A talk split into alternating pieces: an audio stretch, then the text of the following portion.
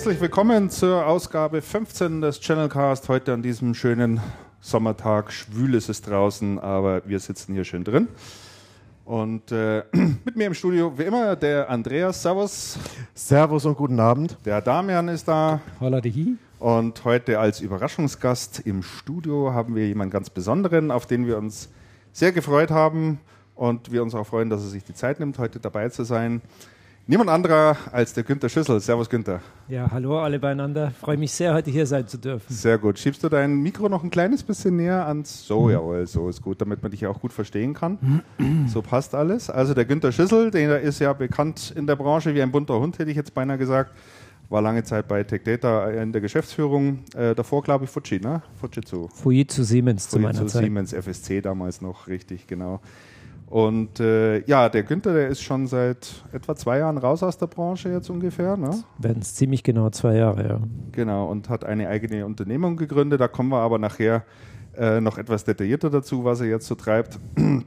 Wir freuen uns jedenfalls, dass er heute mit dabei ist und mit uns zusammen mit podcastet. Jetzt schaue ich mal, was es noch zu Channelcast selber gibt, was da noch alles anliegt. Also Mitstreiter für das Blog hat sich irgendwie erledigt. Es meldet sich einfach keine Sau. keine Zeit oder Lust zu schreiben.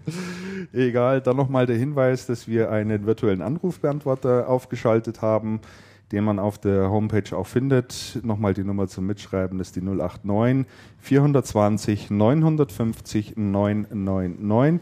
Dort kann man auch einen Audiokommentar für uns hinterlassen und äh, zur Not natürlich dann hier im Podcast auch abspielen, je nachdem. Dann haben wir äh, äh, Post bekommen, nämlich ein hm. größeres hm. Paket. Der Andreas Exakt. war so nett, das schon mal auszupacken. Ich habe oder zu öffnen. Mal, reingeschaut haben wir natürlich noch nicht, ne? Ja, im Paket ist ein im Paket ist ein Paket. Im Paket ist ein Paket, das ist gut. Und im Paket, im Paket.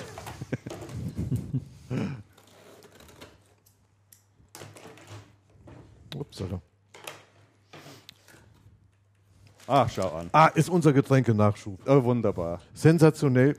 Zwickelbier aus Großwald. Zwickelbier aus Großwald. Ich gebe das mal rum. Halt das mal ins Mikro. Das ist ein Großwald. ich halte es mal ins Mikro. hier, könnt ihr, könnt ihr das alle sehen? Ah, und hier aus Großwald Hofgutpilz. Was ist denn Großwald? Sagt mir nichts. Oh, und eine, Flasche, oh, eine Flasche Schnaps. Oh ja, oh Mann. Ich gebe euch das Bier. Um Gottes Willen. Ich stelle das, mal, Günther, ich stelle das mal hier zu Die uns Frische hin. der Natur. Vielen Dank. Das ist ein, das ein Jubiläumsbierbrand, auch aus Großwald. Super. Ich genau. muss mich immer noch ans Club Mate gewöhnen. Ja, da muss man sich längere Zeit dran gewöhnen. Das und stimmt. Ja, mit wer, einer Sendung ist das ja nicht getan. Und Wir haben da hart dran gearbeitet. Wer hat uns das zugeschickt, Andreas? Ähm, zugeschickt hat uns das, ich glaube, das ist ein Kumpel von dir, Christian, Krämer IT Solutions aus Appleborn. Jawohl, der Wo ist denn Michael Appleborn? Krämer. Das ist äh, so richtig schön im Saarland. Echt? Ja. Das also, klingt so eher nach Frankfurter Gegend. Nee, ist mitten, mitten, in der Pampa mhm. im Saarland. Äh, er wird auch nicht müde, es immer wieder zu betonen. Es ist dort ein regional agierendes Systemhaus. Ich glaube, der hat so 40 Mitarbeiter. So 40 ist schon ordentlich. Ja, ja, der macht da auch, auch sehr interessante Produkte, auch eigene Software, die er hergestellt hat, die heißt ServerEye, da kann man so Server mit Ach, überwachen. Mit Server, den kenne ich, ServerEye ja. kenne ich, sagt mir was. Ja. ServerEye sagt dir was, der ja. war auch auf der, auf der Cebit oben und der hatte am Stand einen Segway. Und da hat er mich mal eingeladen, ob ich mal ein paar Meter fahren will mit so einem Segway. Hat das von euch schon mal jemand gemacht? Nein. Günther? Das ist eine super Sache. Das ist sensationell. Ich liebe es. Also da wirst du ja auch sofort angefixt. Ne? Ja? ja, ich muss mal nachschauen, was die Dinger kosten. Weißt du es zufällig? Ach, ich habe keine Ahnung. Als wir bei Fujitsu mal eine Veranstaltung mit äh, Distributoren gemacht haben, da war das Ding den ganzen Abend in Bewegung. Ja. Mhm. Aber die waren, das ist bestimmt schon vier, fünf Jahre her, da waren die immer auf Allokation und der Hersteller konnte bei Weitem nicht genug produzieren. Ja. Da waren die auch teuer. Die haben bestimmt 4.000, 5.000 Euro gekostet. Ja. Ja, keine Ahnung, was die, was die jetzt kosten, aber faszinierend ist, der hat jetzt äh, unten im Prinzip nur zwei große Räder und du stellst dich drauf und meinst sofort, du kippst um. Ne, weil du. Aha. Das Interessante dabei ist aber, du musst es nicht ausbalancieren, sondern das macht der Segway ja für dich. Du stellst dich nur drauf und der, der pendelt dich dann ein. Egal welche Bewegung der machst, er zieht dich immer vor oder zurück. Mhm. Du fällst also, du hast ja da vorne den Lenker, du fällst also nie um. Mhm. Ne? Und, und äh, dann drückst du nach vorne, dann fängt das Ding einfach an zu fahren, dann fährst du nach rechts und links und rückwärts Und das ist also. Aber ist mehr ein Spielzeug klasse. oder ist es ein Fortbewegungsmittel tatsächlich? Also ich glaube in Deutschland nicht. Ist es kein wirkliches Fortbewegungsmittel. Also es gibt so richtige Segway-Gruppen, die auch so Ausflüge machen. Da gibt es auch eine Offroad-Variante davon mit, mit, mit anderem Profil, ja, wo du cool. so Waldwege fahren kannst und ah, so. Ja.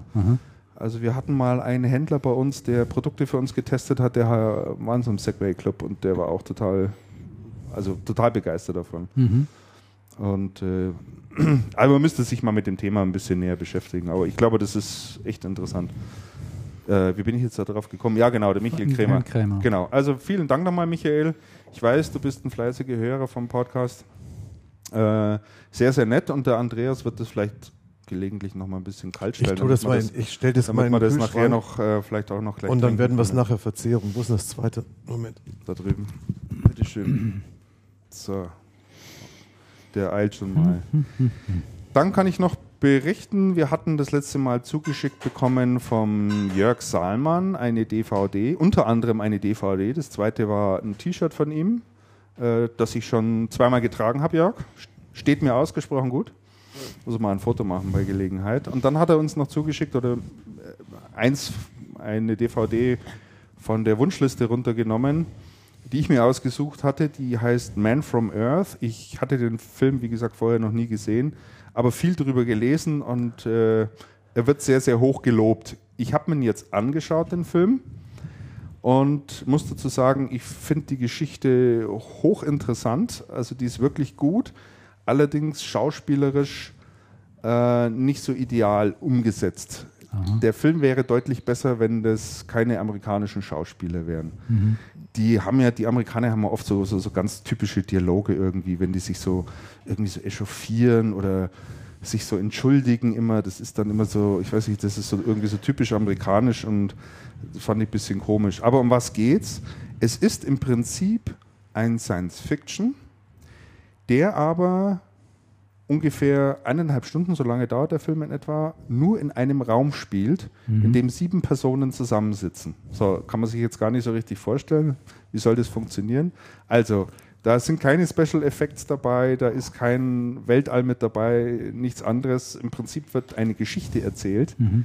Ähm, und die Geschichte ist sehr, sehr gut. Also die Geschichte an und für sich, wie gesagt, die schauspielerische Umsetzung fand ich da nicht so gut, aber ein tolle Auflösung dann eigentlich auch am Schluss und äh, er ist auf alle Fälle sehenswert und äh, mag ihn von euch mal jemand noch anschauen, dann würde ich es weiterreichen. Soll Damian mal zuerst gucken, weil ich komme im Moment nicht wirklich zum Film. Schau den mal an, Damian. Jetzt über Pfingsten. Jetzt über Pfingsten. Ja. Schön am Abend, ne? Dankeschön. Und äh, da bin ich mal gespannt auf, auf äh, deine Meinung. Dann hatten wir in der letzten Sendung mal aufgerufen, ob Interesse herrscht an einem Hörertreffen, ob mhm. wir sowas mal machen sollen, ob wir mal gemeinsam grillen. Das Hörergrillen. Das, Hörergrillen. Das Hörergrillen hört sich irgendwie komisch an. Es dürfen aber nur Mädchen kommen, ne? Ich finde, das, das dazu gesagt? Ich finde, das, hört sich sensationell an. hat mir nicht gesagt, dass nur Mädchen kommen dürfen? Nee, hat mir nicht gesagt. Sei vorsichtig mit solchen, meine Frau hört mit. Oh, okay. Ja. Und äh, ich habe mal bei uns auf die Webseite geschaut, da hatten wir eine Umfrage dazu gemacht. Also bisher ähm, haben wir 15, die kommen würden. 19 haben insgesamt abgestimmt. Das ist natürlich weitaus, das ist viel zu wenig. Also ich würde mal sagen, unter 30 fangen wir nicht an, oder?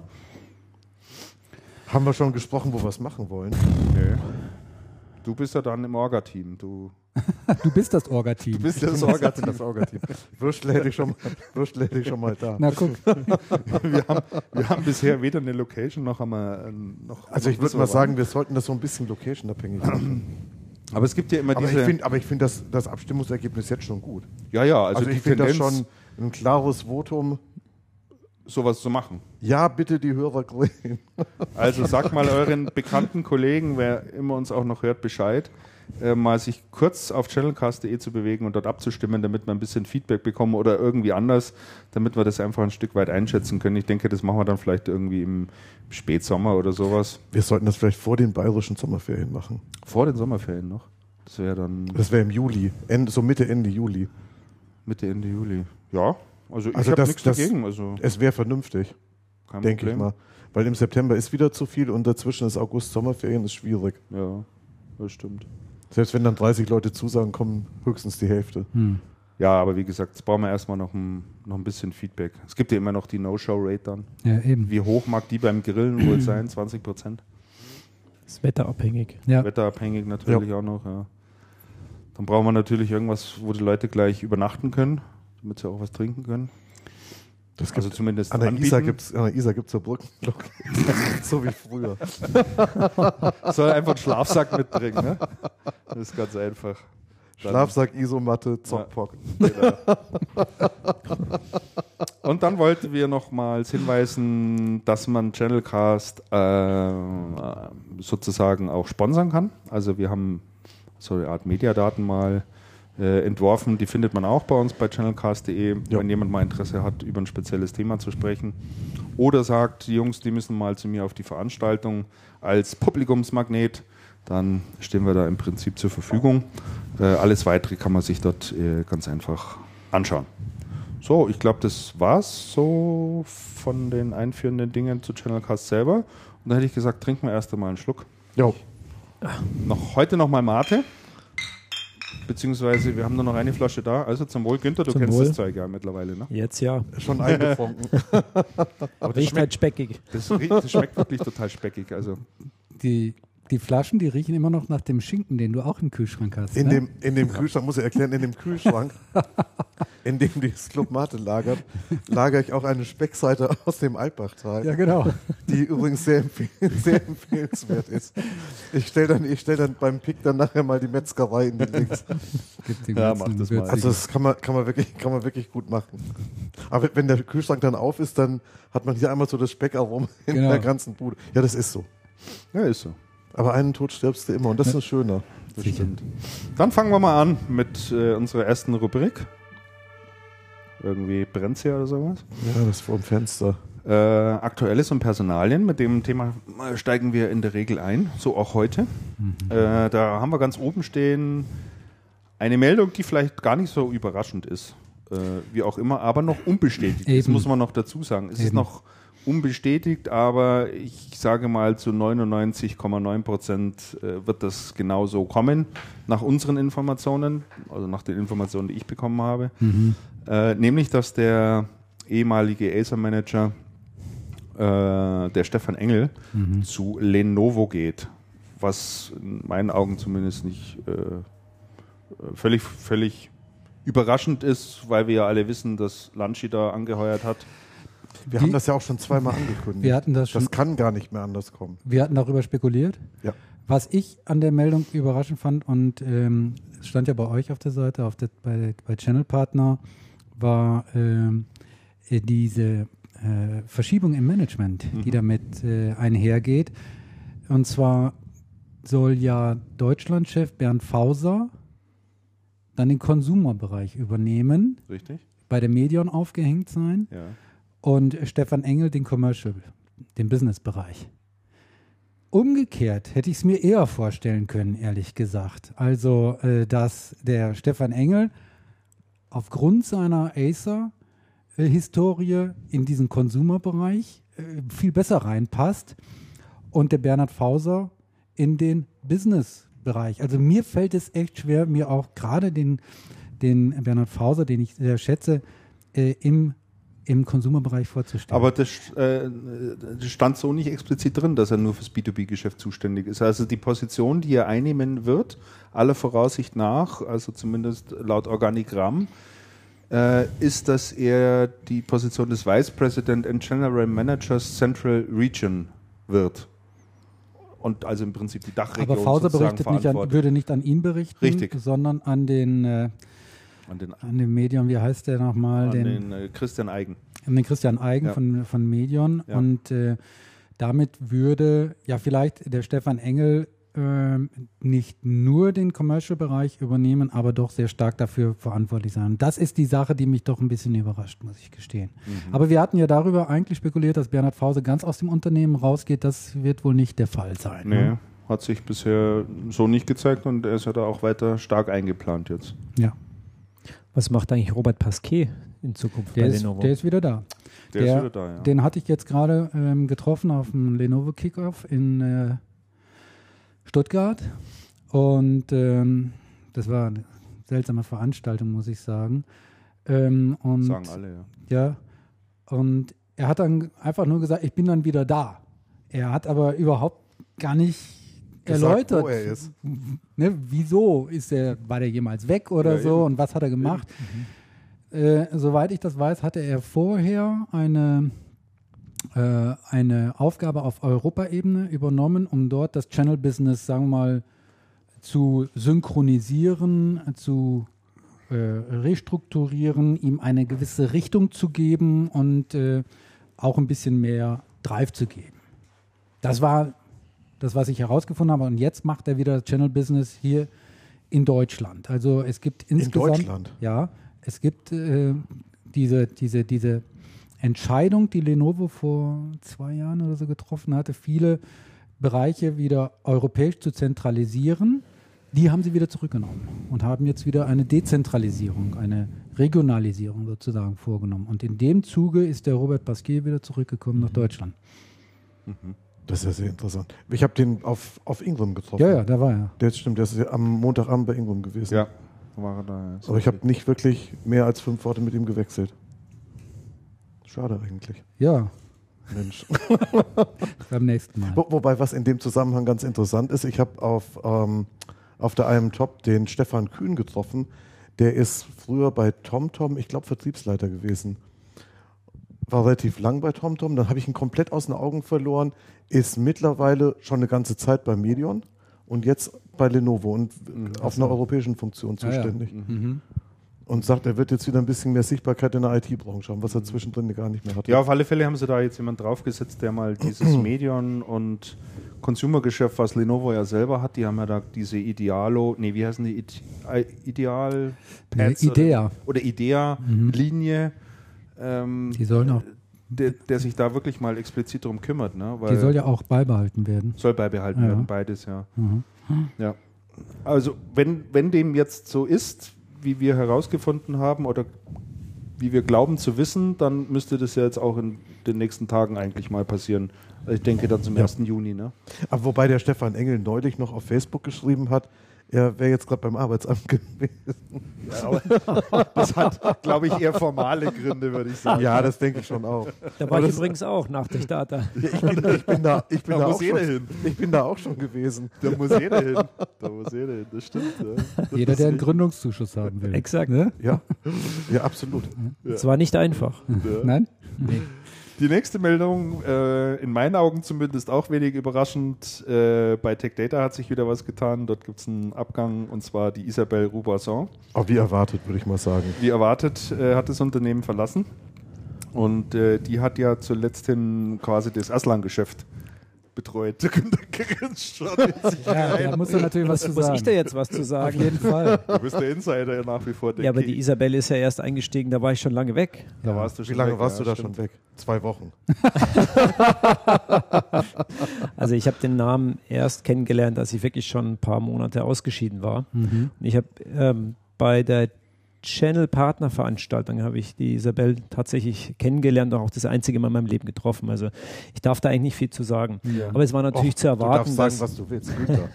Es war natürlich zu erwarten nach äh, den Veränderungen im Winter, dass sich da dann was tun wird. Also ich denke mal, da hat auch jeder mit gerechnet. Ja, ja, Denn äh, ich glaube nicht, dass das Thema Value Business ähm, ein Schwerpunkt von ihr war. richtig, ja. Mhm.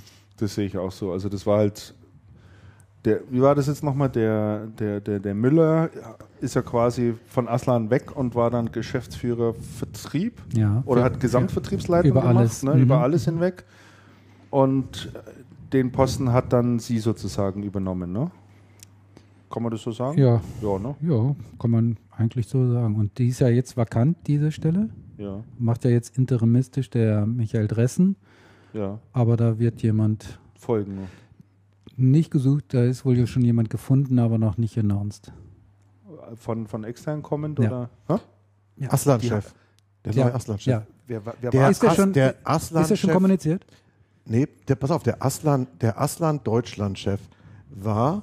Ja, genau. Der war der- doch letztes Jahr noch auf der Der Pressekonferenz. war letztes Jahr, saß der noch auf der Pressekonferenz, War aber da nicht lange, ne? hatte ganz wenig gesagt und war drei Monate später Weg. wieder weg. Ja.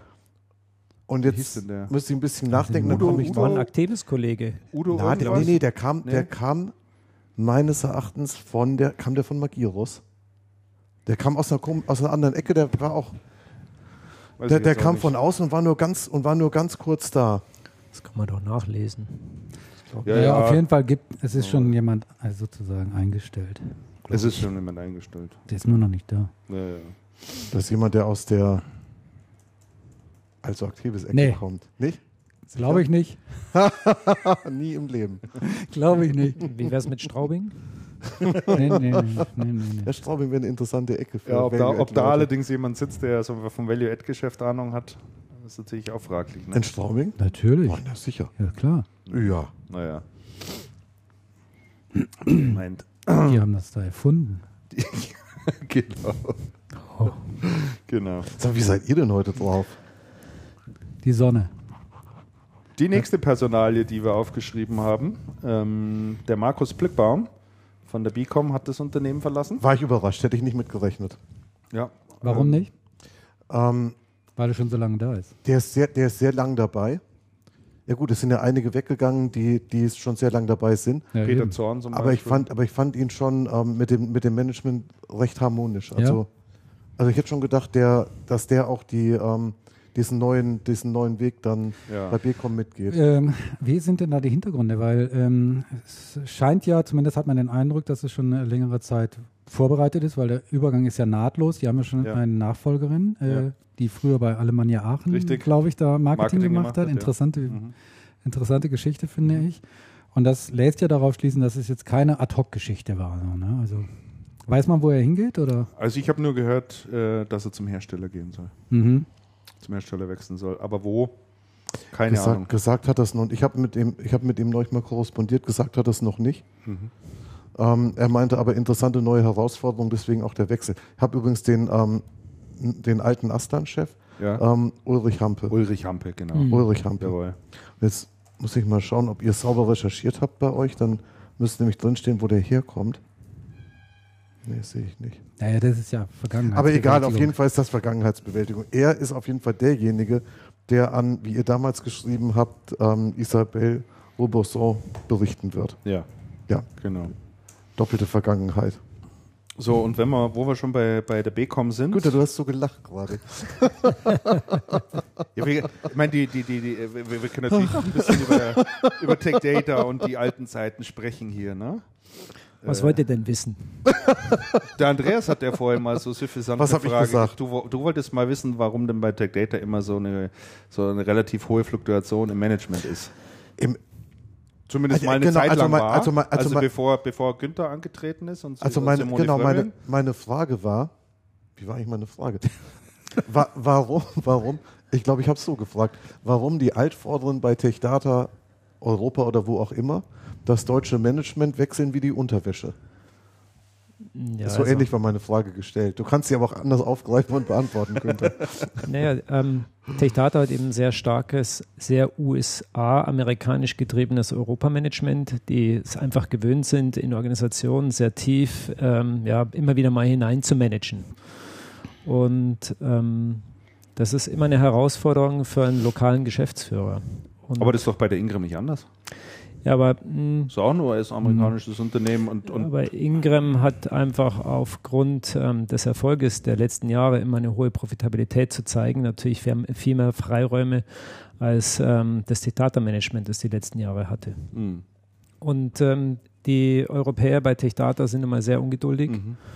Und ähm, neigen dazu, eben schnell Manager auch mal zu overrulen und dann auch zu frustrieren. Und das äh, ist immer wieder passiert das in Wellenbewegungen. Und ich denke, der Michael Dressen, der hat eine gute Chance, dort erfolgreich zu sein, wenn er es schafft, auch ähm, ein Stück Unabhängigkeit zu bewahren. Denn äh, meine, ich, so wie ihr ihn kennt, so wie ich ihn kenne, neigt er nicht dazu, äh, sich sehr stark beeinflussen zu lassen. Der Mhm. vertritt seine Meinung schon sehr Ja. klar und deutlich, Mhm. was immer ein gutes Zeichen ist an die eigenen Mitarbeiter. Mhm. Ja. Und ähm, wenn so ein Geschäftsführer kommt oder geht, äh, das sind Einzelschicksale. Aber wenn man überlegt, dass da hunderte von Mitarbeitern, die darunter ähm, in der Organisation arbeiten und äh, wenn die das Gefühl haben, dass sie ähm, ein Management äh, vor sich haben, mit dem man auch verlässlich planen kann, da bin ich auch in der Lage, meine eigene Leidenschaft in die Waagschale zu legen, um eben, egal ob jetzt an der Hersteller- oder Kundenschnittstelle, auch ein Stück von meiner eigenen Leidenschaft dort reinzubringen. Und dann brauche ich eben die 10, 20 äh, Basispunkte, kriege ich dann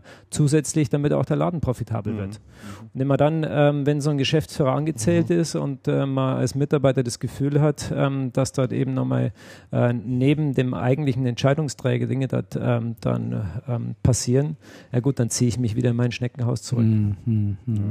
Und das passiert einfach immer wieder und deshalb passieren so wellenweise, äh, hat man dann Erfolg oder Misserfolg bei der Techdata und ähm, ich denke, der Michael Dressen findet eine Situation vor, wie damals die Simon und ich sie vorgefunden haben, mhm. dass eigentlich sehr viel naja, Verunsicherung in der Organisation vorherrscht, sehr wenig Vertrauen von der Lieferanten- und der Kundenseite mhm. momentan existiert und äh, da wird er ein Jahr brauchen, mhm. bis er wieder die Mannschaft mhm. hinter sich hat. Ein Jahr ist lang. Ja, hoffentlich hat er die Zeit. Hoffentlich hat er die Zeit. Ja, hat er. Da bin ich mir ganz sicher. Ja, die hat er. Ja, weil, weil von der konjunkturellen Seite ähm, kommt ihm ja die Situation jetzt gerade nicht entgegen, habe ich den Eindruck. Ne? Also Geschäfte könnten besser laufen insgesamt. Ja, das ne? ist dann natürlich wie bei jedem Amerikaner immer davon abhängig, wie der Plan äh, aussieht und äh, wie meine Zielerreichung dann gegenüber dem Plan aussieht. Also mhm. Also als wir damals Ende 2007 begonnen hatten, da war ja 2008 Wirtschaftskrise mhm. und 2009 ja. hatten wir nach vielen Jahren mal wieder ein profitables Jahr. Mhm. Und äh, das war ein schlimmes Jahr für die IT und trotzdem hat, äh, konnten wir den Turnaround dort machen. Also mhm. es liegt jetzt nicht unbedingt, ähm, okay. man darf es nicht immer nur auf die Ökonomie schieben, mhm. dass jetzt gerade der Markt gut oder schlecht ist. Mhm. Ah, okay. Aber er wird ein, ich denke mal, er wird ein Jahr brauchen, bis er eben das Vertrauen wieder aufbaut. Ja, Vertrauen in allen drei Richtungen. Lieferant, ja. Kunde und ähm, Mitarbeiter in der Organisation. Ja. Also aus, aus, meinen Gesprächen klang das so, wenn, wenn man so im Tech-Data-Umfeld im Moment unterwegs ist, als wäre die, ähm, ja schon, schon ähnlich wie du sagst, Günther, als wäre die, ähm, die Kultur da mittlerweile sehr geprägt durch die vielen Führungswechsel und dann viele Dinge eigentlich, ich würde mal sagen, so, so flapsig gesagt, unregierbar geworden, weil viele dann drin sitzen und sagen, ich mache da so mein Ding, wer Geschäftsführer ist, ist mir egal, sitze ich im Zweifelsfall aus. Ich bin schon seit fünf Geschäftsführern da und so lange bin ich auch noch nicht bei dem Laden. Mhm. Ja, das ist eben, ich brauche eine Zeit, um diese, diese, diese Haltung erstmal abwarten, was passiert, damit ich ähm, als Geschäftsführer ja. diese Zeit mhm. überschreitet. Das hat auch wenig mit Tech-Data eigentlich zu tun, mhm. sondern das findet man in jedem Unternehmen. Erstmal ja. abwarten, ja, kulturelle Geschichte, ähm, was der Neue bringt und ähm, wie lange er sich hält. So und ähm, ja, da wird er ein paar Monate brauchen. Aber das hat er tatsächlich schon äh, uns gegenüber im ersten Gespräch gesagt, so nach, nach gut 100 Tagen, dass das Thema ähm, Teambuilding und den Spirit hier voranbringen und so weiter bei ihm ganz oben steht auf der Agenda. Also das war ihm sehr, sehr wichtig. Er hat gesagt, er will noch gar nicht in die Prozesse rein und da wirklich ganz tief eintauchen. Da lässt er sich noch Zeit damit, sondern ihm ist jetzt erstmal wichtig, mit jedem, mit dem er im Kontakt ist, zu sprechen, die Leute kennenzulernen, zusammenzuführen, die Business Units untereinander einen stärkeren Austausch herzustellen, die Vernetzungsgrad einfach erhöhen und so weiter und so fort. Ne? Und das ist sicherlich nicht einfach, also kann man sich vorstellen. Dann gibt es ja der Michael Dressen war ja auch zu Also-Zeiten immer bekannt dafür, ähm, darüber zu diskutieren, äh, Profitables von unprofitablem ja, Geschäft ja, zu ja. trennen. Das ist immer auch ganz wichtig, ja. Ja, ähm, dann gab es ja in der Distribution in den letzten Jahren ähm, als also Manager immer die Diskussion, äh, reden und machen sind zwei verschiedene Dinge. Ach so. ähm, ähm, ja, das ist immer die Frage, wie man rechnet. Ja. Ähm, wovon ich relativ wenig halte, was bei der Techdata immer sehr wichtig war, ist einen Kunden isoliert zu betrachten, um dann ähm, zu behaupten, mit dem Kunden verdiene ich Geld oder verdiene ich kein Geld, Aha. mit dem Hersteller verdiene ich Geld oder verdiene kein Geld. Ähm, ich kann jeden Kunden in der Distribution so lange äh, rechnen, bis er in entweder nicht mehr profitabel ist oder mhm. bis er profitabel ist. Es ist beliebig in die eine wie in die andere Richtung äh, zu bewegen. Wie viele Aufschläge an Gemeinkosten, an Frachtkostenpauschalen, an Bonis, die ich zahle oder nicht zahle, an Zahlungszielen ich gebe oder nicht gebe, äh, wie viel Liquidität ich benötige, um das Geschäft mit dem Kunden zu äh, finanzieren. Letztendlich ähm, kommt es immer darauf an, und das ist der Erfolg von Ingram Micro in der langen Sicht, ähm, dass ich meine Entscheidung, die ich treffe, dann auch mal ein Jahr durchhalte. Mhm. So. Aber wie benchmark, aber irgendwie ja, muss, man, muss man die doch benchmarken ja. an Hersteller. Also du kannst doch nicht sozusagen ewig Mitspe äh, Hersteller sozusagen mitziehen, in Anführungszeichen, ohne dieser ein bisschen zu bewerten, zu, zu bewerten, zu tracken mhm. und zu sagen, Mache ich denn mit dem Geschäft oder mache ich kein Geschäft mit dem? Ähm, ja, das, die, am liebsten ist die Diskussion mit HP und deren Konditionen. Mhm. Und ähm, ich benötige, je mehr ich an Bonusstufen äh, ich erreichen möchte, umso mehr Volumina benötige ich. Mhm. Und äh, wenn ich nun mal bei den großen äh, Corporate Resellern, wo ich in der Regel überhaupt keine Frontend-Marge, äh, also keine Frontend-Marge realisiere, muss ich natürlich mit Bonuszielerreichungen rechnen. So, das kann ich in die eine oder andere Richtung rechnen. Wenn ich von vornherein sage, äh, ich kann diese Zielerreichung nicht einrechnen, dann ist so ein ähm, Corporate Reseller bei keinem Hersteller profitabel. Mhm. Denn auch ja. ähm, äh, mit einem Zubehörhersteller, Hersteller, wo ich vielleicht noch bei äh, Zweck vom Avery, da mache ich 15% Marge, äh, schicke dem aber jeden Monat nur eine Palette Papier. Naja, das lohnt sich auf Dauer auch nicht. Mhm. Sondern natürlich ist es immer ähm, ein Mix zwischen Volumen und äh, Marge. Und dann muss ich einfach eine Entscheidung treffen, mein Ja gehen oder nicht. Mhm. Mhm. Wo wir gerade bei dem Thema sind, vielleicht darf ich das nochmal einwerfen. Also aus einem Interview mit dem Michael Dressen. Da würde ich den Insider gerne jetzt auch nochmal fragen. Er hat nämlich gesagt, die Broadline-Distribution, ich zitiere wörtlich, in Deutschland verfügt über einen profitablen Anteil von 60 bis 70 Prozent. Also das fand ich wirklich eine interessante Aussage, denn im Umkehrschluss bedeutet das ja, 30 bis 40 Prozent sind nicht profitabel, das Business. Mhm. Ich glaube, wenn man die 30 Prozent abzieht, dann werden von den verbleibenden 70 Prozent die darauffolgenden 20 auch unprofitabel. Und so kann ich mein Geschäft immer weiter abwürgen. Mhm. Ähm, ja, wenn ich es rechne nach bestimmten Kriterien, werde ich immer 20, 30 Prozent haben, wo ich sage, offensichtlich dürfte ich dort nichts hinfaktorieren. Mhm. Nehm, kalkuliere ich dann eben Boni ein oder nicht mhm. und in welcher Höhe, ob ich sie mhm. erreiche oder nicht. Also das ist eine schwierige Angelegenheit und ähm, mhm. ähm, die Krux ist eigentlich, in jedem Quartal oder in jedem Monat so einen Kunden neu zu betrachten, weil mhm. dadurch gewinne oder verliere ich den Kunden wieder für ein Jahr. Mhm. Und das ist das Problem, das wir bei der Techdata eben oft hatten, dass dann eben in so einzelne Geschäfte dann äh, nochmal ähm, ein zweiter im Unternehmen mitspricht. Mhm. Und ähm, das ähm, hat der Michael Dressen bei Also nie tun müssen, sondern der hat die Richtung vorgegeben und die Mannschaft folgte. Ja. Was übrigens auch dann, auch, also wenn man mit einem äh, Also-Mitarbeiter gesprochen hat, der das irgendwann mal verinnerlicht hatte, die waren ja, hingen ja alle an seinen Lippen und das war gut so, weil damit hast, kriegst du eigentlich äh, so eine Mannschaft oder kriegst du ein Unternehmen eben bewegt. Mhm. Mhm. Und das muss er bei der Techdata auch hinkriegen. Mhm. Und ich glaube, das wird er auch hinkriegen. Mhm. Ja, er kämpft ja immer auch so schon seit einigen Jahren gegen dieses ganze Backend-Boni-Modell und so. Und das ist ja für ihn also mit die Wurzel äh, des Übels, ne? Wie siehst du das? Ähm, ich sehe das wie er. Ähm, würde man die Boni alle komplett abziehen, hätte man wahrscheinlich mal beim Hersteller ein schlechtes Quartal, aber dann eine gewisse Bereinigung. Mhm lässt sich vielleicht ein Stück vergleichen oder erklären oder zeigen, als im letzten Herbst ähm, ja, die Hälfte der Festplattenproduktion mal für ein halbes Jahr ausgefallen ist. Mhm. Ähm, eigentlich ein Glück für die Festplattenhersteller mhm. und die ganzen dahinterliegenden Kanäle. Es war wie Neustart, ne? Weil? Es war wie Neustart, weil keine, äh, keine alte Ware mehr in den Kanälen liegt, weil mhm. ähm, natürlich gab es dann so einen ersten, in den ersten Wochen, wir haben selbst da ein bisschen mitgebrokert, mhm. gab es in den ersten Wochen, äh, waren da plötzlich, äh, wurden Preise für, also 69 Euro Festplatten wurden dann für 120 Euro gehandelt. Dann war, hat sich dieser Hype da mal gelegt, nach vier, fünf Wochen war das Thema ähm, auf einem höheren Niveau und ich glaube, dass die Festplattenhersteller jetzt vielleicht nicht mehr ihre 175 äh, oder 200 Millionen Platten äh, im Monat drehen, sondern eben 20 äh, Millionen weniger, mhm. aber die werden halt dann auch durchverkauft. Mhm. Und durchverkaufen heißt halt immer weniger Druck auf die Marge. Mhm. Okay. Und ähm, das gleiche ist es mit den Bonis. Wenn ich mal äh, so diesen, diesen Geist aus der Flasche lasse, dass ich das Quartalsergebnis, vor allem mit Sell-in-Boni, was eine absolute Katastrophe ist, so, ich denke auch ein Stück weit ist Notebooks.billiger.de in den Jahren, ähm, äh, in den ersten Jahren erfolgreich geworden damit, weil sie mhm. einfach früh erkannt haben, wie Hersteller ihre, ihre Channel-Boni-Programme fahren. Mhm. Ja. Aber dieser Geist. Konsequent ausgenutzt. Dieser Konse Geist, der aus der Flasche, ja, ja, absolut. dieser Geist, der da aus der Flasche entwichen ist, den kriegt man ja kaum noch wieder rein. Ne? Den kriegt man rein, wenn man mal ein Quartal. Ähm, ähm, ja, da müssten alle aber zusammen. Nee, also wenn ich ne? als HP einfach sage, ab nächsten Quartal gibt es keine Boni mehr, ähm, dann werden die wahrscheinlich einmal ein, zwei Monate einen schlechten Sell-In produzieren.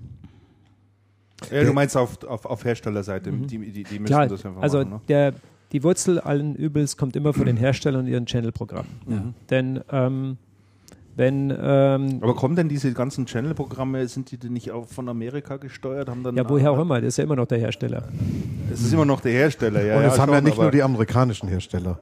Das haben nicht nur die amerikanischen Hersteller. Muss, muss man ja auch mal sagen. ja, ja. Mhm. Ja, das hat jetzt mit Distributoren, amerikanische Distributoren und Management, Führungsstile bei amerikanischen Mhm. Distributoren, das hat was anderes damit zu tun, wie Hersteller einfach ihre Channel-Programme managen. Und der, die ich, ja. ideale Vorstellung eines Herstellers ist ja, dass ich einem, einem Channel-Partner oder Distributor zusätzlich äh, ähm, ja, Liquidität, Geld gebe dafür, dass er mir Geschäft entwickelt. Das passiert ja in den seltensten Fällen. Oder der Idealismus am Anfang steht natürlich Ja. im Vordergrund. Mhm. Nur ähm, entwickelt wird halt im Nachhinein immer nur der Abverkauf äh, des Lagerbestandes. Und äh, in der Regel, gerade die großen äh, Projekte werden halt dann von A nach B geschoben, wer halt den besseren Preis ähm, realisiert. ja. Dann ist kein Geschäft entwickelt. Mhm. Ja. Mhm. Ah, okay. Läuft dem eigentlich entgegen, ja. Ja. Mal schauen, ob da einer so mutig ist, das mal durchzuziehen. HP hatte das ja mal äh, so ansatzweise mal versucht, ne? Aber ist irgendwie auch nicht konsequent durchgezogen worden. Ne? Ja, war auch immer unterschiedlich. Ähm, gut, HP ist vielleicht auch nicht nur HP, sondern ähm, äh, Drucker, PSG, ähm, ähm, wie heißt die Enterprise Solution zurzeit? Division? ESSN. Immer noch? ESSN. Ja, heißt noch so, ja. Ist natürlich dann, ich versuche natürlich als Hersteller immer meinen, die anderen Hersteller im Wettbewerb zu sehen. Ja. Das ist natürlich immer die Frage, wie viel Gelder ich im Kanal, auch im, eig im eigenen Management zur Verfügung stelle, um mein Geschäft zu entwickeln. Ja. Und die großen Distributoren, die, äh, wenn sie das Thema erstmal darauf ausgelegt haben, dann ähm, ist darauf auch nicht so leicht zu verzichten. Hm. Ja, Nein. sicher. Der erste Distributor, der die, der die HP-Konditionen, die geänderten, umsetzt, hat erstmal verloren. Der hat eine Zeit lang verloren, bis alle angepasst haben. Wenn es Danach HP geht's zulässt, wieder. genau. Genau. Mhm. Riesenproblem. Mhm. Stimmt. Und das ist interessanterweise immer andere, der, anfängt, das zuerst umzusetzen. Aber bei den ganz, bei den, also die großen Distributoren und äh, die A-Brands-Hersteller, mh, was passiert da tatsächlich an Geschäftsentwicklung? Das sind doch nicht die großen Distributoren, das sind ein paar Systemhäuser und äh, da bin ich zum Beispiel auch Fan von der BCom. Ähm, lokales Management, regionales Geschäft, ähm, einfach mehr Leidenschaft im Detail. Ja. ja. Mhm. Und das können sich die Broadliner kaum erlauben. Und deshalb kommen so, wir früher haben wir die irgendwie so als zweite Reihe Distributoren bezeichnet, Mhm. aber das soll eigentlich nicht abwertend klingen, sondern ähm, Respekt vor den ähm, Distributoren, die ihre 2, 3, 4, 500 Millionen Euro Umsatz im Jahr machen. ja, und das Geschäft noch wirklich entwickeln. Ne? Genau. Und das mit, und das mit, mit meistens ja sehr viel kleineren Kunden und sehr, sehr viel mehr Kleinkunden. Dort, wo die Großen eigentlich immer rein möchten. Und, und, Ja. und, und interessanterweise im Key Accounting auf, ähm, auf Kunden, auf denen man es sich als großer Distributor gar nicht vorstellen kann. Wo man sagt, okay, der ist bestenfalls bei uns im Shop aufgehoben. Mhm. Und der Spruch ist zehn Jahre alt. Ja, aber, ja, aber, er gilt, ja, aber er gilt heute noch genauso. Genau. Er gilt heute noch genauso. Wie willst du es denn skalieren? Äh, Wie habt ihr es denn skaliert? Da war ich nicht bei der Techdata. Nein, das weiß ich. Na, gut, das ist ja schon ganz lang her. Zehn Jahre Auf habe ich beim auf letzten bezog- Channelcast auf gehört. das bezog- Techdata Ja, st- stellt die Telefon ein. Ja, Genau. nee, darauf, darauf, bezog sich, darauf bezog sich ja gar nicht die, ähm, gar nicht die Bemerkung. Ich meine, gut, das geht natürlich in dieselbe Richtung, Hm. aber darauf bezog sich gar nicht die Bemerkung, sondern die, die, die Geschichte ist ja, dass es bei den Distributoren in der zweiten Reihe, weil sie halt von unten kommen, anders skaliert. Habe ich erstmal eine Bechtle da, mit der ich Millionen Umsätze mache, wird natürlich alles irgendwie ganz anders. Ja, und dann auch den Geist werde ich nicht mehr los. Ja, ja, eben, genau. Eben. ganz Eben. genau. Das ist vertrackt. Mhm. Tja. Ja, aber mal ganz interessant, so ein paar, paar Inneneinsichten zu bekommen hier, finde Ich ich. glaube, auf die Distribution kommen wir nachher auch noch weiter zu sprechen. Ja, ne? kommen wir sicherlich nochmal. Aber wir waren bei der BCom äh, stehen geblieben, nämlich dass der Markus Blückbaum das Unternehmen, wie gesagt, äh, verlassen hat. Äh, zwei alte Bekannte aus dem Umfeld BCom, nämlich äh, der Peter Zorn und der Harald Beck, die ja auch lange Jahre dort waren, sind äh, wieder aufgetaucht und zwar bei einem Distributor, der mir überhaupt nichts sagt. Sagt dir gar nicht, ach, hör auf. Andreas kennt natürlich. Easy Ich kenne die, ja, ich kenn die auch nicht. Easy kenn- Infotech. In, Easy Infotech kennst du? Ich kenn die Never heard. Mark. Mark Koplin ist das. Ach so? Mark, Mark Koplin ist das. Ähm, Mark Koplin war eine Zeit lang, also den kenne ich aus, aus Zeiten von CHS, glaube ich, hat er, hat er ähm, Komponenten, Kom Komponenten, wirklich, Komponentengeschäft gemacht. Ist so. Komponentengeschäft. Da und ähm, ja, da kennt ähm. Easy, ist Easy. Infotech ist ein Komponentendistributor. Ähm, Mark Koplin ist der Geschäftsführer, der hat da inzwischen etliche Leute um sich geschaut. Ich glaube, die sind einer der seit letzten ähm, sehr großen international agierenden Festplattenhändler. Na, da ist ja der Peter Zorn genau richtig. dann. Ja, ja, ja, ja, passt. Nee, Der- das passt auch. Hat er da den Komponenteneinkauf gemacht auch, ne? Der, so, jetzt pass auf, ich war nämlich eben auf der Website, habe mir das angeschaut. Harald Beck macht den Einkauf. Und der Zorn steht nicht auf dem, nee, der steht nicht, nicht im Impressum. Aber ist ja relativ neue Personalie. Ja, das ist relativ neu. Das ist richtig. Die sind voll auf Festplatten Aber das, konzentriert. Ne? ja, hauptsächlich, hauptsächlich Speicher- und Festplatten. Interessant. So hat ja die Sievert und K auch mal angefangen, ne? Festplatten. Oh, die haben aber Ja. eine schöne Website, muss ich sagen. Das sieht Ja. nicht schlecht aus. Nee, das sieht ganz professionell aus. Mhm. Und dahinter stand ein Investor und ich wusste es, ich habe es aber wieder vergessen. hinter der, hinter Easy hinter- Infotech? Easy, Easy Infotech. Ich glaube, die agieren weltweit und die kommen aus dem Umfeld. Muss ich, muss ich, muss ich nochmal nachgucken. Okay. Weiß nicht mehr auswendig. Verfolgt schon eine Zeit. Stimmt, die Seite ist fast so schön wie die Channelcast hier. Auch nicht fast. Nur fast. Hey. Nee, Ich nehme kein Flash. Flash ist Mist. Flash ist tot. Komm, lass uns weitermachen, sonst haben wir nachher keine Luft mehr für die anderen Themen. Gut. Dann äh, ganz kurz gemeldet, Kyocera hat die Annette Nett zur äh, Partnerin, Managerin ernannt. Die ist da ab jetzt sofort verantwortlich. Kennt die jemand von euch? Nein. Auch nicht. Aber gerade heute habe ich äh, zum Stichwort Kyocera gelesen, die haben letztes Jahr das beste Geschäftsjahr ihrer Ihre Unternehmens Geschichte? in Deutschland Echt? gemacht. Ähm, gut den Umsatz gesteigert und äh, die haben ja ehrgeizige Ziele. Ich weiß jetzt gar nicht mehr, ich kann sie gerade nicht quantifizieren, aber Verdoppelung in drei Jahren. Verdoppelung in drei Jahren. Die machen doch. Heute ja hat er noch mal gesagt, ähm, dass er bis 20 Fuf- Nee, das wäre zu schnell. Oder 2016 war es. Das So waren was. keine zehn Jahre. Mhm. 500 Ja. Millionen machen will. Ja. 500 Millionen Euro. Und jetzt haben sie so 260, glaube ich. Äh, sehr, sehr gut gelaufen, auch Marktanteile gewonnen in den, in den entscheidenden Bereichen. Also sind offensichtlich sehr, sehr gut unterwegs. Haben die denn nicht diese. äh, Und das bei einem rückläufigen Druckermarkt, das muss man noch dazu sagen. Ne? Der Markt ist letztes Jahr zurückgegangen um über 3 Prozent. Ja, ja, ja. Deswegen hat es ja auch HP so ordentlich erwischt. Aber da kommen wir nachher noch drauf. Mhm. Aber äh, ist, ist nicht Kyocera auch das Unternehmen, das mit, mit Tech Data diese strategische Partnerschaft hat beim Thema MPS? Letztes Jahr, da habe ich aber nie wieder was von Das gehört. letzten Herbst bekannt gegeben Da hab ich nie War doch so, ne? Stefan Schienbein und, Genau. und Markus Hammann auf der Bühne. Habt ihr da noch mal wieder was von gehört? Nö. Ich auch nicht. Also den Also, Steffen Schienbein habe ich ganz kurz, ganz kurz auf, äh, im Job getroffen. ja. Und von Markus Hammann habe ich schon ganz lang nichts mehr gehört. Ja, Der war beim Skifahren bei uns mit dabei. Ja, das habe ich mir gedacht. Aber ähm, nee, habe ich auch nichts davon gehört. Also verglichen damit, äh, wie schnell die, die Also Actebis den Kauf von Druckerfachmann.de umgesetzt hat und jetzt schon in, in tatsächliche Programme gemünzt hat, wo der Händler dieses Zeug einkaufen kann, Ja, diese das ja Services. ungleich einfacher. Ist einfach. Die haben ja einfach das Druckerfachmann.de-System genommen und das war ja komplett fertig. Ja. Also Ja, aber die mussten das mit SAP integrieren. Da ist gar nichts einfach. Aber Sag da muss ich sagen, mal. Respekt Ja. auch vor dem Müller Hergt oder wie er. Ich habe ihn nie kennengelernt, dem wird ja vieles nachgesagt, aber Ja. in der Beziehung hat er echt Zug drin. Ja. Da, kennen, da machen die keine Gefangenen. Die sagen, Nee, das nee, Thema das- interessiert uns, da machen wir jetzt nicht eine Abteilung auf mit zwei Mitarbeitern, sondern ganz oder gar nicht. das, ist wohl wahr. ja. Ja. Mhm. Ich glaube, in der, der agiert nur in diese Richtung. Ja, ja, entweder, entweder richtig oder gar nicht. Wie hast, das auch, du, wie hast denn du das ist auch Thema korrekt. damals übrigens gesehen? Also, dass ein, dass ein Distributor sich ein Systemhaus kauft. Ähm, wenn man sich mal so äh, Distributoren ansieht, die so in so einem speziellen Umfeld unterwegs sind, auch die Mittlacher Brüder zum Beispiel oder auch der Bytec, ne, das waren ja alles mal Systemhäuser, die ähm, irgendwann mal schlauer waren als andere Systemhäuser und dann haben eben andere Händler dort angefragt, ob die ihnen helfen können. Und so haben sie sich aus diesem Bereich hinaus in die Distribution entwickelt, weil sie einfach wussten, was ein Systemhaus braucht, um ein bestimmtes Thema tatsächlich erfolgreich zu bearbeiten. Und den Druckerfachmann äh, zu kaufen, um das Thema MPS in der Distribution aufzubauen, hole ich mir einfach das Know-how rein. Irgendwann werden die ihr direktes Geschäft ähm, zurückstellen müssen, auslagern oder abgeben an andere Partner. Ja. Und dann haben sie eine Spezialisierung als Distributor für Systemhäuser, die sich mit Thema MPS beschäftigen. Also ich, der Weg ist richtig. Mhm. Mhm. Mhm. Habe ich auch so empfunden, ja. Also viel darüber gesprochen worden.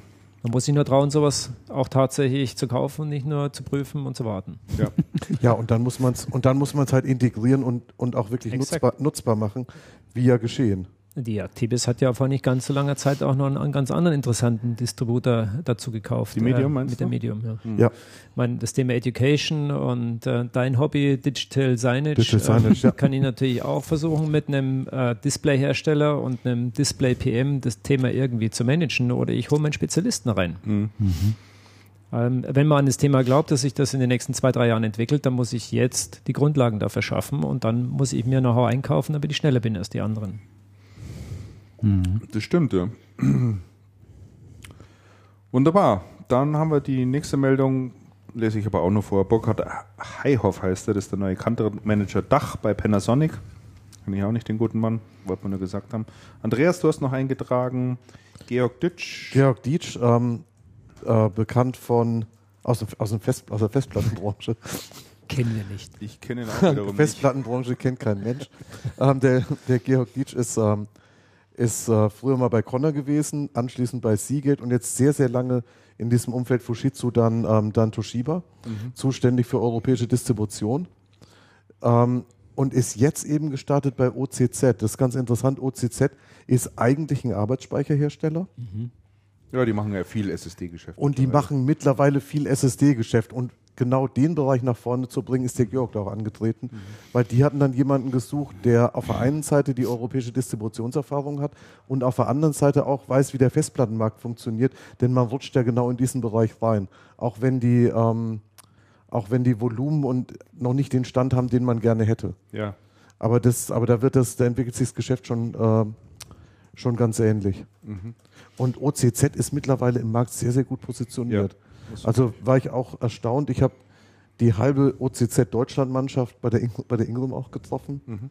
Am, äh, am Dienstag den Klaus Stötzel, die, die, sagen, die sind im Moment beim Marktanteil von um die 40 Prozent. War ich doch deutlich erstaunt. Ja, und ganz interessant, die Entwickler, was der mir erzählt hat, dass sie gerade dabei sind, SSDs zu, SSD zu entwickeln, die speziell äh, fürs, für den Servereinsatz gedacht sind. Ja. Also eine Nische, aber wo du so High-End-Speicher brauchst, der ganz schnell rein und raus liefern kann, da gehen die jetzt auch ganz gezielt rein und die da wollen die star sehr stark ins Systemhausgeschäft ja. rein. Also das, ganz interessante.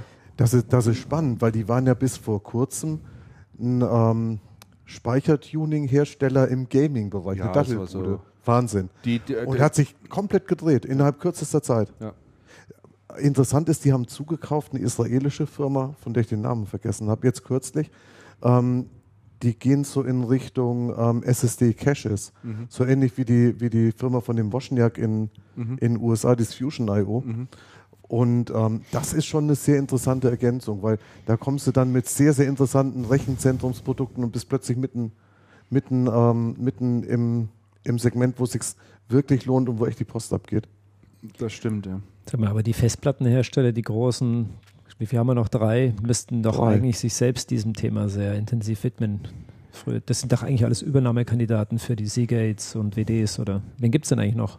Es gibt, es gibt, es gibt noch äh, Seagate und Seagate, WD, WD und, und Toshiba. Und Toshiba, das war's Toshiba. Und Toshiba, aus. Das war's.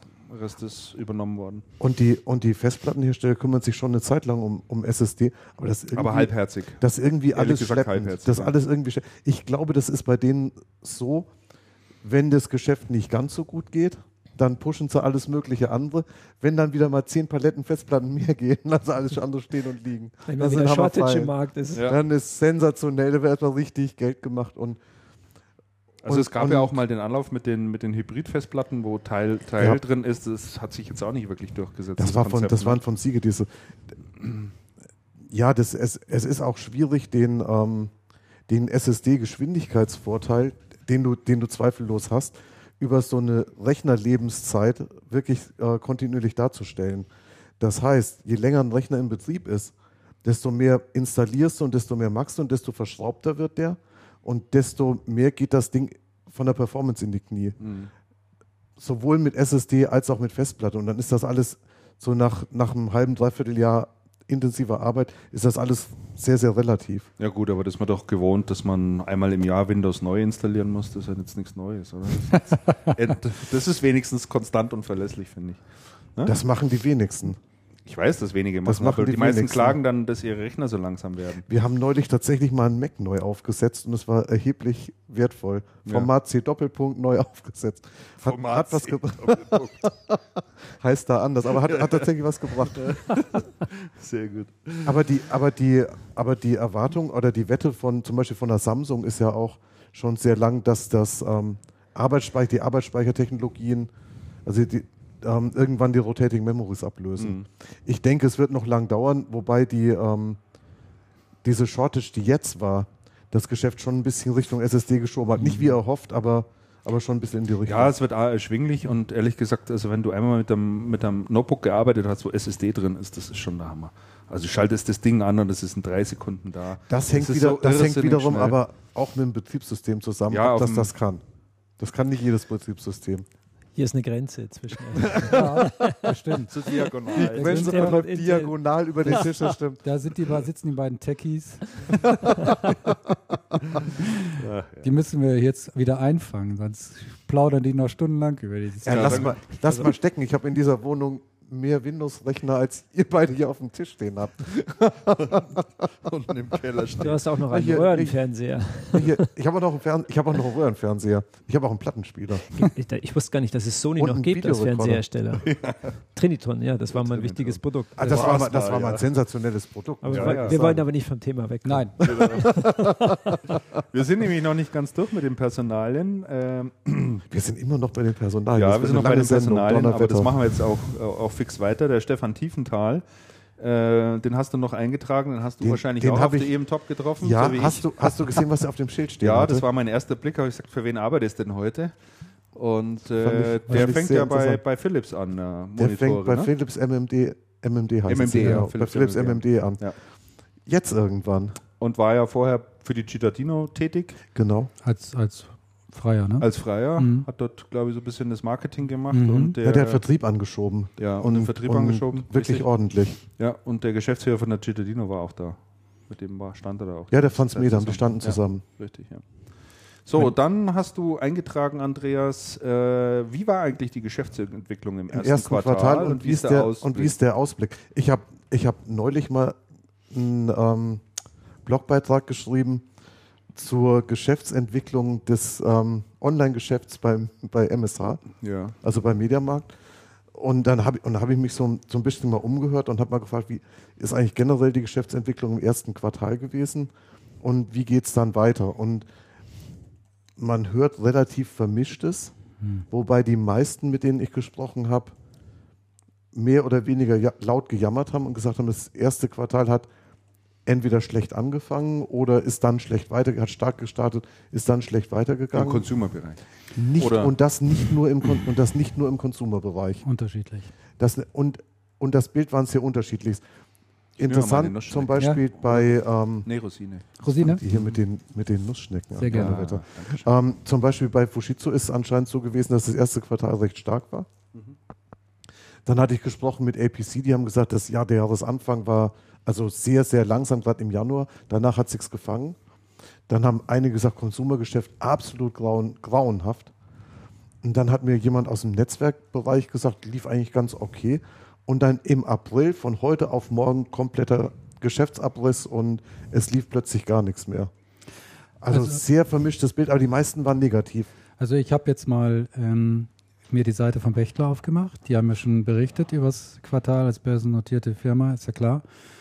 Die haben im Systemhausbereich haben die ein ordentliches Wachstum dargestellt von 8,7 Prozent Umsatz.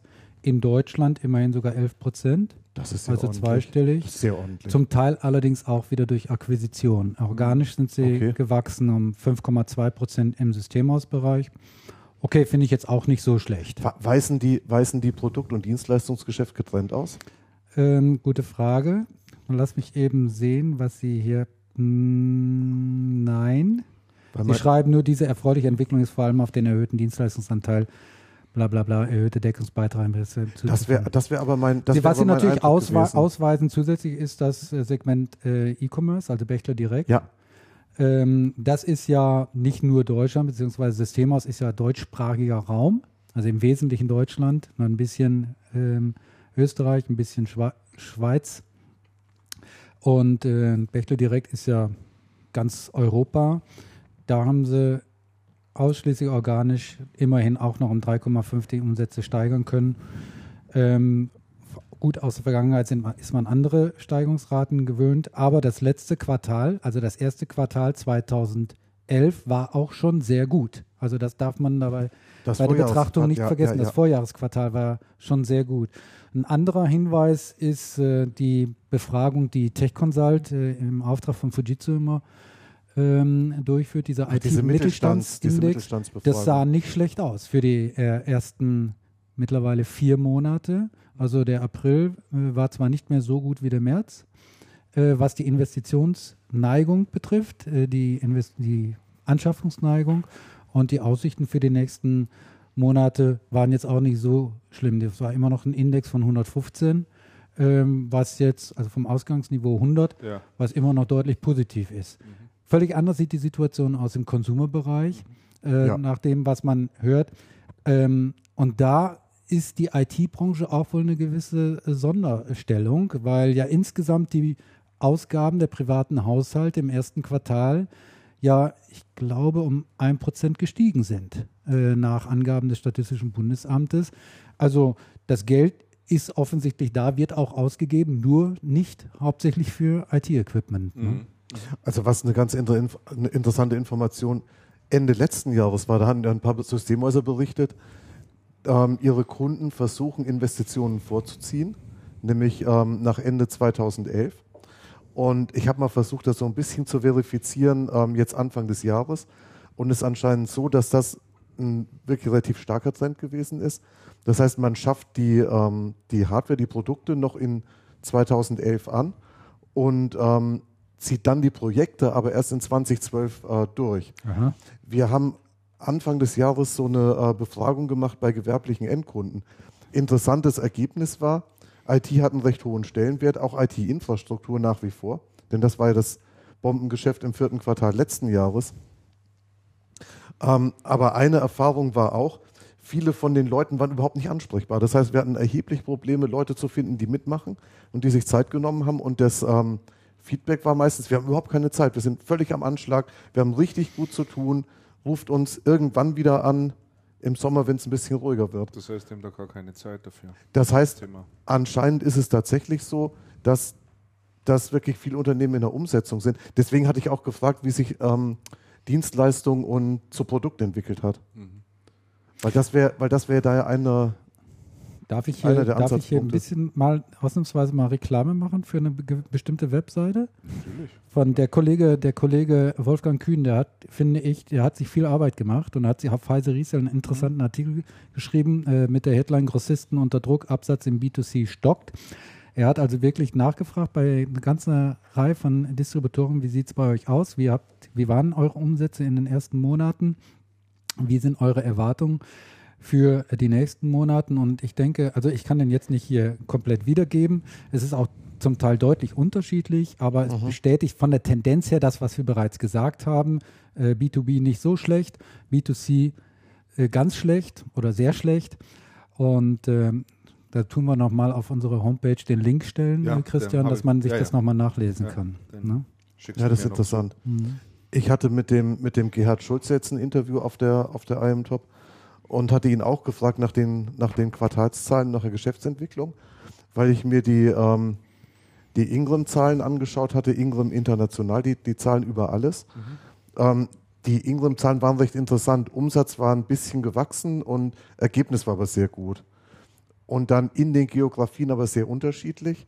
Und äh, ganz deutlich war, Europa ist ganz schwach. Also Europa ist sehr stark rückläufig vom äh, Umsatz und vom Ergebnis. Und da hatte ich Schulz gefragt, ja, gut, mal, was ist denn in Deutschland? Spanien und Exakt, hat er, dann, hat er dann auch gesagt. Also der meinte, bei uns auf hohem Niveau noch ein bisschen zugelegt. Ähm, also bei dem, bei Deutschland? In Deutschland, also in Deutschland, Deutschland auf hohem Niveau noch ein bisschen zugelegt. Also ähm, leichtes Wachstum im ersten Quartal gehabt, ähm, nach Rekordjahren, die man hingelegt hatte, also auf einem schönen Weg. Aber dann rundum sagt er, sieht es halt nicht so richtig dolle aus. Mhm. Gerade in den südlichen Ländern, gut, ist ja das, ist ja das Thema bekannt. Und da muss ich sagen, da ist mir jetzt die Tech Data äh, Mitteilung aufgefallen. Also da fand ich, da haben die jetzt, sagen wir mal, kommunikationsmäßig einen verdammt schlechten Job gemacht. Weil ähm, Tech Data hat in Europa, wenn ich das richtig verstanden habe, in nationaler Währung immer noch ein einprozentiges Plus erwirtschaftet. Ja. Einprozentiges Plus. Aufgrund, trotz dieser schwierigen südeuropäischen ähm, äh, Lage, finde ich also gar nicht mal so übel. Die Schlagzeilen allerdings, die lauteten alle ganz anders, die ich da gelesen hatte. Die waren, die haben sich auf irgendein Detail, die Journalisten, die Kollegen, auf ein Detail äh, gestürzt und haben dann äh, daraus äh, doch zum Teil dann eine negative äh, Berichterstattung, zumindest von den äh, von den Headlines gemacht. Das, ja, fand, ich, die, das fand sind, ich total unglücklich. Also ja, die sind halt auf die, die sind halt auf die weltweiten Zahlen gegangen.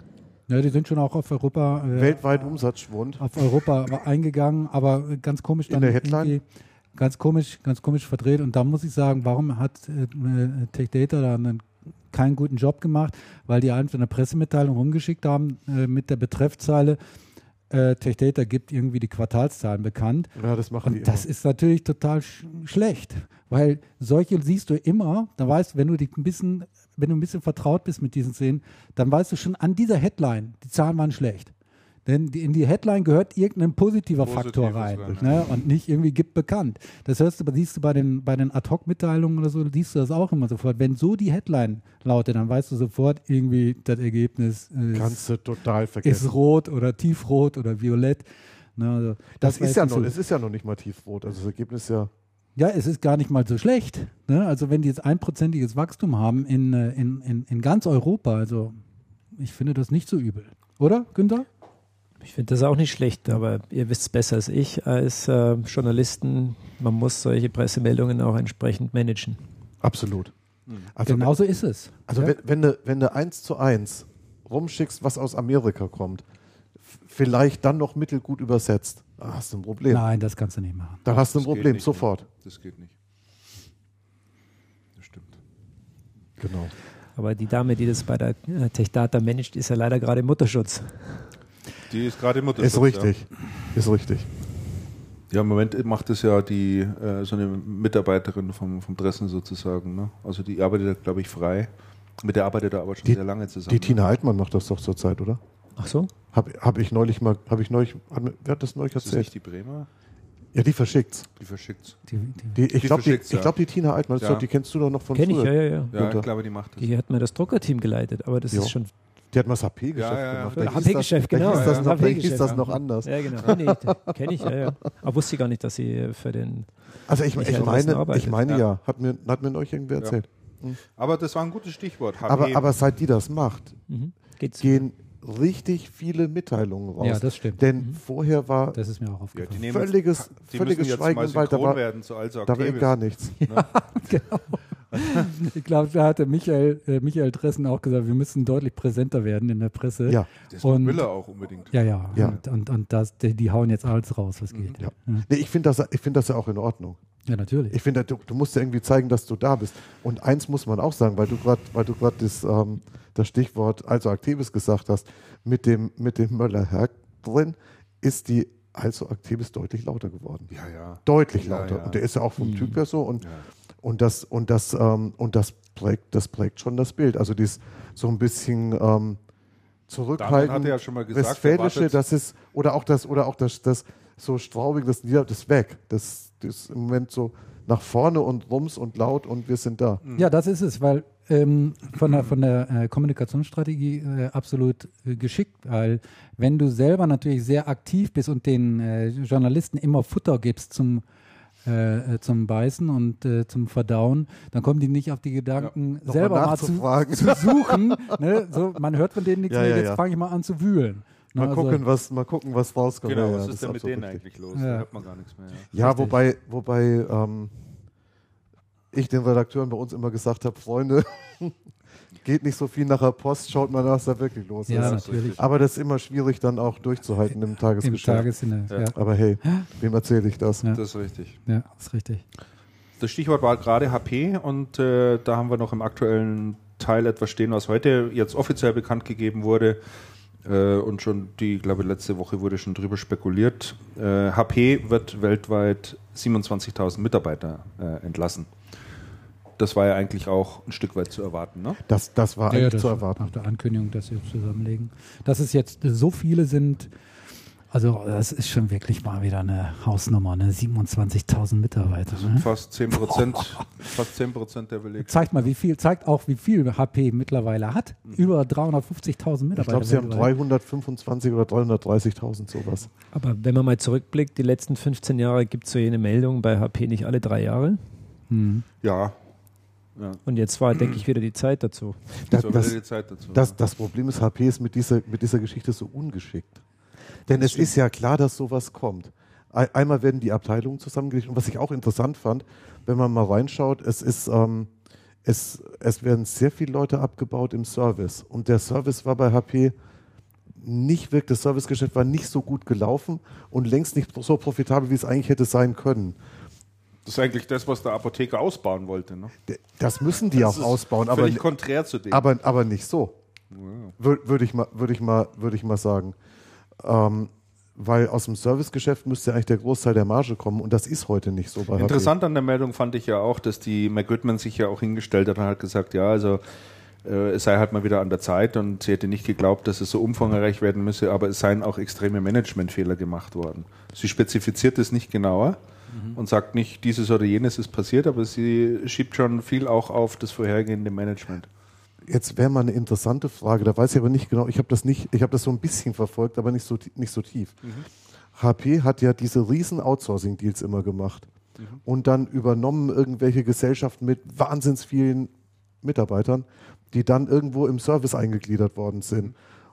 Und man kann so eine Integration ja so oder so machen und muss aber immer gewährleisten, dass natürlich bei dem, für den man outsourced, der Laden halt weiterläuft.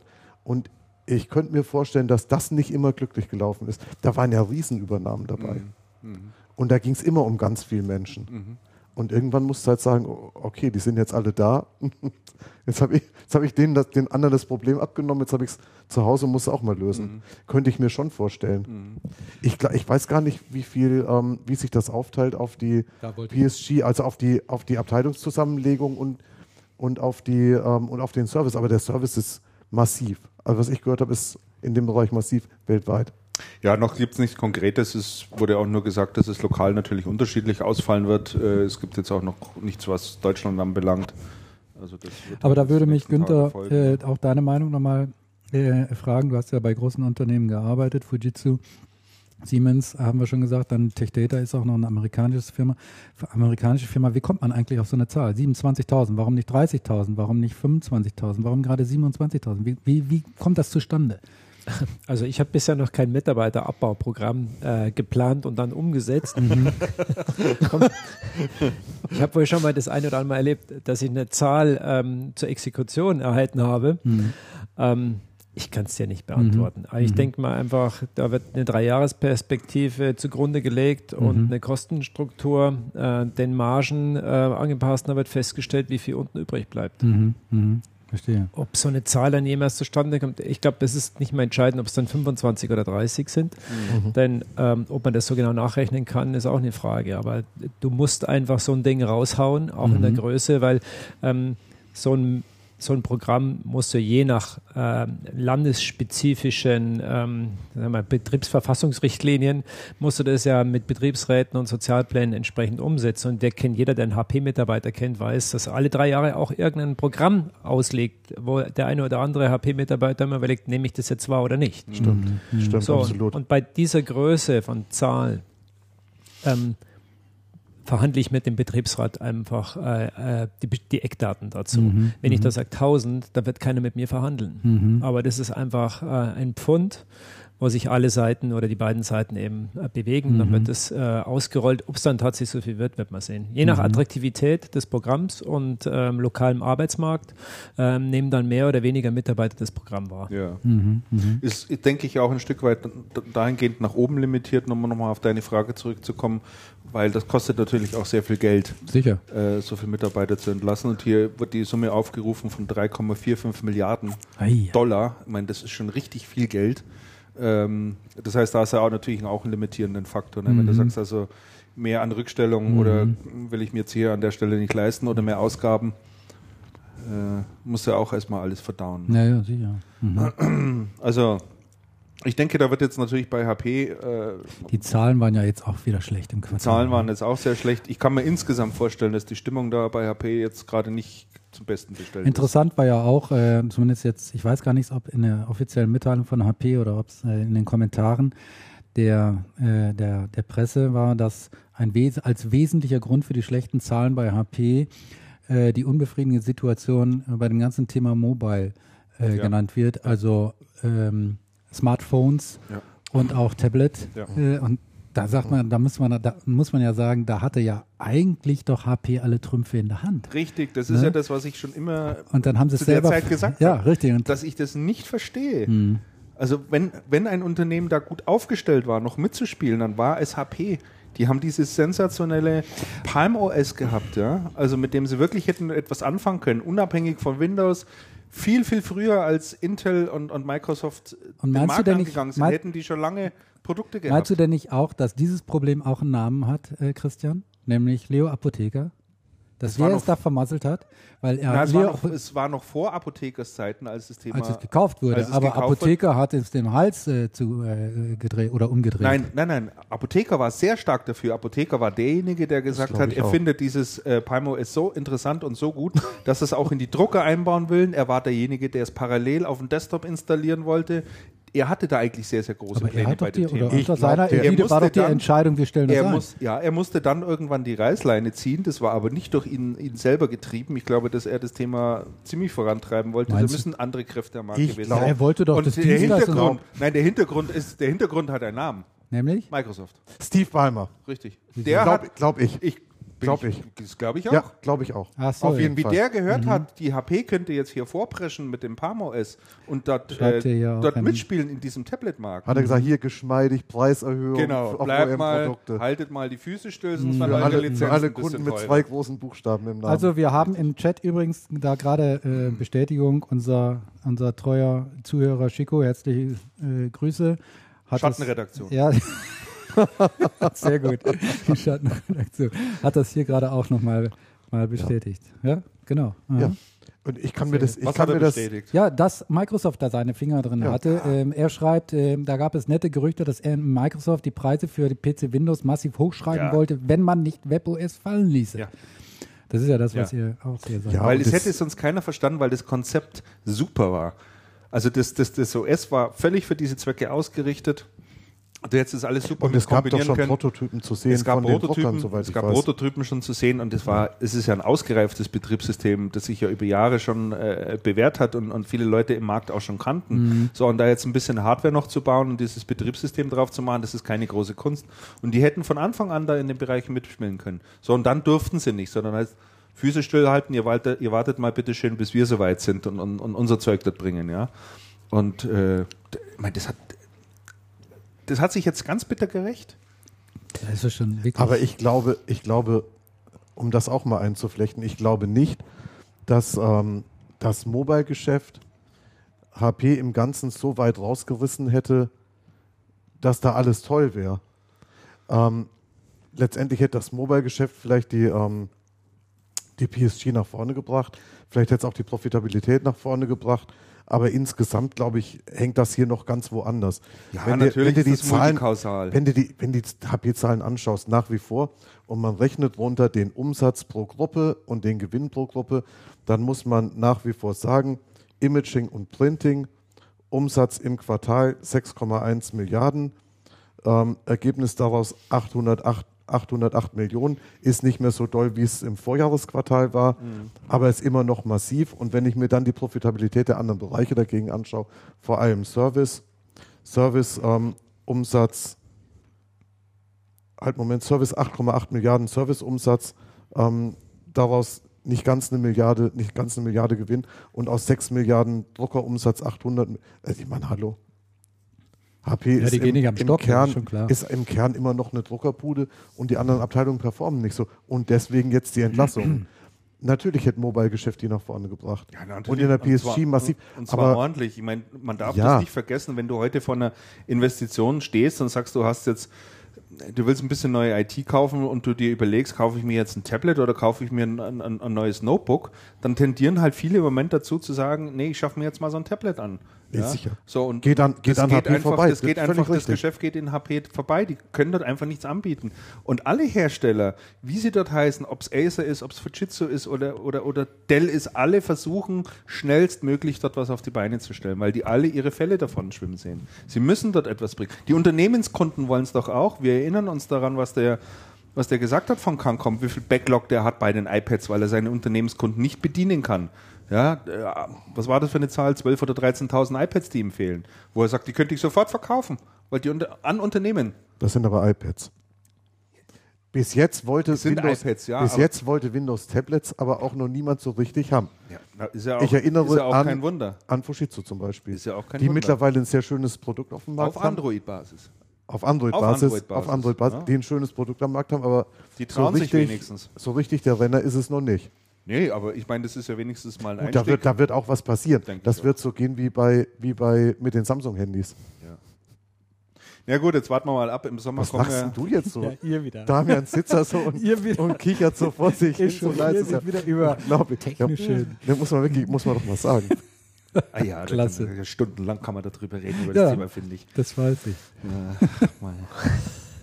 Jedenfalls, äh, ich hatte mir darunter noch was geschrieben äh, im, im, in der Themenplanung. Ähm, äh, bei dem Thema HP entlässt 27.000 Mitarbeiter. Da haben wir ja gesagt, ja, da ist bestimmt nicht die Stimmung auch nicht so besonders gut. Und wir wissen ja auch, dass die immer viel im Stress waren, diese Ja. HP-Leute. Da hat man ja schon so das einige, einiges gehört. Und witzigerweise habe ich heute Das habe ich auch gesehen. äh, das Rank, die aktuelle Aha. Rangliste oder die erste Rangliste äh, der meisten Burnout-Kranken bei deutschen Unternehmen äh, gesehen. Hast du da schon reingeguckt? da habe ich schon reingeschaut. Ich habe noch gar nicht geschaut. Und da war ich ehrlich gesagt verwundert, da haben wir gedacht, jetzt kommen die ganzen IT-Firmen wahrscheinlich, ne? Von oben nach unten, nach unten drauf. Ist überhaupt nicht so. Nee, wer steht Nee, denn an da der Spitze rum? steht Allianz. Die Allianz. Die Allianz. Hauptsache Allianz versichert. Die Allianz, gefolgt von der Commerzbank, Deutsche Bank, Oh, wenn ich, wenn also ich diese an, ganzen Versicherungen und Banken da, das Also sind die wenn- ganzen Burnout. wenn ich an unseren, wenn ich an unseren Commerzbanker denke, bei dem wir mit der Firma sind, der ist, der ist immer gestresst, ey, Ja, du Donnerwetter. brauchst natürlich ein Programm als Unternehmen, äh, dass du dich um Burnout-Fälle kümmerst. Ähm, Du meinst, dass die eher erfasst werden als in sagen. IT-Firmen? Ja, das kann auch gut sein. Dass das, äh, ich meine, die werden dort wahrscheinlich alle Firmen mal angeschrieben haben und haben gesagt, so, jetzt tragt mal eure Zahl ein an bekannten äh, Burnout-Fällen und Personalabteilung, nicht. Gibt's bei Personalabteilung bei HP, bei uns keiner. Alle nicht richtig Aber man ausgelastet. muss ja auch dazu sagen, wenn man mal mit HP-Mitarbeitern spricht, die 10, 15 Jahre auf dem Buckel haben, die sagen, ja gut, dieses Jahr, das wird wieder ein hartes Jahr, das kennen wir auch schon, auch da müssen wir durch.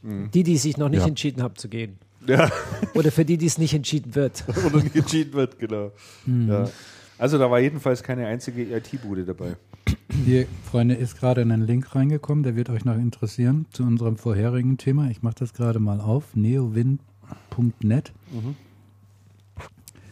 Äh, ich lande auf einer Ach so, ja, Seite, das HP is HP on- mit Windows 8. Kennst du natürlich schon. Kenne ich natürlich schon, das habe ich sogar noch auf der Themenliste draufstehen.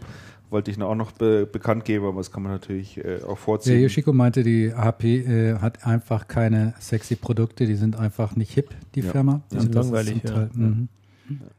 Ja, das ist, das ist ein Problem. Ja. Das ist ein Problem. Ja. Wobei, wobei bei HP ist das anscheinend auch sehr ähm, unterschiedlich, je nach Produktgruppen. Bei, den, bei diesen ganzen Consumer-Endgeräten und so, bei diesem ganzen Low-End, ist man sehr vergleichbar und es muss aber so sein, je high-endiger man geht oder je spezieller man geht, desto mehr mit Liebe zum Detail ist das entwickelt. Also bei den Servern und Storage sieht es dann ganz anders aus als bei Notebooks. Da interessiert Aha. mich das Design ja auch so viel, wenn das Ding dann im Rechenzentrum im Keller steht. Nein, nicht, nicht, vom, nein, nicht vom Design, sondern also nicht vom Design im Sinne von ähm, sieht jetzt toll aus oder was, sondern von der Produktqualität von der, von der? Produktqualität, von der Bedienqualität und und und. Ja. Da muss es schon massive Unterschiede geben. Das glaube ich sehr wohl. Ja. Das kann also die HP ist die Apple des Rechenzentrums. Ah, oh, schön. Sehr schöner Satz. Ich dachte, dass die Oder? Dell sei das, aber gut. Sehr schöner Satz. Ich weiß Ich nicht, weiß das es nicht, stimmt, keine aber Ahnung. Also, also angeblich wäre das so. erstes Burnout. Ich baue nicht, ich baue nicht ständig Das haben wir Server schon eine auf. Überschrift für die heutige Sendung hier. Ja, das HP ist die Apple. Nee, wie war das nochmal? HP ist die Apple des Rechenzentrums. HP ist die Apple des Rechenzentrums. Oh, und die Z1 schreibt er hier. Die, die Z1, die neue Workstation, die ist schon wirklich klasse. Die habe ich jetzt Die holst du dir. Die habe ich jetzt auch gesehen. Nein, die hole ich mir nicht.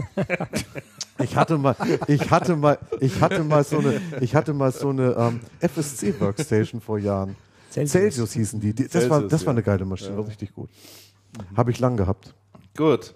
Wir schließen äh, den ersten Block ab. Heute sind wir aber schnell Wetter. unterwegs. Aber wir haben schon ein paar Themen vor. Vorweggezogen. schnell. Ja, wir haben ein paar Themen vor. Ja, aber nicht erschöpfend. Also da gibt es zu jedem. Lass uns vielleicht viel nochmal kurz sprechen über die, über die EM Top, die ja jetzt stattgefunden hat, auch diese Woche. Ja, Am Dienstagabend beginnend mit dem sogenannten VIP-Abend. Montagabend. Montagabend mit dem Montagabend. VIP-Abend, genau. Und am Dienstag dann die eigentliche Hausmesse. Das ne? war wirklich auf dem Dienstag. Das fand ich das Erstaunlichste. Wieso? Das ist eine Distributorenhausmesse auf dem Dienstag. Die sind immer donnerstags. eigentlich mal Donnerstag. Immer donnerstags und weil danach ist ja dann irgendwann das Wochenende auch schon absehbar. Und was ich, so- was ich so wahnsinnig fand, ich habe mir das überlegt, es war doch nach der Veranstaltung noch Party hier in Eisbach Studios. Ja. Und da habe ich überlegt, jetzt stehen wir hier und trinken und tanzen. Es ist nächtens um eins.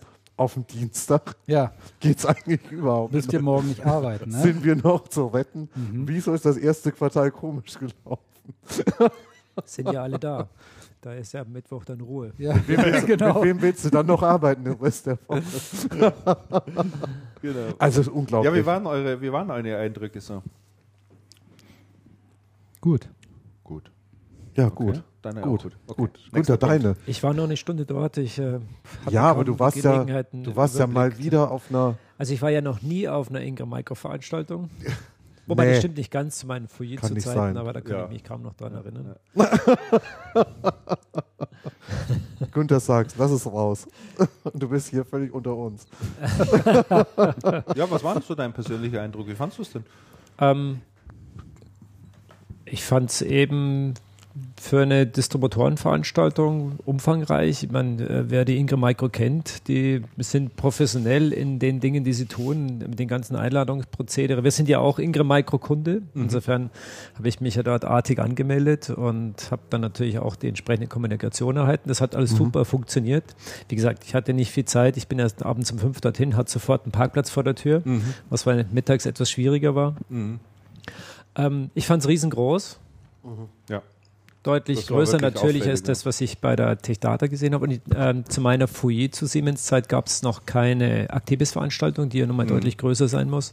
Also so ein Benchmark der beiden Distributoren Techdata und Ingram Micro ist es einfach ein Stück weit größer, würde ich sagen. Was die Qualität der Besucher betrifft, da kann ich mir kein Urteil erlauben. Ja, das ist, glaube ich, schwer vorhersehen. Also was, also was man, was man von, was man von Herstellern hört, ist, ähm, es sind auf der Ingram-Veranstaltung immer mehr Besucher. Ähm, und es spiegelt sich allerdings, spiegeln sich auch die Unterschiede in den, in den ähm, Kundenstrukturen wieder. Die Ingram hat ja sehr viele kleine, kleinste Händler, ähm, sehr, sehr großen Einzugsbereich hier in, in, in München und Umgebung, die dann natürlich alle da sind. Ähm, bei der Actebis sind oder bei der Also Actebis sind es ähm, eher größere Häuser.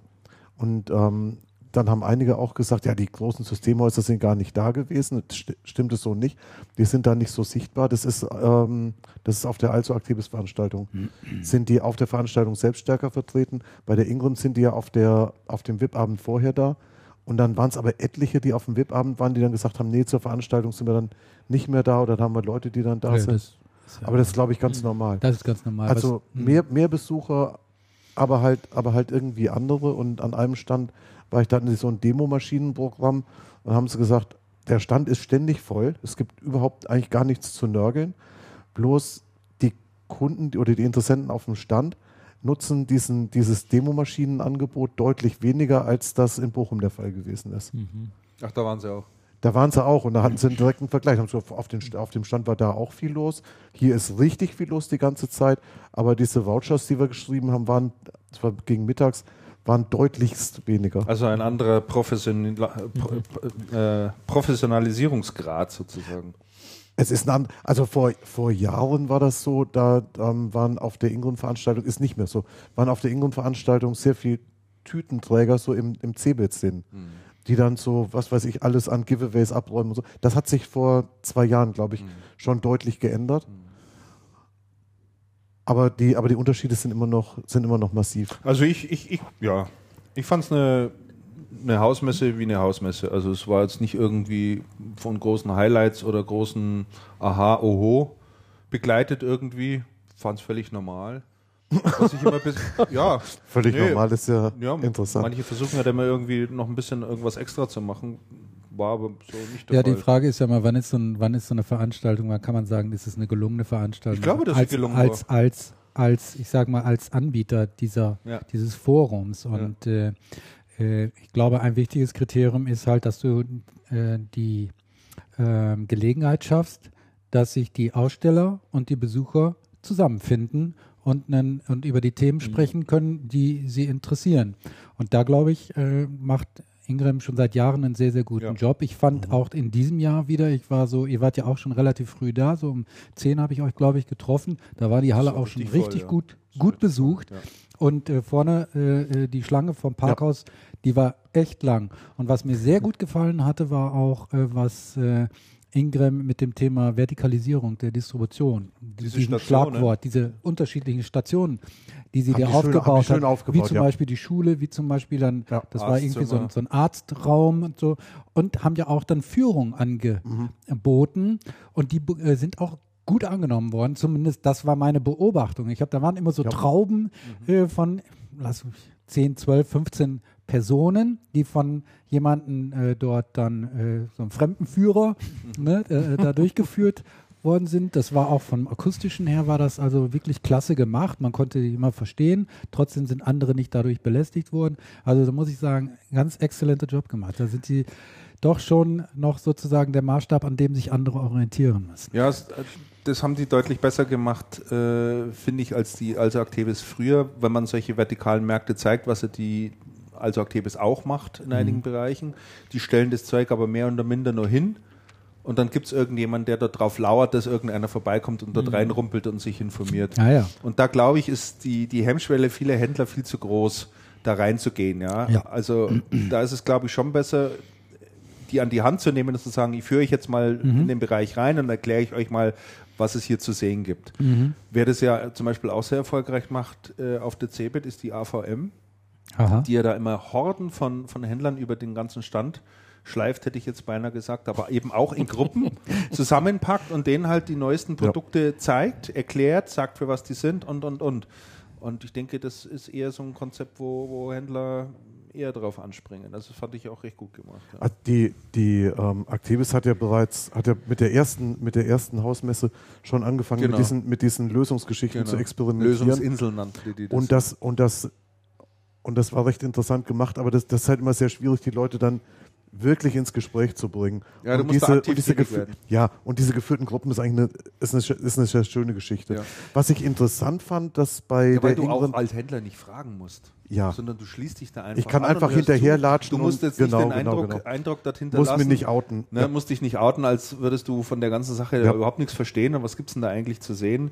Äh, Händler neigen ja ein bisschen dazu, den Eindruck zu vermitteln, als würden sie sich überall auskennen und wissen eh eigentlich Bescheid über die IT. Ja? Ist jetzt auch ein bisschen pauschal natürlich gesagt. Donnerwetter, äh, das war echt ein Pauschalurteil.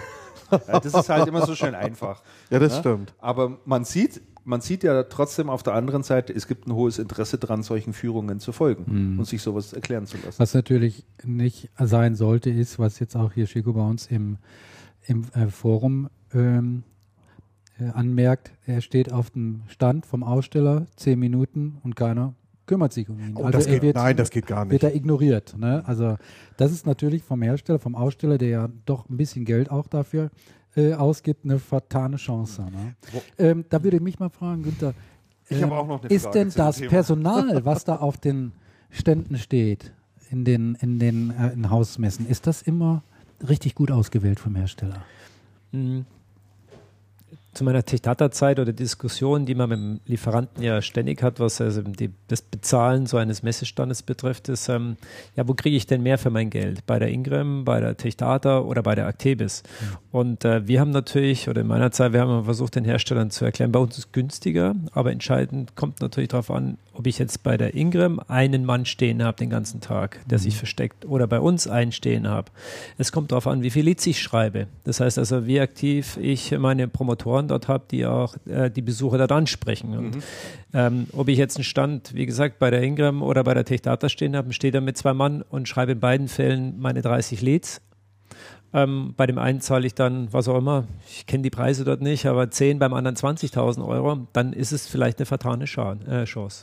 Jetzt, ja. Aber ob es das richtige Personal ist, das muss jeder, jeder Lieferant für sich entscheiden. Aber das ist die entscheidende Frage, finde ich. Äh, du sprachst jetzt, du hast jetzt das Wort Promotoren benutzt. Mhm ist es wirklich gut, wenn einfach nur da Promotoren hinzu, äh, hinzustellen, die zum Teil die Produkte nicht gut kennen oder gar nicht kennen. Aber dann ist kein Promoter, sondern dann ist ein, äh, dann ist ein Praktikant. Hostess. ja. Hostess. Was meinst du dann mit Promoter? Na, jemand, der in der Lage ist, so ein Produkt vernünftig ähm, zu erklären. Ah ja, okay, also schon also, jemand, der wenn er ein Thema ähm, drinsteht. Ja, der, ich meine, wenn ich dort. Ähm, also der stand, braucht nicht vom Unternehmen sein, aber der muss so geschult sein, dass er. Ja, woher da kommt, spielt ja keine Rolle. Aber wenn ich als Reseller ähm, zu einem äh, Messestand ja gehe, egal ob jetzt Cebit oder Ingram Micro in München, dann ist nichts anderes als eine IT-Messe, seit es die Systeme in München nicht mehr gibt. Mhm. Ähm, muss man ja sagen, ähm, entweder ich gehe proaktiv dorthin, mhm. weil ich sowieso HP oder Fujitsu bin und man einfach lokal keine Lust habe, zur CeBIT zu fahren oder zur Actebis. Ich bleibe hier in München mhm. oder in, der, in, Süddeutschland und dann möchte ich eben die Produkte sehen oder jemanden, der mir erklärt, was ich damit anfangen soll. Mhm. Ja gut, wenn ich dann als Lieferant dort jemanden hinstelle, der keine Ahnung davon hat, dann ist es verlorene Liebesmühe. Vielleicht sogar Kontraprodukt. Macht es Sinn, da Channel-Leute äh, hinzustellen? Mitarbeiter von den Distributoren. Ja, ja gut, wenn sie halt, wer, wer, Hauptsache sie haben eine Ahnung davon. Mhm. Oder auch vom Hersteller, die halt in der, in der, in der, in der Channel-Abteilung äh, des Herstellers arbeiten. Wenn es darum geht, wie können wir beide zusammen, äh, wie können wir beide zusammen Geschäft machen, Geschäft entwickeln? Oder ist das, das da der falsche, falsche Ort? Das ist so immer ja die Frage, was der Lieferant oder der Hersteller für eine Strategie hat. Mhm. Ich meine, die HP hatte mal ein super Unternehmen, hieß Chat Consult. Ja, Jörg Hartmann war ja einer der drei Gründer, ich glaube auch schon vor 15 Jahren. Die haben sich ja darauf konzentriert, als Dienstleister für HP ähm, die Produkte bei Hausmessen, bei welchen Veranstaltungen auch immer, eben professionell zu präsentieren. Mhm. Ähm, und wussten ähm, ja zum Teil mehr als die eigenen Produktmanager. Mhm. So und ähm, ich kann mich kaum noch daran erinnern, bei Fujitsu hatten wir auch so ein Team. Das waren eigentlich Externe, mhm. die aber von den Produkten super Bescheid wussten. Mhm. Mhm.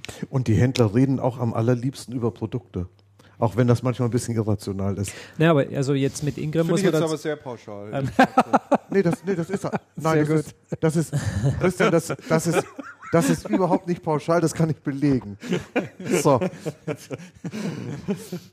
Und eines Tages werde ich das tun. Ja. Spaß muss sein. Hier hört er auf. Ich habe auch noch eine Frage zu, zum Thema Hausmessen. Eine ganz einfache Frage, vielleicht gibt es auch eine ganz einfache Antwort drauf. Sind Hausmessen inzwischen ein, äh, ein Businessmodell für einen Distributor? Oh. Was wirft, wirft, wirft eine Hausmesse Geld ab? Also wir waren bei der Techdata in den drei Jahren, in denen ich jetzt tätig war, so gerade Break-Even. Also ähm, man kann da nicht davon sprechen, dass man damit Geld verdient. Für die Ingram kann ich leider nicht sprechen. Oder andersrum, dann, dann drehen wir die Frage vielleicht ein bisschen um. Also ich, ich, ich kann mir Aber das gut. Es war immer grenzwertig. Es war immer die Frage, erreicht man das Budget auch tatsächlich mit den Einnahmen, mit den Lieferanten? Und dann immer die Diskussion, ja. 50.000 Euro ist mir zu viel, ich zahle nur 30. Ja. Und wenn einer an, wenn man mit einem anfängt, dann äh, die, in der Hersteller-Community wird Morgen ja ständig darüber alle. gesprochen, ja, wie viel hast du bezahlt und du mhm. warst bei der Ingram teurer oder günstiger. Mhm. Ähm, das waren immer sehr mühsame Diskussionen. Mhm. mhm. Also bei der Techdata war es kein Geschäftsmodell in dem Sinne. Mhm. Sondern einfach. Äh, ja, weil das auch so ein Thema ist, was so ein bisschen, bisschen rumgeistert, auch auf, auf Herstellerseite teilweise, die sagen, naja, die Distributoren machen in den letzten Jahren nur immer mehr Tamtam -Tam um ihre eigentlichen Hausmessen, weil sie das für sich als Geschäftsmodell erkannt haben wollen. So der glaub, Vorwurf. Ob es mh. tatsächlich so ist, ich weiß es auch nicht. Naja, und dann, das ist genau die Diskussion, die ich oft geführt hatte, war eben, ja, wenn ihr nichts draus macht, dann sind auch 5000 Euro zu viel. Ja. Nur das Natürlich. dabei sein zu müssen, weil man hat ja ein Commitment gegenüber der Tech Data, Ja. ähm, auch schön, die Einnahmen, aber wenn es dann natürlich Ja. nichts bringt, Ja. ähm, dann hilft es natürlich nicht. Ja. Aber ich finde, wir haben, als ich da 2007 angefangen hat, dann war der Termin für die Messe im Folgejahr schon gesetzt, auch im Frühjahr. Ähm, wir haben echt dann dafür gekämpft, dass wir die, ähm, die Messe vom Frühjahr in den Herbst, verschieben, um einfach diesen Zweiklang zu haben. Früher Ingram Micro, Herbst Tech Data Ja. ist, weil Lieferanten, Hersteller, ich neige mal, die Distributoren bezeichnen die Hersteller gerne als Lieferanten. Ja. Ähm, weil man eben alle drei bis sechs Monate neue Produktzyklen hat, dann ist so ein Herbst eigentlich ein guter Termin, einfach um den Wintersetup dort ja, vorzustellen. klar. Also ich glaube, das hat den Lieferanten auch geholfen Mhm. oder, ähm, oder der Techdata geholfen. In dem Fall war es so, die Ingram Micro ist der Platzhirsch. Im Zweifel, wenn ich mich entscheiden muss, dass zwei Tage später äh, die Techdata-Veranstaltung stattfindet und ich mich entscheiden muss, ob A oder B, ja gut, dann gehe ich zum Marktführer, wo ich im Zweifel mehr Besucher finde. Ist eigentlich ganz schön, dass das so entzerrt ist Denke ich auch. mittlerweile. Ja. Die Actebis im April und die, die Ingram dann vier Wochen später und dann ein Bei der- halbes Jahr später die Tech. Ich finde Bei das der gut. Actebis denke ich, das hat, äh, hat kaum Ein- Einfluss auf die Süddeutschen, weil nein. eben Nee. der regionale Besucher dort Ja. in diesem Postelzahngebiet kaum eine Überschneidung Ja. hat zu den süddeutschen Veranstaltungen. Nee, das Einzige, wo es sich halt auswirkt, ist Richtung Hersteller. Genau. Ja. Die dann ja eine Präsenz auf beiden brauchen. Meine Frage ist, wenn äh, die Inge Micro Veranstaltung so voll war, was würde passieren, wenn die zwei Tage wäre? Das habe ich mir auch überlegt und da habe ich mit Wenn- irgendwem auf der Veranstaltung noch drüber diskutiert. Interessante Frage. Ich weiß nicht, ob es funktionieren würde. Keine Ahnung. Ich Absolut glaube, schwer zu sagen. Ich wäre da, ich bin, bin da eher, eher ein bisschen skeptisch. Sag mal, die, die, in Kriege ich Wirklichkeit für ist es doch so, 10% mehr Kosten, dadurch 30% mehr Besucher? Dann wird es sich lohnen. man müsste, man müsste einen Was Tag wäre am denn da die nehmen, Annahme? wo Wäre die Annahme, dass kommen. du als Distributor oder als Veranstalter den, den Händlern Übernachtungsmöglichkeit anbietest? Oder, Ich, ich glaube nicht, dass ein Händler zwei Tage kommen würde. Nee, oder du würdest auch. einfach die Veranstaltung zwei Tage laufen würde ich- lassen und Hätte ich einfach die, bei 4000 Besuchern, was die Inge Micro hat, sind ja nicht 4000 Besucher am HP-Stand gewesen. Mhm. Ne? Aber Richtig. vielleicht gibt es da 300 Interessenten, wo es aber letztendlich nur 200 geschafft haben. Und wenn sich entzerrt, dort weniger los ist, verteile ich dann ähm, die Besucher auf zwei Tage und habe dort in Summe einfach mehr Leads generiert, mehr Gespräche am Herstellerstand produziert. Mhm. Also ich, ich denke, es würden, wenn man es Richtung Wochenende schiebt, auf einem, auf einem Samstag oder sowas, extrem viel kleine und kleinste Händler aus der Umgebung kommen und zwar noch erheblich viel mehr als im Moment kommen Was dem Ingram-Konzept entgegenkommen würde. und den ganzen Ja. Tag bleiben. Den also zweitägigen. Freitag, Samstag. Am zweiten. Ja, ich habe greif auch, ich bin hier gerade immer in dem Chat rum drin. Und äh, da ist auch dann die äh, der Punkt angesprochen worden, äh, worden, dass es nicht nur immer um die Produkte geht, dass die Händler sich nicht nur um Produkte, über Produkte informieren wollen, sondern dass sie halt eben auch einen tiefergehenden Gesprächsbedarf haben, nämlich auch darum, was habt ihr für Programme, was habt ihr, was können wir gemeinsam für Konzepte entwickeln? Und hier ist auch die Frage, ist es vielleicht äh, auch so ein Value, den der Distributor leistet, nämlich so eine Networking-Plattform einfach zur Verfügung zu stellen, dass ich, äh, dass ich Hersteller, Schrägstrich, Lieferanten und Händler, aber auch natürlich der Distributor selber äh, dort zur Verfügung stellt, um diese Gespräche mit den Besuchern zu führen. Und ich denke, ich weiß nicht, ich weiß, wie, würde mich interessieren, wie eure Meinung ist, aber ich glaube, dass das offensichtlich ein Punkt ist, sonst werden ja auch nie, würden nicht so viele Leute kommen. Ne? Also im Sinne des Distributors, als Ingram Micro, wenn ich ähm, Großteil meines Vertriebsteams, das am Telefon sitzt, äh, lernt Kunden nie kennen, dann kann ich einfach der doppelten Anzahl an Mitarbeitern die Chance geben, vielleicht einmal im Jahr äh, meinen Kunden tatsächlich für zehn Minuten zu treffen. Und das ist wieder so diese persönliche Beziehung Ja. zu meinem Kunden zu haben, bringt mir jetzt keine zwei Prozent mehr Marge, aber vielleicht wieder diese 10, 20 Basispunkte, Mhm. dass ich sage, okay, bei dem ist das Notebook jetzt äh, drei Euro teurer, aber Mhm. komm, ich kaufe bei dir, weil Mhm. da sieht man sich einmal, Mhm. duzt sich vielleicht, was in der IT ja schnell Mhm. üblich ist. Mhm. Ähm, das hätte mit Sicherheit auch einen Mehrwert für den Distributor selbst. Mhm. Mhm, das stimmt. Ja, das Networking ist schon ein wichtiger Aspekt. Absolut. Sehe ich Auch die Abendveranstaltung, Auch, so. auch die Abendveranstaltung. Ja, die du ja, gerne besuchst, Andreas. Die habe ich. Gerne und ich lange. besuche die gerne. ich wollte eigentlich viel früher gehen. Ich wollte so machen wie Damian. Ich war ja gar nicht da. Nein, du- am Vorabend. Da, am warst du ja, da Vorabend. warst du auch relativ zügig Viertel da und zehn. dann. Ja, genau. Das ist doch nicht spät. Äh, früh. Das ist doch schon spät. Naja. Naja, Also, für euch ich- nicht. Ihr Nein. steht ja auch nicht morgens um 5 Uhr auf. Hast du eine Ahnung? Hast du eine Ahnung, wann ich aufstehe? Tatsächlich? Ja, es ist nicht fünf, aber es ist sechs. Ja? Ja. So ist recht. Ja, ja. Wie fandet ihr die, die, die Vorabendveranstaltung? Interessant. Ich fand es auch interessant. Also das der- Setup von- fand ich so interessant, weil ich kenne Ja. die. Also man muss dazu sagen, für alle, die, die, die es jetzt nicht wissen, Ja. das fand in der BMW-Welt statt, Ja. aber nicht äh, in der BMW-Welt selber drin, sondern außen an diesem Doppelkegel. Genau. Und wer die noch von früher kennt, da waren immer runde Tische und dann hatten dann Plätze, die zugewiesen worden sind und dann saß man dann auch für den Rest des Abends an diesem Platz. Also zunächst mal sicher zwei, eher tendenziell drei Stunden saßt du an dem Platz. Ja, ja. Äh, Und, äh, Total steife Veranstaltung. und, ja, es gab ja, auch kein Buffet, sondern es wurde serviert und so weiter. Und Ja. so, wenn du Glück hattest, hattest du einen interessanten Gesprächspartner. Wenn du Pech hattest, hattest du Pech. Und äh, das haben die ja jetzt komplett anders gemacht. Also es Jahren gab schon. gar keine runden Tische mehr, es gab auch keine Stühle mehr, sondern nur noch Hocker äh, und äh, dann so größere ja, Tische. Äh, das hatte mehr so eine Art, so einen Charakter von Empfang. Ne? Man ging ja auch, es war ja die ganze Zeit Bewegung da. Ne? Man, und ich glaube, dass das vom Grundcharakter her absolut korrekt ist, weil die Menschen, die da hingehen wollen, die wollen sich schon miteinander unterhalten Ja. und miteinander austauschen. Ja. Und das war dann wirklich eine tolle Gelegenheit. Was ganz, ganz schlecht war, fand ich, war das Essen. Nicht das Essen Ga- gab's selber. eins? Gab's ja, eins? eben Nein, genau. Es gab ganz wenig. Nicht, das war das. Die Logistik. Die, also, Ja, es gab nur so Flying, wie nannte er das? Flying Buffet. Flying Buffet. Flying da kamen Dinner. dann halt irgendwie Leute da, oder auch nicht vorbei und haben so winzige, Also was sie gebracht haben, war Vier gut. Gramm Reis. das kann sein. Aber, Aber es, es war halt- aber es alle war halt hatten wenig. Hunger. Es alle war hatten wenig. Hunger. Und ich ich habe so von jemandem Hunger. gehört, der hat sich zu Hause, als er zu Hause war, erst mal ein Butterbrot gemacht. Leberwurstbrot. Oder so, ja. Leberwurstbrot, ich kenne den. Weil ganz in unserer Nähe. Das, das fand ich jetzt, fand ich jetzt nicht. Das fand ich jetzt. Siehst du hier, schreibt er auch, die, ähm, ein, ein unserer äh, Zuhörer, Essen sagen alle war nicht gut gelöst. nee, das war, das war wirklich, das war das Einzige, Aber was sonst nicht fand ich die gelöst war. Veranstaltung nicht schlecht. Also Nee, ich fand die fand ich im, gut. im vergangenen Jahr, da wart ihr beide aber nicht noch einen Tick besser. Ja, Äh, sie nehmen ja da immer bist du Wechsel satt geworden. ab. Erstens bin ich satt geworden, da gab es kein Flying Buffet, sondern es gab Buffet, an Ja. dem du dich selber bedienen konntest, konntest solange du wolltest. Und äh, was im vergangenen Jahr noch besser gelöst war, die hatten alles wie eine Lounge aufgebaut. Also viele Sitzmöglichkeiten, einzelne Sessel, draußen wie drinnen, äh, so Sitzgruppen, wo man sich niederlassen konnte. Ja, ja. Das fand ich noch viel, viel angenähert. Mhm. Also da an dem Abend jetzt bei der BMW-Welt musste man schon sehr viel stehen. Mhm. Oder man ist einfach sehr viel gestanden. Die, Die- meiste Zeit draußen, weil natürlich schönes Wetter Draußen war. war schön, ja. Draußen gab es keine Sitzmöglichkeiten, Außer den Motorrädern. außer den Motorrädern, die dann ausgestellt waren.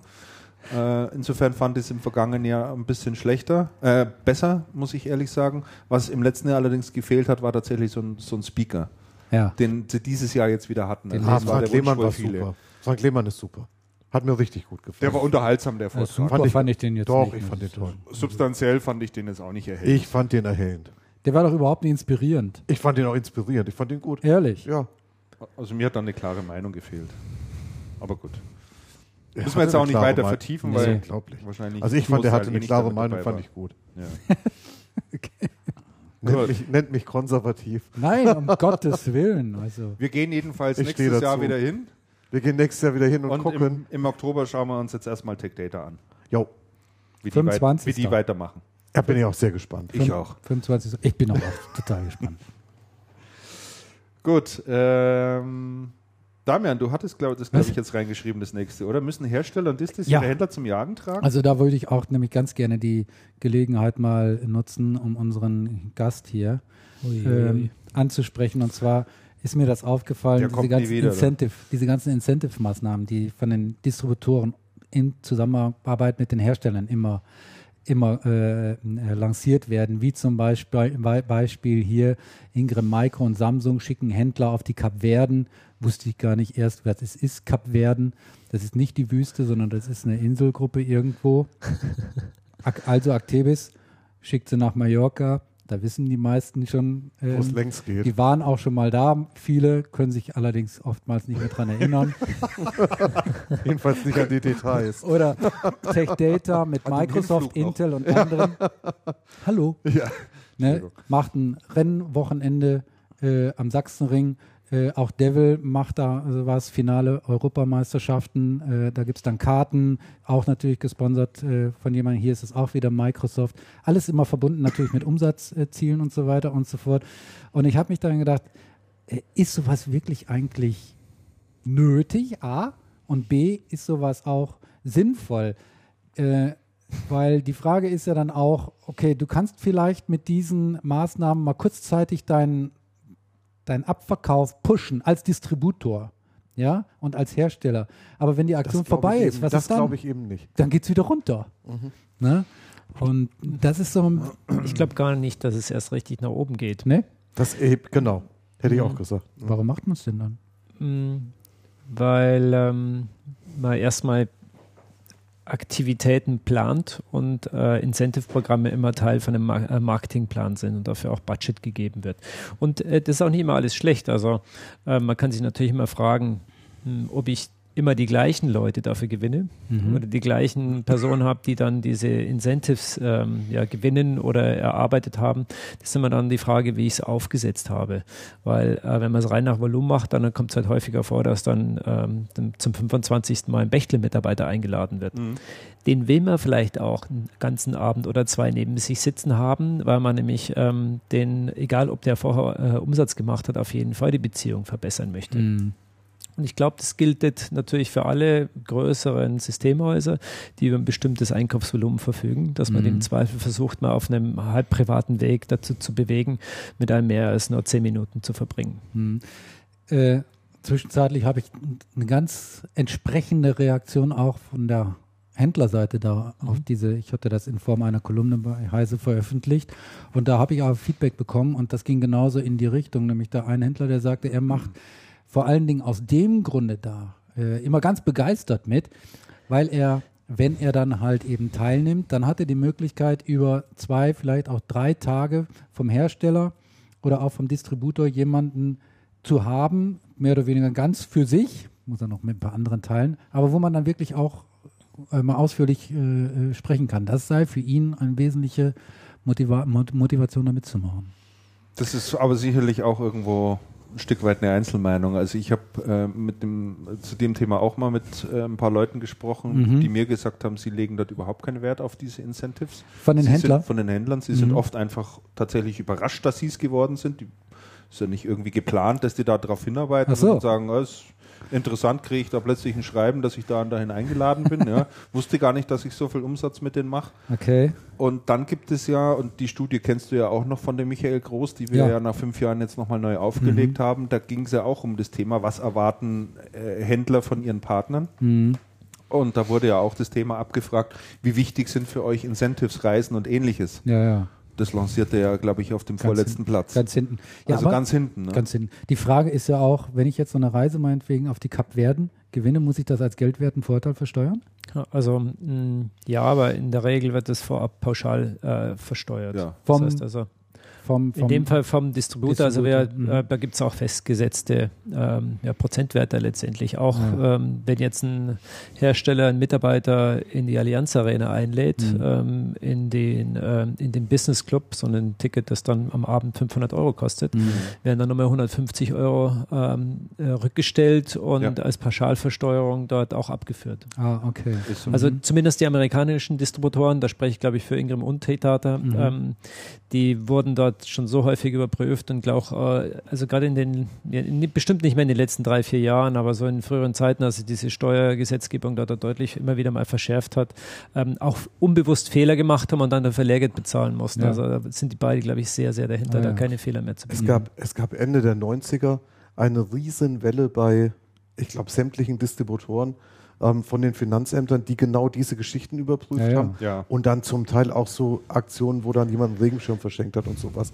Also wirklich bis, bis in die Details, Tatsächlich. wo sehr viel nachversteuert werden muss, Mhm. musste. Und seitdem ist das Thema eigentlich bei, also ich kenne keinen, der es nicht geregelt hat. Mhm. Und ähm, äh, hat mal jemanden eingeladen, muss man es auch explizit erwähnen, wie die Versteuerung eben stattfindet. So, und ja. ähm, auf die Kapverden wird sich kein Händler einladen lassen, wenn er danach nochmal ähm, 2000 Euro Geldwertenvorteil ja, ja. versteuern muss. Ja, denke ich mal. Also ich kenne sogar jemanden aus der Distribution, den, wenn ich zu einer Veranstaltung einlade, zu, zum Beispiel so den Channel Excellence Awards, der schickt mir vorher sogar noch ein Formular zu, in dem er mich bittet, dass ich da sämtliche Daten eintrage, ob es versteuert wurde und so weiter und so fort. Ja? Selbst so weit ist es mittlerweile schon. Mhm. Ja, das ist ein, das ist ein Riesenthema. Ja, ja. Das Thema ist, in den Verlagen haben wir das Thema ja nie gehabt. Nee. Weil, weil, das, weil die Praxis da ganz anders ist. Aber in der Distribution bei den Herstellern ist das seit, seit, ja, seit den späten 90ern. Seid ihr nie eingeladen worden, von dieser wunderschönen Reise auf die Kapverden zu berichten vor Ort? Ja, doch, das ist der Punkt. Für uns war das ja immer Arbeit. Ach so. Ja, sicher. Und das Incentive, bei dem ich war, war Fahrradfahren im Sauerland bei Regen. Das war sensationell. ich habe aber, hab aber noch einen Punkt zu, zu, genau dem, was du gesagt hast, Christian. Ja. Und zwar diese, diese Wichtigkeit von Incentives. Wir haben das neu untersucht. Wir haben neulich eine Untersuchung gestartet ähm, über die Auswirkungen von Incentives und das ist, glaube ich, noch nie gemacht worden. Mhm. Wenn man Händler fragt, was wir in der Vergangenheit bei, bei CN auch regelmäßig gemacht haben, fragst du immer Incentive, wie wichtig, dann sagen die meisten, geht so eigentlich nicht so wichtig. Schön, wenn es das gibt, aber, ähm, aber hilft uns eigentlich fürs Geschäft nicht wirklich weiter. Ähm, interessant ist es allerdings, wenn man umgekehrt an die ganze Geschichte rangeht. Also wenn du, wenn du sagst, okay, wir befragen jetzt Händler und dann ähm, hast du natürlich die Frage drin, habt ihr an einem Incentive teilgenommen? Und dann gehst du her und wertest umgekehrt aus und sagst, okay, diese beiden Gruppen, die es da gibt, die Incentive-Teilnehmer und die Nicht-Incentive-Teilnehmer, wie verhalten die sich eigentlich? Was unterscheidet die? Gibt es da überhaupt was? Antworten die unterschiedlich? Und es hat sich gezeigt, die ähm, Incentive-Teilnehmer sind deutlich herstellerloyaler, beurteilen den Hersteller positiver, sind näher am Hersteller, ähm, kennen die, ähm, die Angebote besser und nutzen die auch besser. Das, das heißt, gaben sie zumindest an. Nein, die, nein, nein. Die, ähm, das waren Fragen, das waren, wir haben nicht gefragt, hast du ein Incentive gemacht ähm, und jetzt bewertest du den Hersteller, sondern wir haben gesagt, bewerte doch mal das ähm, Partnerprogramm, bewerte doch mal das ähm, Hersteller-Image und und und. Und eine der Fragen war, hast du an Incentive teilgenommen? Ja. Und wenn du dann auf dies, über diesen Filterkreuz auswertest, ja. kommt als Ergebnis raus, die Incentive-Teilnehmer bewerten den Hersteller besser als diese Incentive die nicht teilgenommen haben. Ja, aber ist denn das verwunderlich, frage ich ehrlich gesagt. Also so ein Stück, ein Stück weit zeigen die doch dann auch ein bisschen Dankbarkeit und sagen, ja, jetzt muss ich da natürlich nein, wir haben, sagen. Nein, nein, wir haben unter dem, unter dem Hinsicht gar nicht gefragt. Die Fragen waren nicht im Zusammenhang. Okay, verstehe. Die Fragen waren überhaupt nicht im Zusammenhang. Es war ein langer Fragebogen. Im Fragebogen gab es ähm, eine Frage, die hieß, da ist ein Incentive gelaufen Habt ihr davon gewusst? Ja, nein. Habt ihr daran teilgenommen? Ja, nein. Du, wahrscheinlich ist es wie überall im Leben, wahrscheinlich gibt es tatsächlich Incentive-Fans, also die sagen, sie finden das super und äh, weil da kann ich mal meine Chance nutzen mhm. und habe dort jemanden, mit dem ich dann hier noch ein bisschen enger zusammenarbeiten kann. Und es gibt wahrscheinlich welche, die sagen, nee, eigentlich interessiert mich das Thema nicht. Ich, ich glaube, ich also glaub, das ist, ich glaube, es ist, nicht Christian, ich glaube, es ist falsch drum aufgezäumt. Wenn, wenn du zum Beispiel Händler fragst, ähm, wie wichtig ist euch eigentlich eine Händlerveranstaltung von einem Hersteller. Hm. Dann sagen die meisten, ist so mittelwichtig. Und wenn du dann fragst, okay, habt ihr teilgenommen? Dann sagen, dann sagen, je nachdem, dann sagen viele, haben wir teilgenommen. Die, die teilgenommen haben, finden es aber auch nur mittelwichtig. Wenn du jetzt anschaust, wenn du jetzt hinterfragst, wie sehen eigentlich die, die teilgenommen haben, den Hersteller, und wie sehen es die anderen, egal wie wichtig die das fanden, dann zeigen sich deutliche Unterschiede. Mhm. Ja, Denn die, die teilgenommen haben, kennen den Hersteller besser und neigen dazu, den Hersteller besser zu bewerten, weil sie ihn besser kennen. Also würde ja auf alle Fälle dafür sprechen, solche Veranstaltungen der Art auch zu machen. Er spricht dafür und, und dann muss man hergehen und sagen, okay, vielleicht stimmt ja die Erwartungshaltung überhaupt nicht, die ich als Hersteller habe. Und das ist wieder, was Günther vorhin schon gesagt hat. Ich glaube, die, die Umsatzauswirkung im Vorfeld eines Incentives ist so lala. Natürlich gibt es ein paar, die sich da am Wein hängen, unbedingt mitfahren wollen. Dann gibt es aber ganz viele, die sagen, wir melden uns überall an und meistens sind wir dabei, obwohl, obwohl wir nichts dafür tun. Mhm. Was natürlich für einen Hersteller erstmal scheiße ist, weil da habe ich ja, da habe ich dann Marge verschenkt und den, und den Sales viel zu teuer gemacht.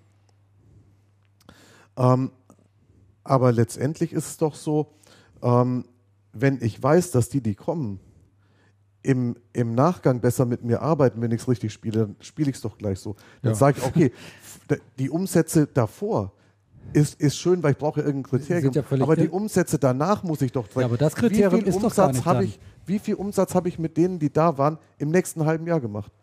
Habe ich eine Steigerung drin oder nicht? Und das trägt Da brauche ich kein diese ganze, Mensch. diese Sagt ganze kein Mensch. Ausschreibung, diesen Wettbewerb, den brauche ich da gar nicht. Nein, ich das ist nur, ein, ist nur ein Aufhänger, netter Aufhänger. Ja. Ja, aber Hat gibt vielleicht nicht viel, viele verschiedene Incentives und Stoßrichtungen vom Tankgutschein bis zur alle vier Jahre stattfindenden 5000 Euro Reiseveranstaltung. Ja, ja. Ich glaube, da ist auch wieder ein Stück so äh, Community-Bildung, auch die EM Top, von der ihr gesprochen habt. Ähm, das sind ja auch jedes Jahr mehr oder weniger die gleichen Leute. Mhm. Die, also die EM Top, ähm, der Vorabend. Mhm. Ne? Das Das, ist ein extremes Networking Mhm. und äh, für viele stimmt, war es ja. wichtiger, dort Abend hinzugehen, weil das sind die Geschäftsführer. Und wenn man die ersten 15 kommen, kommen die nächsten 20 auch. Ja. Ähm, und ähm, das kommt ja nicht von einem Abend, sondern es kommt, weil seit zehn Jahren diese Veranstaltung in dieser Form durchgeführt wird. Ja. Ne? Und ähm, ein Fujitsu-Geschäftsführer, der Didi Visova, der geht nicht auf die EN Top, aber der geht äh, heute vielleicht nicht mehr, weil er für Europa zuständig ist, aber der geht natürlich auf den VIP-Abend, weil Ja. er die, die Geschäftsführer dort erlebt. Und wenn man, es gibt ja eine schöne Veranstaltung äh, von Acer, zumindest gab es die, solange der Stefan Engel noch dort war, zur Olympiade, hat Stefan oder hat Acer eben äh, die Geschäftsführer der wichtigsten Channel-Partner zur Olympiade eingeladen. Mhm. In Vancouver, in wo auch immer. Die machen auch einmal im Jahr eine sehr exklusive Reise. Das sind im Grunde wahrscheinlich auch immer die gleichen Leute. Aber Mhm. da habe ich über die Jahre so eine Beziehung geschaffen, dass ich eine irre hohe Loyal- Loyalität produziere. Das ist auch nicht in einem Jahr weg, aber Völlig richtig. Äh, da, das würde allerdings ja doch, sagen wir mal, das unterstützen, was, worauf ich gerade hinaus wollte, dass irgendwie diese, diese, diese Ausschau, dieser Wettbewerb, der ist eigentlich sozusagen nur so ein, wie sagt man, so ein, Alibi. so ein, so ein Ali, genau, danke schön, Ja, ja. so ein Alibi dafür, dass man letzten Endes die Leute dann da hat, die man da haben möchte. Vielleicht deshalb sind auch einige überrascht, wenn sie dann plötzlich eingeladen Und, und Damian, und Damian dann bei den, bei den Incentives und gerade bei diesen Weißen greift Ja. dann aber oft das, worüber wir vorhin bei den Messen gesprochen haben. Dann sind da ein Haufen Herstellerleute dabei und kümmern sich so mittelgut um die Leute, die mitfahren. Ja, das ist halt. Und Das das, ist ganz ist, schlimm. und das ist Das- natürlich eine, und das ist ja. natürlich eine farbende Katastrophe. Ja. Weil wenn ich ein Incentive mache, dann nehme ich die Leute, die mitfahren, doch so in Manndeckung, Ja, sicher. dass ich wirklich, die, also das, der, die beste Gelegenheit kann doch gar nicht besser sein. Ja, ist richtig. Das, was die Bärbel Schmidt von Activis immer von ihren Produktmanagern verlangt hat, wenn ein neuer Betreuer von, äh, von, vom Lieferant kommt, beim ersten Mal siehst du den, beim zweiten Mal, ähm, nach dem ersten Trinken musst du den duzen und nach dem zweiten Trinken musst du dem die Nacht durchmachen. Ja, ja. Aber ja, ja. spätestens nach äh, sechs Monaten will ich, dass du Sitzt so eine du enge dem Beziehung der zu dem Sauna? hast. naja, dann, es geht ja ein Hersteller hat ja viele Möglichkeiten, einem Distributor zu helfen. Es geht ja nicht unbedingt immer um WKZ, es geht ja oder um Allokation, ähm, dass das äh, Quartalsziel vielleicht etwas niedriger ausfällt. Aber noch viel, und das war ein großes Problem bei der Techdata, wenn mein Kunde ein Problem hat, dass mir auch mal geholfen wird. Also Ja, schnell ja, ja, ja, geholfen wird und das Ding nicht zwei Monate liegen bleibt. Ne, weil ich so, ach, schon wieder die, immer, die kommen immer nur mit Problemen, das geht mir so auf die Nerven. Du hast immer deine Pay, Accounts Payable offen und du hast immer noch deine Rücksender die nicht da sind. Mit einer schnellen, guten Beziehung zu meinem Betreuer kann der was für mich bewegen, damit ich meinen Bestand sauber halte und schnell eben, dass ich in die Zukunft arbeiten kann, mich nicht so viel mit der Vergangenheit beschäftigen muss. Das ist genau das Gleiche letztendlich. Und ob es dann eine Reise auf die Kapverden sein muss, kommt darauf an, wie ich die Reise organisiere. Mhm. Ja, es ist ein, alles ein Teil des Netzwerkes. Also Ja. diese Vernetzung miteinander, die ist schon einfach extrem wichtig. Ja, letzt, und letztendlich kommt es doch darauf an, gerade in dieser, in dieser Händler-Distributor-Hersteller-Beziehung, wie gut fühle ich mich aufgehoben. Genau. Und wa- was, was auch interessant ist, wenn man, wenn, man mal, wenn man mal anschaut, wie gut sich Händler bei einem Hersteller aufgehoben fühlen, hängt zum Teil erheblichst davon ab, bei, bei welchem Distributor die einkaufen. Man, man merkt deutliche Unterschiede und das ist, und das, und das kommt überhaupt nicht auf den Hersteller, sondern wirklich über einen Distributor. Also es ist, ähm, es ist, es ist wirklich sehr, sehr interessant.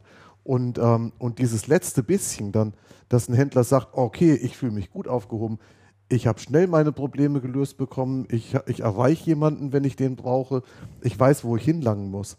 Das Wichtige ist ja, meistens sind ja Leute da, bloß als Händler weißt du gar nicht, wo du hinlangen musst beim Hersteller, Mhm. gerade beim Großen, weil ich bin ja so klein und ganz außen vor und der Hersteller ist ein riesen, sag jetzt mal blauer oder, oder, oder grüner Roter, Klotz grüner. oder roter Klotz und ich muss da reinlangen und oft weiß ich es ja gar nicht. Und davon hängt so viel ab, ob ich sehr zufrieden bin oder ob ich zufrieden bin und, und selbst da die Unterschiede zwischen diesen beiden, also diese Nuance macht massiv, massiv den Unterschied aus.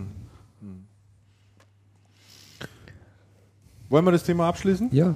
Gut, dann äh, hat der Andreas noch was Ich habe was reingeschrieben. eingetragen.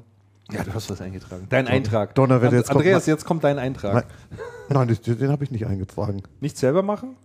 Wie ist die Arbeitszeit? Aktuelle Geschäftslage in der Distribution. Doch, den habe ich eingetragen. Also nicht selber machen. steht Nicht hier. selber machen, wie es die Arbeitszeitung im Channel zu organisieren. Ja. Das geht in die Richtung, in die wir vorhin schon mal kurz gesprochen hatten, als es um das MPS-Thema gegangen ist und um die Umsetzung bei, ähm, bei der Also Actebis. Ach so, okay. Und ich bin, und ich bin drauf gekommen, letztendlich über das Interview mit dem, mit dem Gerhard Schulz auf der, auf der IM Top und auf das, auf das Gespräch mit dem ähm, Möller-Hergt ähm, bei der, bei der Also Actebis-Veranstaltung. Ähm, und zwar ist doch so, ich, ich hole mal ein bisschen aus und dann, und dann schauen wir, wo es hingeht. Äh, äh, Es ist doch so, die, ähm, die Broadliner gehen alle Richtung Value Add und sagen, wir müssen neue Nischen erschließen und wir müssen dem Handel helfen, die Nischen zu adressieren. Die Nischen sind ähm, UCC, die sind Digital Signage, mein Hobby, ähm, die sind MPS, die sind Cloud, also es ist ja ähnlich, man arbeitet ja, an, an ganz ähnlichen Themen. Ja. Die, ähm, die Art und Weise, wie man dran arbeitet, sie umzusetzen, sind, ist, ist unterschiedlich. Ähm, der allzu aktives Ansatz ist so, dass ich sage, ich kaufe Know-how dazu Ja. und das verkaufe ich an die Händler. Die sollen, das, die sollen das nutzen, die müssen da gar nichts selber aufbauen. Bei der Ingram ist das ein bisschen anders. Sie sagen, wir haben Know-how, aber wir bauen keine eigenen äh, Consultant-Kapazitäten auf. Das müssen die Händler schon selber tun. Bloß wir helfen denen, da auf die Sprünge zu kommen und das Know-how aufzubauen. Und, und meine gute Frage, die ich einfach mal auf den Tisch legen möchte, ist, ähm, was muss ich als Systemhaus eigentlich selber können oder was sollte ich selber können müssen, um vernünftiges Geschäft zu machen? Jetzt, wenn man überspitzt Richtung also Actebis, wird er sagen, sprich mit deinen Kunden und verkauf denen was, den Rest machen wir. Und wenn du nicht weißt, wie du, also sprich den an und ab dann kannst du bei uns alles zukaufen, musst gar nichts mehr selber machen. Und in der Ingram-Richtung wäre das halt ein bisschen anders. Das wäre halt, ich, wir machen euch schlau und wir gehen da nicht mit euch zu, oder zur Not mit euch zusammen hin, aber wir haben keine eigenen Ressourcen da. Wie, wie ist die Arbeitsteilung? Wie ist die Arbeitsteilung im Channel zwischen Hersteller, Distributor und Systemhaus? Wer muss was selber können? Also ich denke, Wie viel sollte ein Systemhaus selber können müssen? Tja, ich denke, das wird sich, also nach meinem, abendfüllendes Programm. nach, ja, Also diese Frage ist, ist meines Erachtens total wesentlich. Die ist ganz wesentlich. ist sie auch. Also da haben wir ja, da haben wir ja eigentlich auch schon ähm, Wir, die, die taucht, immer, Vergangenheit die mal ein taucht bisschen- immer wieder auf. bisschen drüber gesprochen. mal- ja. Ich, ja, ich denke, dass es die Zeit zeigen wird. Also im Moment hast du ja zwei konkurrierende, äh, zwei konkurrierende Modelle sozusagen oder zwei unterschiedliche Ansätze. Eine also Actebis, die Know-how zukauft, extrem schnell auf die Straße bringen kann, weil dort alles eigentlich schon vorhanden ist, auch ein funktionierendes Geschäftsmodell eigentlich schon da ist, die Lösungen schon da ist, das Personal schon da ist und, und also das ganze Know-how eigentlich da ist und die das binnen kürzester Zeit sofort umsetzen können. Also Druckerfachmann.de ist einfach das beste Beispiel. Das ist ein sehr- das war vom Kauf Beispiel, ja. bis zu der Integration und bis zum Angebot. Ratzfatz. Bis zum ratzfatz ersten Projekt das einfach. Wenn ich mir MPS anschaue, ob, egal ob bei der Tech Data oder bei, bei der Ingram, dann habe ich das Gefühl, dass die da seit drei Jahren über dieses Thema reden und es geht nicht, Und es geht nicht weiter. So, weil die Friktionen da teilweise eben so groß sind. Es heißt immer, du musst dir aus dem Portfolio drei, vier, fünf Hersteller suchen und mit dem gemeinsam sagen, so, jetzt mach, lass uns mal ein MP, MPS-Angebot machen. So, jeder hat seinen eigenen Anspruch, jeder hat seine eigene Vorstellung davon. Der will so viel Geld geben, der andere will so viel Geld reinschießen, der nächste hat die Ressourcen, der, so, die alle unter einen Hut bringen. Da hast du so viel Reibungsverluste, dass dann mal das erste Jahr schon weg ist. So. Also das zieht sich einfach so lange hin. Das ist- Deswegen das nach, ich- das persönlich, so. nach meinem persönlichen Dafürhalten halte ich es in solchen Technologiemärkten, wo es darum geht, komplizierte Technologie oder sagen wir mal, wo es um, auch viel um Service und so weiter geht, zuzukaufen und sofort anzubieten für die bessere Strategie. In Aus Sicht, aus, Sicht, aus Sicht der Distribution. Äh, aus Sicht des Systemhauses stellt sich die Sache natürlich schon wieder ganz anders dar. Ja, ne? es kommt sicherlich eben schon auch darauf an, wen Jahren, du bedienst. Da gab es da auch schon vor zehn Jahren die Ansage aus der Distribution, schaff dein Lager ab. Wir sind dein Lager. Ähnliche, ähnliche Debatte und, vor. Und da hatte, Jahren. da hatte ich damals, also das ist sicher mehr als zehn Jahre her, mit dem Ralf Kling von Bechtle noch ein Gespräch darüber. Der hat gesagt, nein, das sehen wir völlig anders, ja. weil für uns gehört Lagerhaltung, Verfügbarkeit durchaus zu unserer Kernkompetenz. Das geben wir nicht ab. Insofern ist das halt die Frage, glaube ich, gar nicht allgemeingültig äh, zu beantworten, sondern man muss sich unterschiedliche Unternehmen dann anschauen und dann immer individuell die Antwort darauf geben. Also ich denke, dass diese pauschale Antwort, was ist die Kernkompetenz des Systemhauses, nur komplex beantwortet werden ja, kann. Da, also sicherlich ja, nur, das, nicht glaub, nur Vertrieb. Glaub, also wenn da einer sagt, ähm, du mach, mach du den Vertrieb äh, und den Rest machen wir, das ist natürlich völliger Unsinn weil äh, das würde ja nur funktionieren, du verkaufst äh, dem Kunden das Produkt und anschließend siehst du den Kunden nicht wieder. Kommt immer darauf an, aus welcher Warte du das natürlich siehst. Aus der Warte des Distributors, der sagt, ich habe dort Kunden draußen, also sprich Händler draußen, die, die nicht schnell genug mit eigenen Bordmitteln sozusagen den Einstieg ins MPS-Geschäft, um mal dabei zu bleiben, schaffen, dem biete ich etwas an. Da können sie mal einsteigen und später ihre Ressourcen selber aufbauen, wenn sie, wenn sie unbedingt wollen. Das, ja. sind die, das sind die einen. Und die anderen erarbeiten sich das halt gerne selber, weil sie diesen Kompetenz oder diesen Service halt selber auch, auch äh, verkaufen wollen. Das ist einfach auch natürlich ein unterschiedlicher Ansatz von der Händlerseite her. Ja, sicher. Also es kommt immer darauf an, wie man sieht, aber aus der Sicht des Broadliners oder des Distributors, der auf Umsatz schielt und sagt, wie komme ich da möglichst schnell in das Geschäft rein, ist der Zukauf von Know-how, denke ich, zumindest nach meinem Dafürhalten, der intelligentere also, also Weg. Die, die, die, der Zukauf von Know-how ist ja gar nicht die Frage, sondern der Zukauf von Know-how, was dann zum Kunden, also zum Endkunden geht. Ja. Weil, weil zum Beispiel der, der, Schulz, der Schulz sagt, das werden wir nicht tun. Wir schicken unsere Leute nicht, nicht zum Endkunden, weil die Gefahr viel zu groß ist. Im Moment läuft das alles ganz gut und im Moment wird ja auch Personal gesucht von egal wem weil viele Projekte laufen, weil du gar nicht schnell genug Techniker rankriegst. Und dann sagt er, aber wie ist denn, wenn die Situation mal kippt? Ähm, dann habe ich die Ressourcen da sitzen, was mache ich denn dann? Baue ich die dann alle ab oder kippe ich dann ganz schnell in so eine Direktrichtung? Mhm. Und sagt er, die, die Gefahr ist dann viel zu groß, dass das irgendwann dann wirklich anfängt zu kippen und ich dann anfange, meinen, meinen Kunden ähm, Konkurrenz zu machen, was natürlich wieder eine, ein komplett anderer Ansatz ist. Ist schon richtig. Letztendlich ist aber doch entscheidend aus der Sicht eines Distributors, wie viel Geschäft kann ich mit dem Thema MPS machen? Wie muss ich mich dazu auch aufstellen und wie muss ich mich dazu auch positionieren und was muss ich dem Handel anbieten? Ja, die Frage ist ja auch, wie nachhaltig ist das Ganze dann, wenn ich das so auf die Beine stelle? Ja, Nachhaltigkeit ist sicherlich auch immer noch ein Thema, aber in der Distribution ist mir das Stichwort Nachhaltigkeit irgendwie noch nicht so oft aufgefallen ich, oder was? Relativ Gibt's unbekannt. denn eigentlich Zahlen, was denn tatsächlich an Euros im Quartal läuft? Noch nicht. Noch nicht. Also ich meine, Nein, die haben jetzt nicht. damit die haben jetzt damit es gestartet. erste Projekte gibt es. Es gibt bereits erste Projekte, ich denke es gibt, auch. Es gibt in der, also in der Broadline gibt es erste Projekte. Aber ich denke, wenn es erfolgreich wird, werden wir es hören aus Soest. Da bin ich mir ganz sicher. Aber irgendwie ist ja die Diskussion äh, über Kernkompetenz in den verschiedenen äh, äh Markt, in den verschiedenen, bei den verschiedenen Marktteilnehmern irgendwie total verschwunden. Ne? Vor zehn Jahren oder so haben wir immer viel über Kernkompetenz gesprochen und diskutiert. Ja, ich glaube, die wird, ich, ja, aber ich glaube, die wird zurückkommen.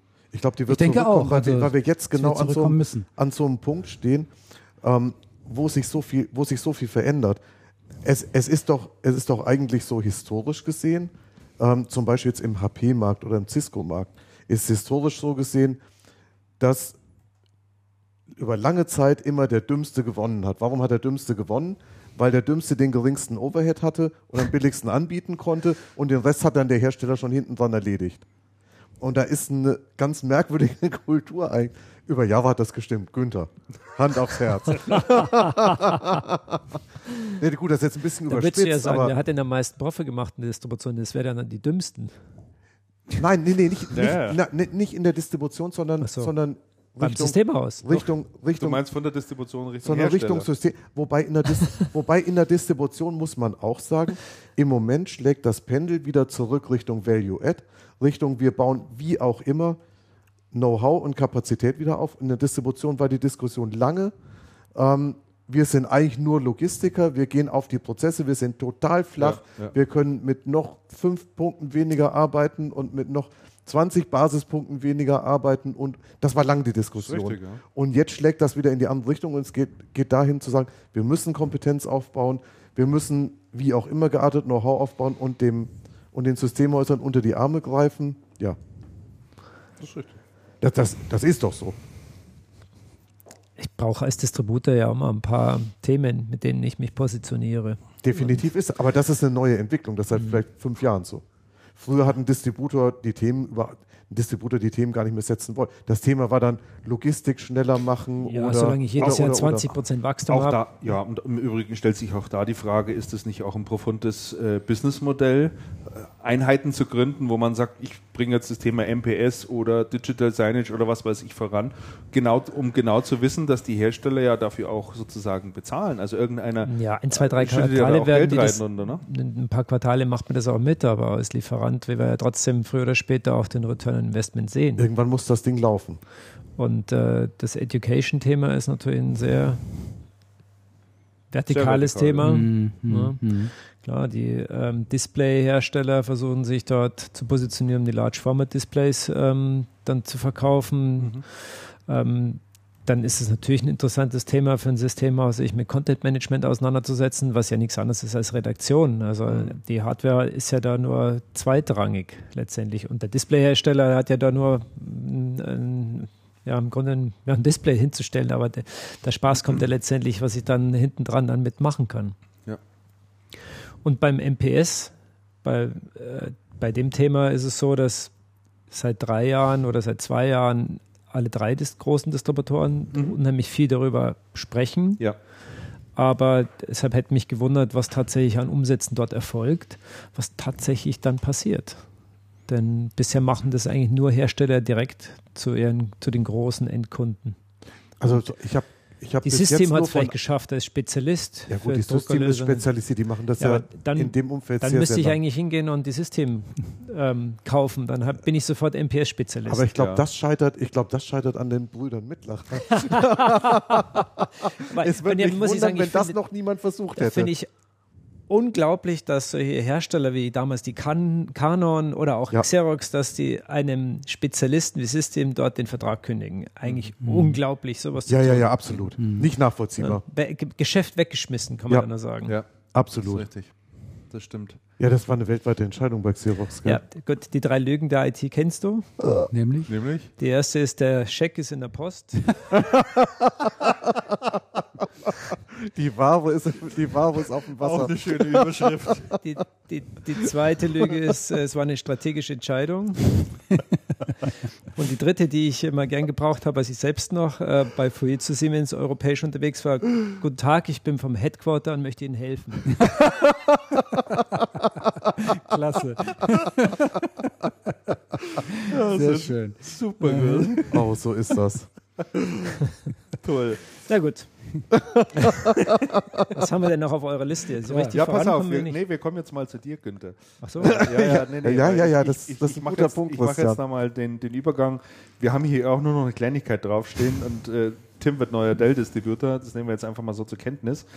Und sind dann eigentlich am Ende der Rubrik äh, Distribution. Und jetzt würde ich dich gerne mal ein bisschen mehr mit einbeziehen, Günther. Äh, wir wollen nämlich mal wissen, wie es dir seit deinem Ausstieg bei der Tech Data nicht nur geht, sondern was du dann anschließend gemacht hast. Erzähl mal ein bisschen. Da Was in der ja, Zwischenzeit geschah. da gibt es ja einen schönen Artikel, der, der Lampenpaule und der Leuchten. Habe ich das so geschrieben? Nein. Aber genauso. Ich habe euch auch was mitgebracht. Ich habe es nicht verschickt. Der ist, der ist so vorbereitet wie eine Talkshow hier. Der hat da bestimmt schon Einmerker drin. Hier. mit, mit Leuchtstift. Das kriegst du jetzt um die Ohren gehauen. So, Oh, da schau mal her. Schau an. ich habe euch drei LED-Birnen mitgebracht. Okay. Eine für dich, die kannst du gleich dort oben reinschrauben, um deine Energiesparlampe dort auszutauschen. Das ist, das ist Konsumerware. Macht ihr das jetzt auch? Dankeschön. Ja, Ganz also nett. Vielen Dank. wir Dankeschön. sind, ähm, ein Systemhaus und beschäftigen uns ähm, mit dem Austausch von ähm, konventioneller Beleuchtung auf ähm, LED-Beleuchtung. Und das Ziel ist dabei, über die Energieeinsparung im professionellen, industriellen, gewerblichen Umfeld ähm, die über die Energieeinsparung letztendlich die Investitionskosten in einem überschaubaren Zeitraum ähm, zu realisieren. Und äh, wir machen das in Deutschland, Österreich, der Schweiz und heute in Benelux.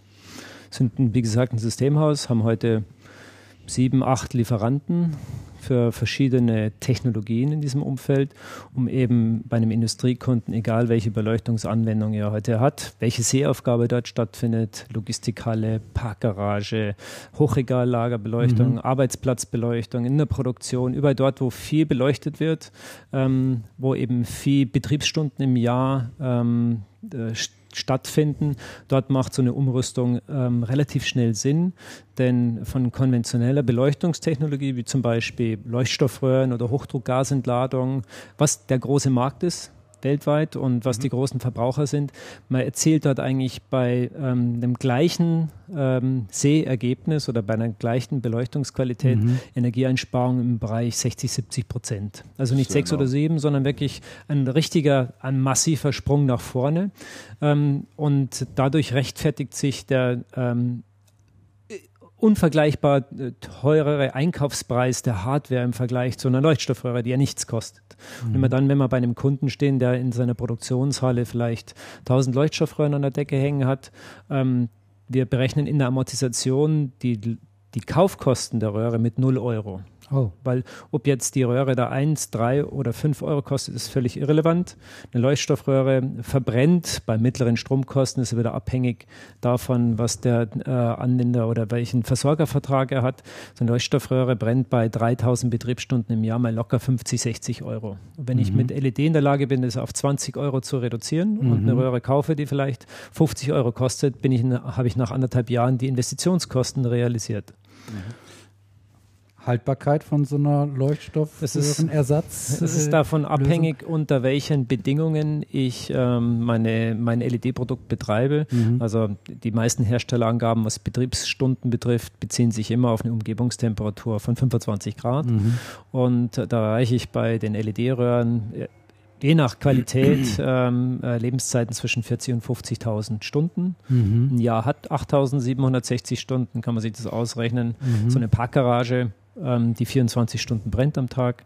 Da reichen wir dann, äh, da halten die Dinger fünf, sechs Jahre. Mhm. Und die sind dann auch nicht schwarz, sondern dort, ähm, man spricht von dem, der technische Defekt ist erreicht, wenn äh, ich nur noch 70 Prozent der ursprünglichen Lichtleistung mhm, habe. Okay. Das heißt, es wird irgendwann mal alles ein bisschen dunkler da drin. Ja, ja, das ver verliert einfach an Leuchtkraft. Verliert an Leuchtstoffröhren verlieren, haben das in der Regel nach 8.000 bis 10.000 Stunden, mhm. ähm, haben sie nur noch 70 Prozent der ursprünglichen Leuchtkraft. Mhm. Und bei LED liegt es eben so 5, 6 Mal länger. Mhm. 5 bis 6 Mal länger. Mhm. Im Vergleich zu einer Leuchtstoffröhre. Ja. Ab wann werden denn Leuchtstoffröhren ausgetauscht? Also so normalerweise? Naja, man muss sagen. Ähm, Wenn sie flackern. Äh, nee, eben nicht. Eben Wenn nicht. alles fürchterlich ähm, ist. So also so ein Industriekunde, der einen Leuchtstoffröhr in einem Tausender-Packerl kauft, der bezahlt für eine so eine Röhre mittlerer Qualität vielleicht einen Euro oder anderthalb. Und ähm, da wird einmal im Jahr werden alle ausgetauscht. Mhm. Echt? Ja, weil das Teure ist der Austausch. Ich baue einen Share-Wagen, ah, ja, ich muss vielleicht mhm. ja, über sicher. der Produktionsanlage mit einem Share, mit so einem Ausleger mhm. an, an die Armatur ran. Mhm. Ähm, da kostet mich die Betriebsstunde äh, der Gerätschaft und drei Leuten, die daran arbeiten, äh, bin ich da, habe ich da vielleicht Kosten von 300 Euro in der Stunde. Ja, da, da tauschen die ähm, in jeder Minute eine Röhre aus, a 1 Euro. Wenn ich die jedes Mal hole, wenn zehn Lampen wirklich ausgefallen sind, ist es ja. bei weitem teurer, ja, als wenn ich einmal drei Tage so eine Halle komplett austausche. Hm. Bevor wir kurz weitermachen, würde mich noch interessieren, äh, noch mal ein bisschen in die Vergangenheit gehen. Wie bist du denn auf das Thema gekommen? ja, als ähm, mh, vor zwei Jahren eben jetzt, das war die Zeit, als ähm, als ich bei TechData ausgestiegen bin. Wir haben ja einen Gesellschafter mit dem Jochen Schunke, der damals auch die Computer 2000 gegründet hat, mit dem sowohl der Paul Olczyk als auch ich ähm, immer in Verbindung geblieben sind. Netzwerk. Im Netzwerk hat der mhm. Jochen mhm. uns damals wieder zusammengebracht, weil wir beide eben den Jochen halt wieder konsultiert haben, gefragt haben, was könnte man denn tun gemeinsam, beziehungsweise wie, welche Karriereschritte man eben geht. Und äh, der meinte dann, ja, also es wird Zeit für uns, ähm, mal selbst was auf die Beine zu stellen. Und dann haben wir auch nochmal drei, vier Monate darüber diskutiert, welcher Markt denn am Kommen ist. Mhm. Ähm, wo, wo eine neue, ja, ähm, eine neue Welle, ein, ein, äh, einfach ähm, ja, eine Branche entsteht, die, wo sich lohnt, eben zu investieren. Und äh, Energie an sich, das kennen wir alle, ähm, wird in den nächsten 20 bis 50 Jahren immer ein bewegendes Thema sein. Nicht nur äh, also eine alternative Energieerzeugung, sondern auch Energiespeicherung. Mhm. Und der dritte Bereich ist eben die Energieeinsparung. Und da wir eben alle aus dem Handel kommen, aus dem Großhandel kommen, wollten wir uns eben darauf konzentrieren, aus dem Systemhaus heraus ähm, energiespannende Technologie über den Amortisationsansatz zu verkaufen ähm, und dort eben ähm, früher oder später auch in der Lage zu sein, über den Kompetenzaufbau auch Wiederverkäufer zu finden und dann von einem Systemhauskonzept mhm. in die Distribution mhm. gehen zu können, mit dem Schwerpunkt ähm, Energieeinsparung, Energieerzeugung, Energiespeicherung. Mhm. Und das LED-Thema war so offensichtlich, mhm. ähm, was jetzt den Sprung der Einsparung betrifft, und gesagt haben, wenn wir dort einen, einen Spezialisten aufbauen, der auch die Kompetenz hat im professionellen Umfeld, erstmal herstellerunabhängig, äh, bezogen auf die Anwendung ein, ein, äh, eine Lösung anzubieten, dann müsste das erfolgreich sein. Mhm. Vielleicht sollte man mal sagen, wie die Firma heißt. Ja, ja nicht schlecht. Ja, die Firma heißt Ecobillity, Economy of Scale und Sustainability, also eine Kombination daraus, Ecobillity. Ähm, wir haben bewusst ähm, den Namen nicht als LED-Spezialist oder Einsparung über die LED oder LEDsbilliger.de ähm, äh, gewählt, sondern ähm, ähm, das ist für die LED-Technologie ist für uns ähm, der Anfang in, in den Einstieg in diese Branche des Handels von energiesparenden Produkten. Wir haben auch noch ein paar andere Dinge in der Pipeline, aber wir sind zurzeit Manpower-seitig nicht in der Lage, das so Engineering-seitig vernünftig zu begleiten. Hm. Du hattest das mal bei, ich habe dich ja mal besucht in der Firma, mhm. hattest du das schon mal so ein bisschen gezeigt. Da ging es, glaube ich, um das Thema intelligente Steckdosen, wenn ich mich nicht ja, noch erinnere, oder? War das das? Ähm, ja, das ist über die Steuerung der Steckdosen. Es gibt einen Hersteller, den ich sehr, der mir sehr gut gefällt. Plugwise heißt der, den übrigens die Ingram in einem Satz hat. Ich bin mir nicht sicher, ob der Robert Beck oder der Gerhard Schulz überhaupt davon wissen. Mhm. Aber das ist einer von vielen Möglichkeiten, eben ähm, einem, einer Steckdose eine IP-Adresse zuzuordnen, um dann messbar zu machen, ähm, was für ein Verbraucher da dran hängt. Ich kann natürlich dann bei der Installation des Systems ähm, ja, Nutzergruppen bilden. Man kann sagen, da hängt ein Kopierer dran, da hängt ein Kalt- oder Warmgetränkeautomat daran und kann dann natürlich ähm, äh, nutzerorientiert bezogen das Ding auch zentral dann ein- oder ausschalten, um einfach diese Standby-Ströme ähm, äh, runterzubringen. Haben wir bisher nicht aufgenommen, weil wir heute nicht in der Lage sind, das technisch auch einzuführen, weil wir da vor Ort Promotoren brauchen mhm. oder kann man Promotoren kann man nicht sagen, sondern jemand, der in der Lage ist, über eine IP-Adresse so ein Produkt zu installieren. Das wäre wieder eine Sache für die IT-Händler. Mhm. Ähm, das äh, dort einzuführen, das wird, ist eine Frage der Zeit, wann wir mhm. sowas machen werden. Mhm. Letztes Jahr hatten wir schon mal darüber gesprochen, so mhm. auf der CeBIT im vergangenen Jahr. Jetzt ist ein Jahr später. Du hattest damals gesagt, die Vertriebszyklen seien schon sehr, sehr lang, weil man einfach sehr mhm viel argumentieren muss auf mhm. die Kunden hin. Wie ist es denn gelaufen dann jetzt? Ja, also man braucht einen langen Atem in dem mhm. Thema, vor allem wenn man nicht jetzt über Amazon ähm, ein Glühbirnenersatzprodukt verkaufen möchte, sondern tatsächlich zu einem Industriekunden geht und dort erstmal den Bedarf schaffen muss. Mhm. Das heißt, ähm, ähm, das Offensichtliche, sozusagen, ich bin in der Lage, in dem Bereich Beleuchtung ähm, die Energiekosten zu halbieren oder zu dritteln. Ähm, wir werden dort sehr oft mit offenen Türen empfangen. Es ist nicht sehr schwierig, äh, Termine zu bekommen, mhm. weil es natürlich ein positiv besetztes Thema ja, ist. Ja. Auch ähm, die nächsten zwei folgenden Schritte zu sagen, wie eigentlich die Technologie funktioniert, was gutes und schlechtes Produkt ist, was es auch tatsächlich individuell bedeutet für den einzelnen Nutzer.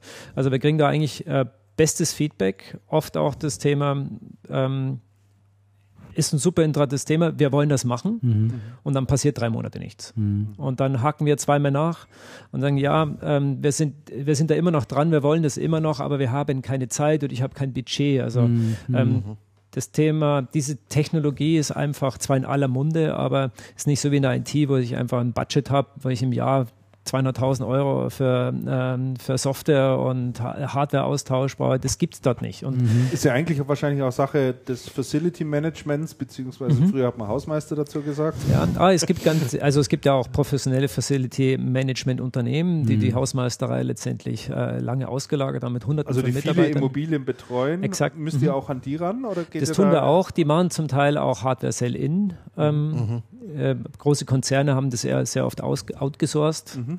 Ähm, mir ist als erster Ansprechpartner der CFO am liebsten. Der CFO. Der, wie auch immer, der FD, CFO, der, der letztendlich sich erstmal mit den reinen Finanzer. Euros beschäftigt. Ja. Die kennen deine der, Kosten runter. Die, ja, die, die sehen als, als erster das Potenzial, das sich dahinter verbirgt. Mhm. Denn ähm, man muss unterscheiden, hm, in welcher Branche bin ich unterwegs. Ähm, spielen die Beleuchtungskosten an dem gesamten Energienmix, den ich verbrauche, eine Rolle oder nicht? Mhm. Wenn ich versuchen würde, extremstes Beispiel, bei einem Zementwerk ähm, die Beleuchtung auszutauschen.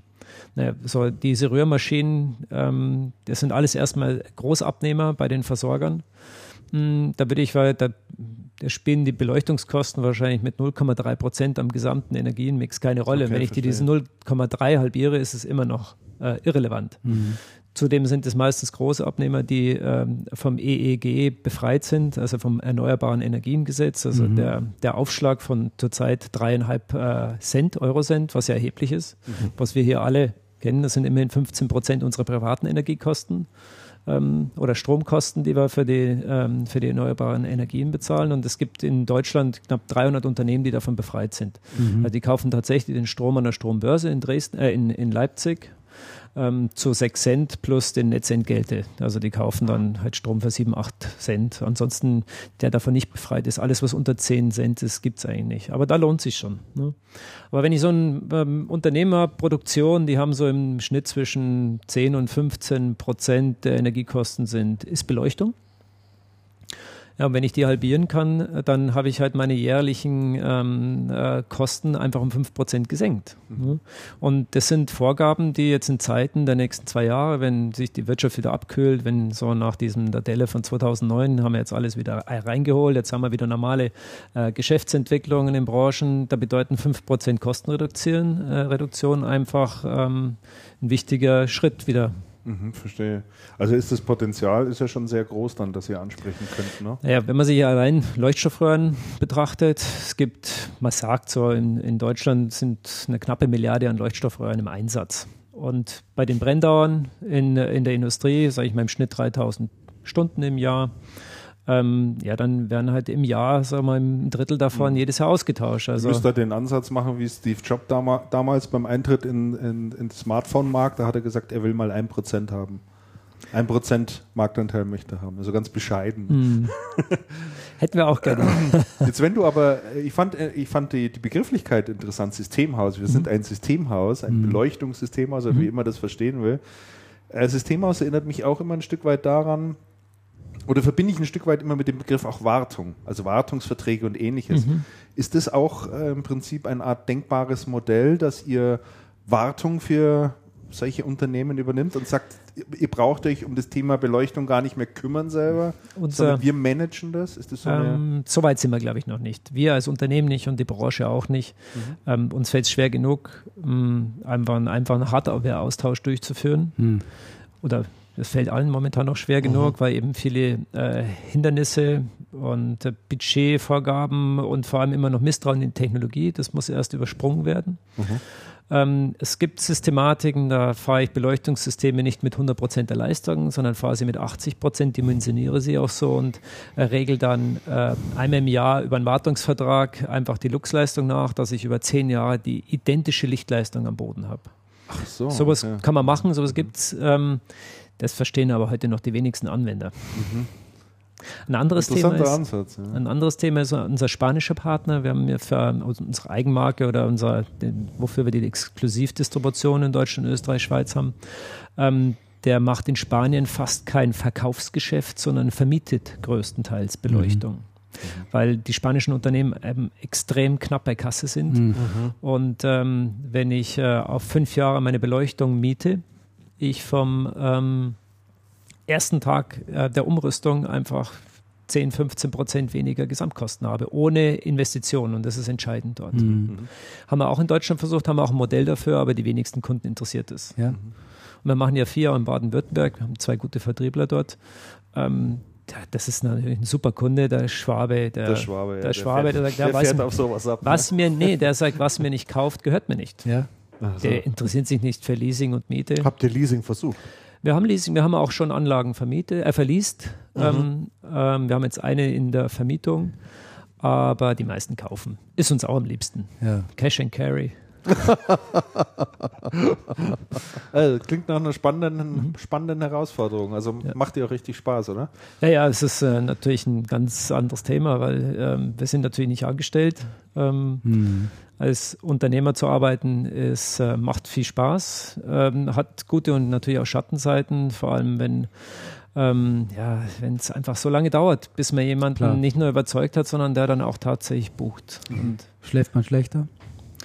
Eigentlich nicht. Mhm. Da habe ich schon Schlimmeres erlebt. Ja. Arbeitet man länger? Ähm, intensiver, würde ich sagen. Intensiver. Nicht länger. Man denkt eigentlich immer an das Thema, aber positiv besetzt, also auch an den Wochenenden. Man hat immer irgendwie was im Kopf, was man anders machen möchte mhm. oder was man noch besser machen können möchte und mhm. ähm, ärgert sich dann, wenn man dann zurückblickt, dass man nicht vor drei Monaten schon so schlau war, diesen Handgriff so mhm. getan zu haben. Also die Lernkurve ist immens und mhm. jeder, der da reingeht, wird es feststellen. Mhm. Ähm, und es gehen ja auch viele rein. Ähm, also das, was wir vor einem Jahr getan haben, ähm, das können wir uns gar nicht vorstellen, dass wir überhaupt mal so gedacht und ge gearbeitet haben. Mhm. Also das ist immens. Mhm. Wie, wie, vergleichen sich denn die Branchen? Also die, die IT, die IT jetzt mit Beleuchtung.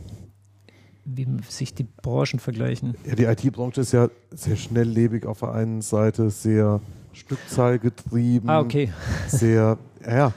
Also erst würde ich sagen, es gibt noch nicht die großen Player. Also man denkt natürlich sofort an Osram und Philips, so die beiden großen, ähm, ja, die, die Dinosaurier der Beleuchtungsbranche. Ähm, die sind erstaunlicherweise, was das Thema professionelle LED-Beleuchtung betrifft. Also nicht Birne und, und Halogen-Spot-Ersatz, sondern wirklich ähm, Deckentiefstrahler, Straßenbeleuchtung, ähm, eben der ganze Leuchtstoffröhrenersatz ziemlich zurückhaltend, würde mhm. ich es mal bezeichnen. Also mhm. man kann Koreaner sind da, glaube ich, eher und so die Taiwanesen so aus Koreaner, Richtung, Chinesen, Taiwanesen. Also ich war im Herbst bei der bei der Lighting Show in Hongkong. Es ist ja nur eine Messehalle dort, allerdings hat die fünf Stockwerke. Das ist jeder so hoch wie so eine Cebit-Halle. Ähm, und ähm, in jedem, ich bin wirklich jeden einzelnen Flur dort abgelaufen, knapp 1000 Aussteller. Ich hatte ähm, das subjektive Gefühl, dass 800 dieser Aussteller das gleiche Produkt ausstellen. Mhm. Also kaum mhm. vergleichbar. Muss, weiß man auch nicht, wer dort wirklich Produkte entwickelt oder eben nur äh, Assembly betreibt. Mhm.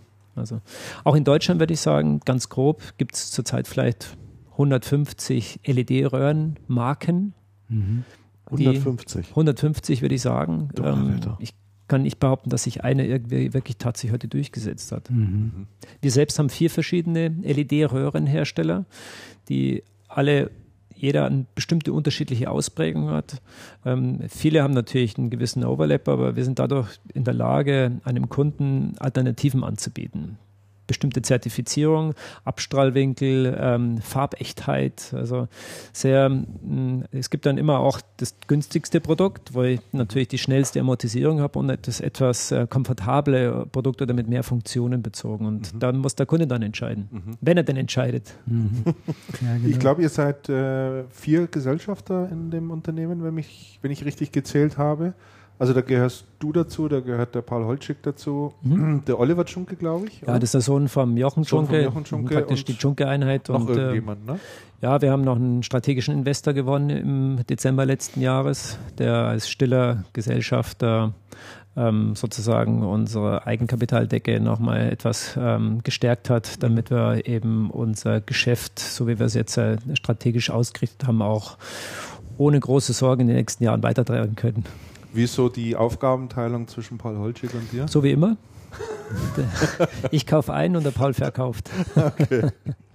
nee, also ich, also ich habe natürlich mehr den technischen Hintergrund. Ich bin ja auch Funkelektroniker aus äh, vor vielen Jahren und ähm, beschäftige mich mit den Herstellern natürlich sehr auf technischer Ebene, nicht immer zur Freude der Vertriebler und auch unserer Kunden, weil man neigt dazu, zu weit im, sich im Detail mhm. zu bewegen und ähm, kein, also Vertrieb oder Verkaufen heißt halt auch den Abschluss finden. Ja. ja. Also da, das ist meine Herausforderung. Mhm.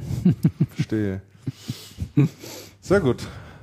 Interessant. Ja, absolut. Also stelle ich mir wirklich als hochspannend vor, in so einem Markt, der, mhm. der vor allen Dingen auch, den man entwickeln muss. Ne? Ja, und das ist ein Markt, der sich der gerade erst öffnet. Mhm. Also ich würde mal sagen, konventionelle Beleuchtung versus LED in den, würde ich mal sagen, in den volumentechnisch interessanten Bereichen ein Prozent oder zwei maximal. Mhm. Ist es in jeder Munde? Also und ähm, auch der Strompreis kommt uns entgegen. Ja. Jedes Jahr ähm, reduziert sich die Amortisationszeit.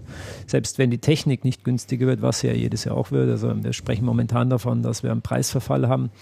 Ähm, man spricht dann in Euros pro Lumen. Mhm. Also wie viel Euros bezahle ich, um bestimmte Lichteinheit zu erhalten. Sag mal so zwischen 10 und 15 Prozent. Ähm, dann seid ihr kräftige Befürworter der Energiewende in Deutschland, ne? ähm, der, da schlagen natürlich zwei Herzen in meiner Brust. Ähm, ähm, die die Strom sich teurer, erhöhenden Stromkosten, also die Kilowattstunde, wenn halt für Großverbraucher teurer wird, nochmal um 2 Cent, dann sind das nochmal 15 Prozent. Ja. Ja. Also für einen, der heute 13, 14 Cent äh, bezahlt, da 2 Cent, das ist ein Riesenschritt. Klar. Ja. Mhm kommt euch entgegen. Der Strompreis kommt uns entgegen, also da machen wir uns keine Sorgen. Und witzigerweise, wir haben ja heute in Deutschland mit die Stro höchsten Strompreise in ganz Europa. Woran liegt das? Ähm, das ist politisch bedingt. Wenn man mal guckt, die Strom, das ist wie mit dem Spritpreis, Strom kostet 6 Cent und das seit ungefähr sieben, acht Jahren. Aber die Nutzungsentgelte, die äh, Erneuerbare Energien äh, Gesetz-Pauschale äh, machen heute ungefähr äh, ja, 70, 75 Prozent äh, der gesamten Energiekosten aus mhm. beim Strompreis. Mhm. Und das ist politisch bedingt, ähm, dass in anderen Ländern einfach weniger aufgeschlagen wird. Mhm. mhm. Ja, also in vielen Bereichen. So Sprit ist es so, Zigaretten, ja. Möchte ich auch nicht wissen, was hier Steuern drauf sind mittlerweile. Nee. Die Fluppe ja, selber kostet wahrscheinlich immer noch zwei mhm. Cent. Lass es einfach sein, Christian. Lass es einfach sein. Ja, gut, mit Zigaretten kann ich nicht Auto fahren und kann ja, kann ich, ich noch, kann ich noch ja. zum gewissen Rahmen, kann ich damit noch mein, meine Wohnung beleuchten. nee, aber Beleuchtung oder energieeinsparende Technologie ist ein Element von dreien. Das muss man als Kombination sehen. Wer dort in den nächsten fünf Jahren sich gut positioniert, also Energieerzeugung alternativ, egal ob jetzt äh, Wind, äh, Sonne, ähm, äh, Biogasanlagen, das ist ein Element und zwar immer bezogen auf nicht einspeisen mit möglichst hohen Zuschlägen, sondern einen Teil dessen eben selbst direkt mhm, verbrauchen, mhm. einen Teil speichern und eben ein Stück weit ein Drittel noch einsparen, damit mehr Betriebe oder damit man unabhängiger wird von der zentralen Versorgung. Ja, das ist die Kombination, mhm. die Erfolg haben wird. Mhm. Klasse. Hochinteressant. Kollegen, wir stehen an einem Punkt, wo ich vorgeschlagen hätte, wir könnten mal eine kurze Pause machen. Wendepunkt. Was haltet ihr von fünf Minuten Pause und dann ziehen wir den Rest noch durch? Mhm. Ja. Ich habe da gar nichts gegen. Ich finde das okay. Also, dann okay. spielen wir mal ein bisschen Musik ein für die da draußen sitzen. Im Podcast selber schneiden wir es dann natürlich wunderbar raus. Und äh, dann können wir mal kurz äh, uns ein bisschen die Beine vertreten. Ja, ich hätte gerne noch ein zweites Club Mate. Oder waren es gibt keine mehr, es sind die letzten. Getränke es müssen auch mal. Das Bier ist mittlerweile kalt, hoffe ich doch. Ich habe kaltes Bier da.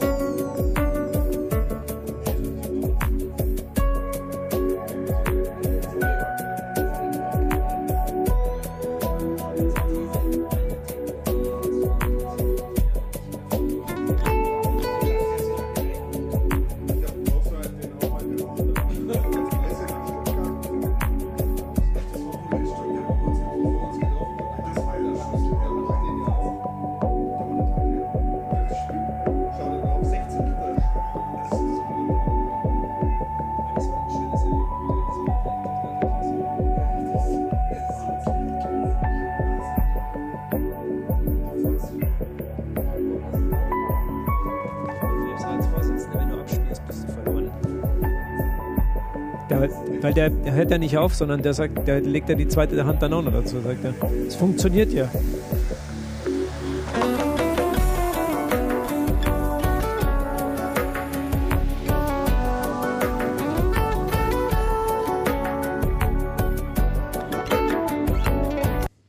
So, wir sind wieder da von unserer kurzen Pause. Daheim habe ich dann die schöne Aufgabe, das noch irgendwie zusammenzuschneiden, aber das kriegen wir schon irgendwie hin.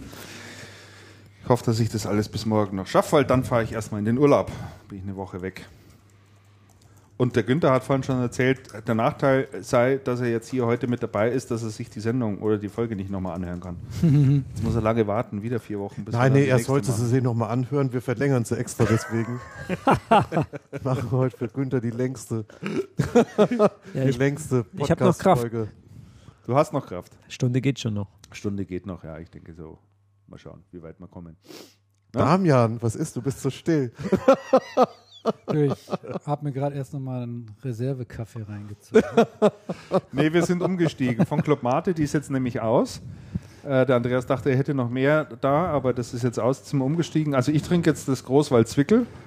Hier von Michael Krämer. Schmeckt gut. Und? Schmeckt gut. Ja, schmeckt okay. Günther, wie ist denn deins? Du hast das Pilz. Hervorragend. Hervorragend. Es könnte etwas kühler sein, aber zwei Stunden haben wohl nicht gereicht. Und der kühlt schon relativ schnell. Energieklasse D. Kennt er nicht. Doch, kenne ich schon. schon Als ich den gehört. gekauft habe, gab es noch keine Energieklassen. Energieeffizienzklasse, genau. Und die beiden Kollegen trinken ein Jever Fun, also genau. kein, kein Bier. Nee. Wir sind ja die beiden Autofahrer. Wir sind die beiden Autofahrer, wir müssen Ne? Zwickeln. Wir, wir können auch tauschen. Ich bin da ganz offen. Muss, muss, ja. ich, muss ich sagen. Polizei hört ja nicht mit, oder? Auf gar keinen Fall. Wir machen weiter mit der Rubrik äh, E-Commerce und Retail und haben gerade beschlossen, dass wir das Thema Media Saturn relativ kurz fassen. Du wolltest ein bisschen was ich dazu was sagen. Da, ich ne? wollte was dazu sagen. Ich habe auch neulich was dazu geschrieben. Ja. Ähm, Mediamarkt hatte ja die, ähm, beziehungsweise Metro hat ja die Online-Zahlen veröffentlicht. Ja. Und, ähm, sehr ins Detail gehend übrigens. Ne? Was, sehr ins Detail, weil ich hatte dann noch angemerkt, es wäre doch Hätte mal interessant, erwartet. das aufgeschlüsselt zu sehen. Mhm.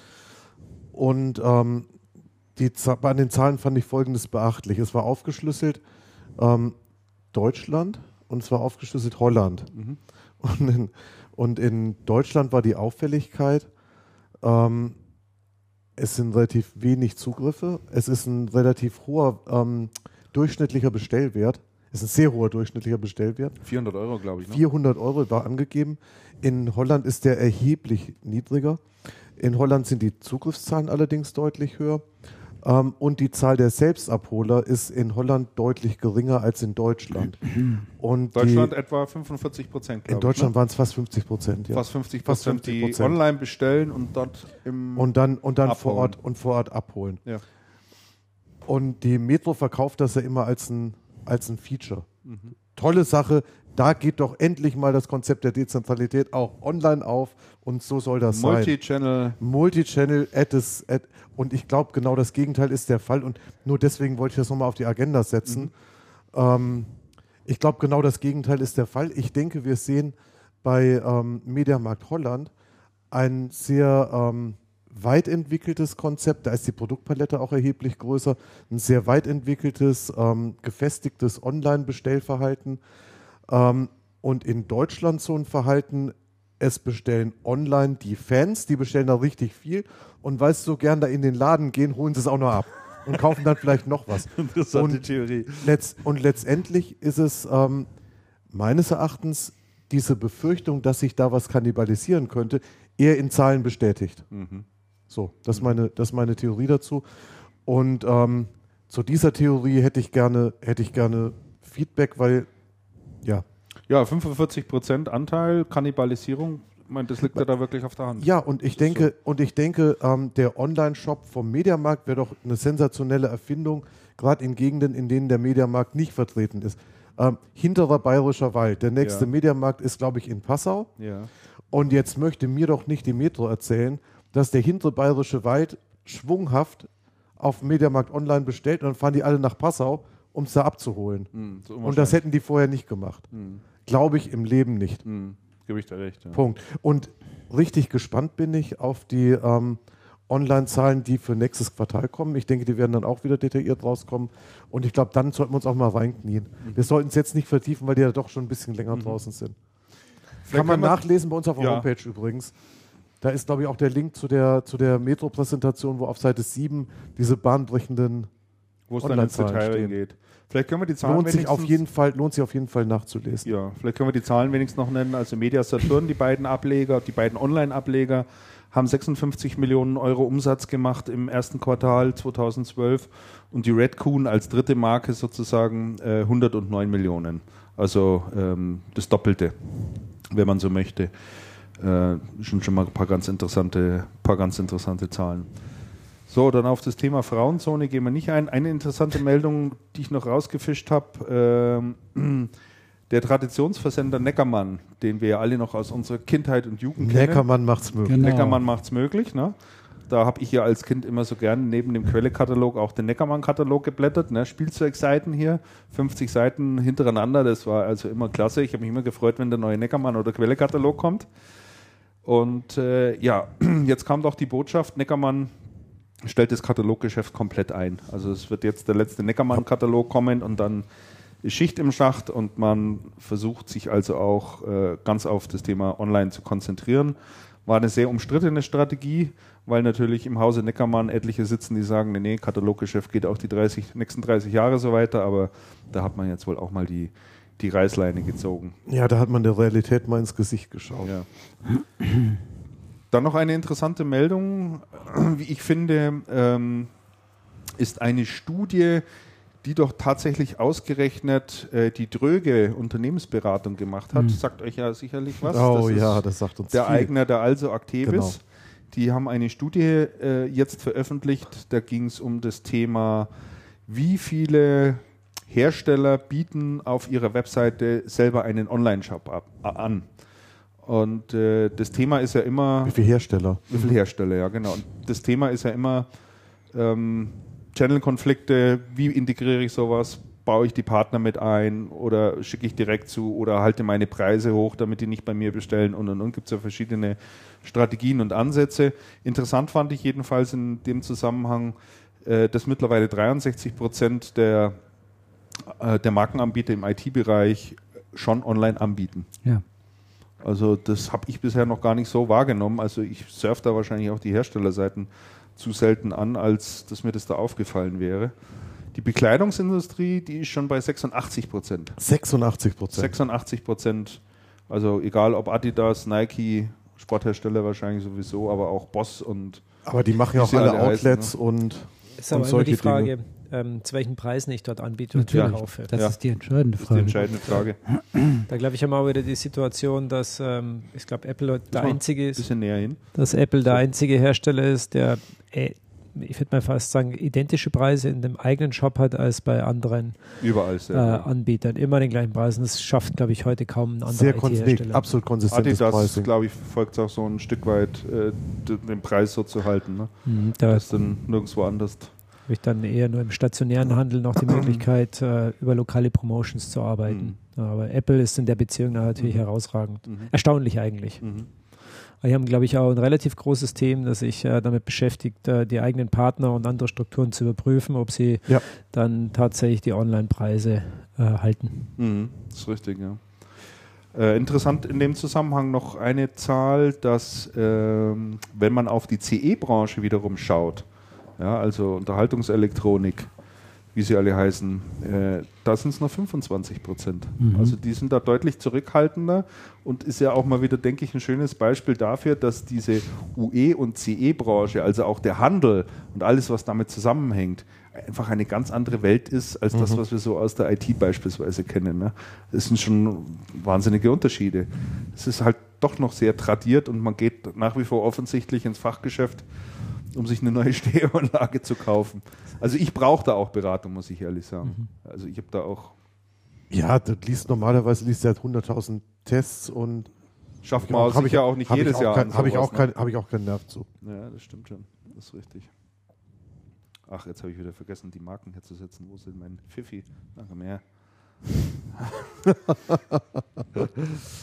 So, Thema abgehakt. Thema und abgehakt Hakenbank. und Haken dran und weiter geht's in Richtung Blick nach Japan. Da haben wir auch nur äh, eine Sache im Prinzip drinstehen. Wir haben ja schon öfter über das Thema Japan gesprochen. Damals hat er auch mal eine Kolumne geschrieben.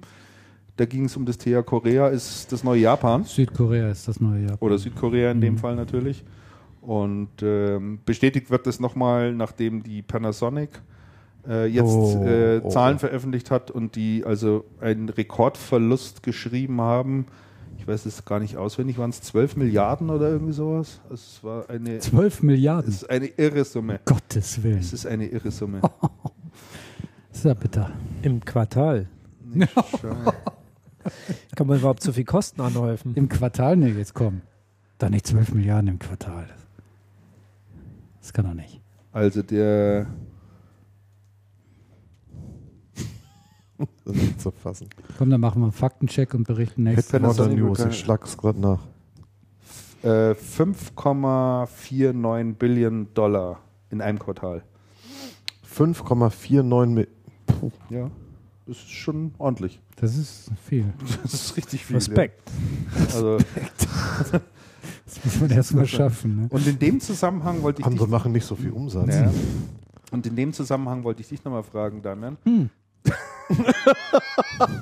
Als, Musst du Als- mich so erschrecken. als großen Smartphone-Experten, der du damals ja erzählt hast, dass jetzt Panasonic auch in den Smartphone-Markt Ja, es war einsteigt. Sharp. War Sharp? Ja, es war Sharp. Ach, dann ist die Frage hinfällig. Also, ähm, Aber egal. die Frage ist trotzdem berechtigt. Man hat, Hat man seitdem wieder nichts wieder gehört? gehört. Nee, ne? Nein, überhaupt nicht. Fujitsu hat auch ein sehr schönes Smartphone. Hier in Deutschland? Ver nee, nee, verkaufen sie Nee. nur in Japan. Ah ja. In Japan haben die, haben die viel mehr Produkte. Da Noch wurde mir aber auf Produkte. der CeBIT erzählt, dass die jetzt auch nach Deutschland kommen. Tatsächlich? Dieses Jahr, Mhm. ja. Also da will man die auch noch, auch noch bringen. Äh, Lenovo ja auch. Habe ich jetzt auf diesem Kickoff, die haben in, in, in, in China, haben die auch jede Menge von So. diesen Devices und irgendwann sollen die auch nach Deutschland kommen. Ich frage mich immer, warum das so lange dauert. Also, und warum man dann so zögerlich ist. Ich meine, jetzt geht doch gerade der Smartphone-Markt richtig ab. Müsste man doch eigentlich schon lange präsent sein. Also die haben doch alle solche Produkte schon lange. Acer ja auch, aber Acer ist auch da nicht so wirklich erfolgreich. Ne? Die haben ja auch Smartphones. Schöne Überleitung. Wir kommen zur nächsten Rubrik. Das war aber Ähm, kurz Ja, Japan. das war kurz Japan. Mehr hat man jetzt auch nicht dazu. Sony und was weiß ich, alle anderen haben ja schon, schon öfter darüber gesprochen, über das Thema. Dann musst du wieder eine Marke setzen. Ja, Ich habe eine Marke gesetzt gerade. Ich, mit gedrückt. dem Fifi. ich, ich, ich könnte noch was zu ich Sony erzählen. Ach, zu Sony. Nee, jetzt pass mal. Günther winkt ab, interessiert doch kein Schwein schlägt mehr. den Verlust Panasonic ist nochmal um eine Milliarde. Genau, Na ja, gut, das ist ja alte News. richtig. So. Ein Smartphone-Markt, einen interessanten Tweet, den ich letztens aufgeschnappt habe. Der stammt von äh, Asimco. Asimco ist ein, ein Mensch, der ein Marktforschungsunternehmen hat. Der ist im Smartphone-Bereich Smartphone äh, sehr, sehr bekannt und macht hervorragende Analysen. Und der hat äh, getwittert äh, folgendes, ähm, hat er analysiert, und zwar, dass Apple 73 Prozent des Profits am gesamten Smartphone-Markt für sich einsteckt, die anderen Wie viel? 76 73 Prozent Ach, den habe ich, auch- den hab ich auch gesehen. War sensationell interessanter, 73 Prozent des interessanter Profits Beitrag. im Mhm. Smartphone-Markt Ja. steckt Apple ein, 26 Prozent steckt Samsung ein und HTC 1% und alle anderen machen nur Verlust. Wie kommt er denn da zu diesen Zahlen? Ja, der hat halt einfach die entsprechenden Das meiste liegt offen. Quartalszahlen und was weiß ich einfach mal ausgewertet. Der macht immer super Analysen, also die sind hochinteressant. Ja, das, war, komprimiert das, war, das war sehr spannend, ja, absolut. Ja, ich meine, ich finde das auch total interessant. Die Frage ist, ist das tatsächlich auch seriös? Ist das eine seriöse Doch. Aussage? Ja, Ja, die sind ja alle börsengelistet. Du kannst ja, du kannst ja nachlesen. das, Apple weist es ja mittlerweile auch aus. Also Apple weisen, Apple weisen aus. ja die, wobei weist Apple eigentlich die Hardware und die, ähm, und die Apps-Umsätze getrennt aus? Ich weiß es nicht. Ja. Ja, ist getrennt. So, Nokia, ach Gott, nee, reden wir lieber nicht weiter drüber, oder? Über Nokia? Ja. Na, heute reden wir nicht über Nee, Nokia. heute reden wir nicht über Nokia. Heute ist HP Slate haben wir auch schon kurz gesprochen, dass das äh, kommen wird. Das sind schon erste Fotos in aufgetaucht. Vorbereitung. Interessant vielleicht noch ähm, Meldung rund um das Thema Windows Phone, wenn wir schon bei den Smartphones sind. Ähm, LG hat gesagt, äh, Sie haben überhaupt keine Zeit, sich um Windows Phone zu kümmern. Sie machen weiter auf Android. Mhm. Also da findet Microsoft auch keine wirkliche Unterstützung bei LG. Und selbiges ja übrigens bei Sony. Also der Sony-Chef, der Oberste, hat ja auch gesagt, äh, Windows Phone ist für uns derzeit überhaupt keine Option. Mhm. Für uns auch uninteressant. Vielleicht sollte Microsoft doch mal anfangen, selber eine Hardware zusammenzunageln.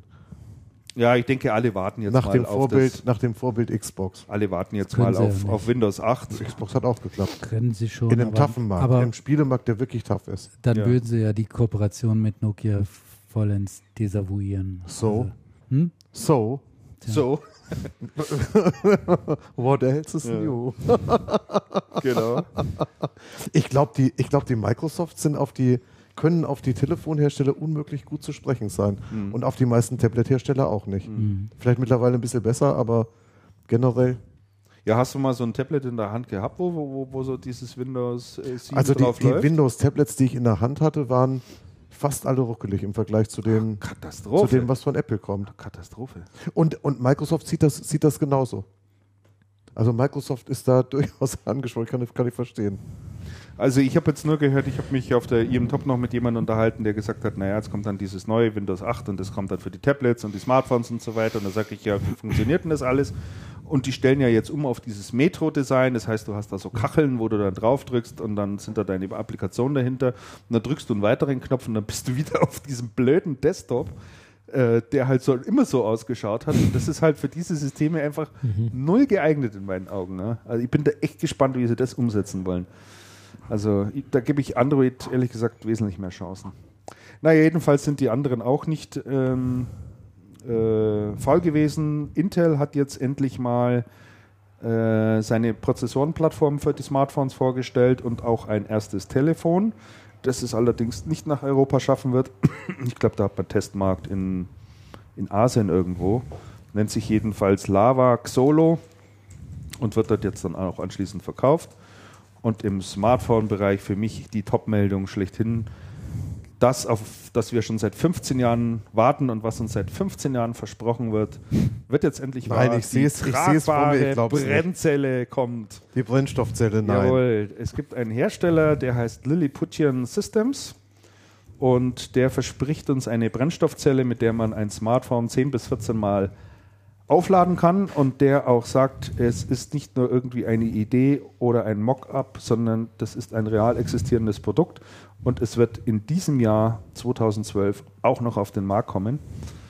Preis steht, glaube ich, noch nicht fest. Ähm, man sagt aber, die Kartuschen, die man dafür braucht, um halt da wieder Brennstoff äh, sozusagen zuzuführen, sollen nicht teurer sein wie ein Kaffee bei Starbucks. Also da bin ich mal sehr gespannt, wenn die da wirklich sowas bringen. Das kaufe ich mir sofort. Starbucks ist ja nicht bekannt dafür, dass sie billigen Kaffee haben. Das ist Ja, wohl gut. wahr. gut, sagen wir mal 2,50 Euro oder was. oder von mir aus auch 3 Euro. Ich bin Aber- da Jahre nicht gewesen, ich kann es nicht sagen. Ich freue mich jedenfalls, dass diese blöde Brennstoffzelle endlich kommt. ich, Sag mal, Günther, du als Energieexperte, Also die Brennstoffzelle wird eigentlich am äh, erfolgreichsten in der U-Boot-Technologie eingesetzt. Da sind die Deutschen auch bei weitem Marktführer, weltweit Technologieführer Mhm. und werden auch viele konventionelle U-Boote auf Brennstoffzellenantrieb äh, umgestellt. ich dachte mal, Atomantrieb oder so. Ja, eben, die Brennstoffzelle erlaubt dem U-Boot auch mehrere Monate unter Wasser zu bleiben. Stimmt. Und äh, da ist es so ein Modul, das dort wird das U-Boot aufgeschnitten, reingesetzt und wieder verschweißt. Im Ernst? das heißt, die Brennstoffzelle gibt es eigentlich schon längst. Aber in, Aber einem, in einer, anderen Dimension, als sie Christian eigentlich gerne Ja. einsetzen möchte. Ja, ja. Abgetaucht. Brennstoffzellen abgetaucht. Also das Ding hier, wenn man da den Link auf die Webseite folgt, das ist irgendwie so groß wie ein bisschen größeres Feuerzeug, würde ich sagen. So. Ne? Größer ist das gar nicht, kannst einfach wirklich bequem mitnehmen. Bis zu 14 Mal sein Smartphone damit laden, finde ich schon super. Weil wie oft ist mir schon passiert, dass ich mit dem Telefon irgendwie unterwegs bin und, und mein Ladekabel vergessen habe?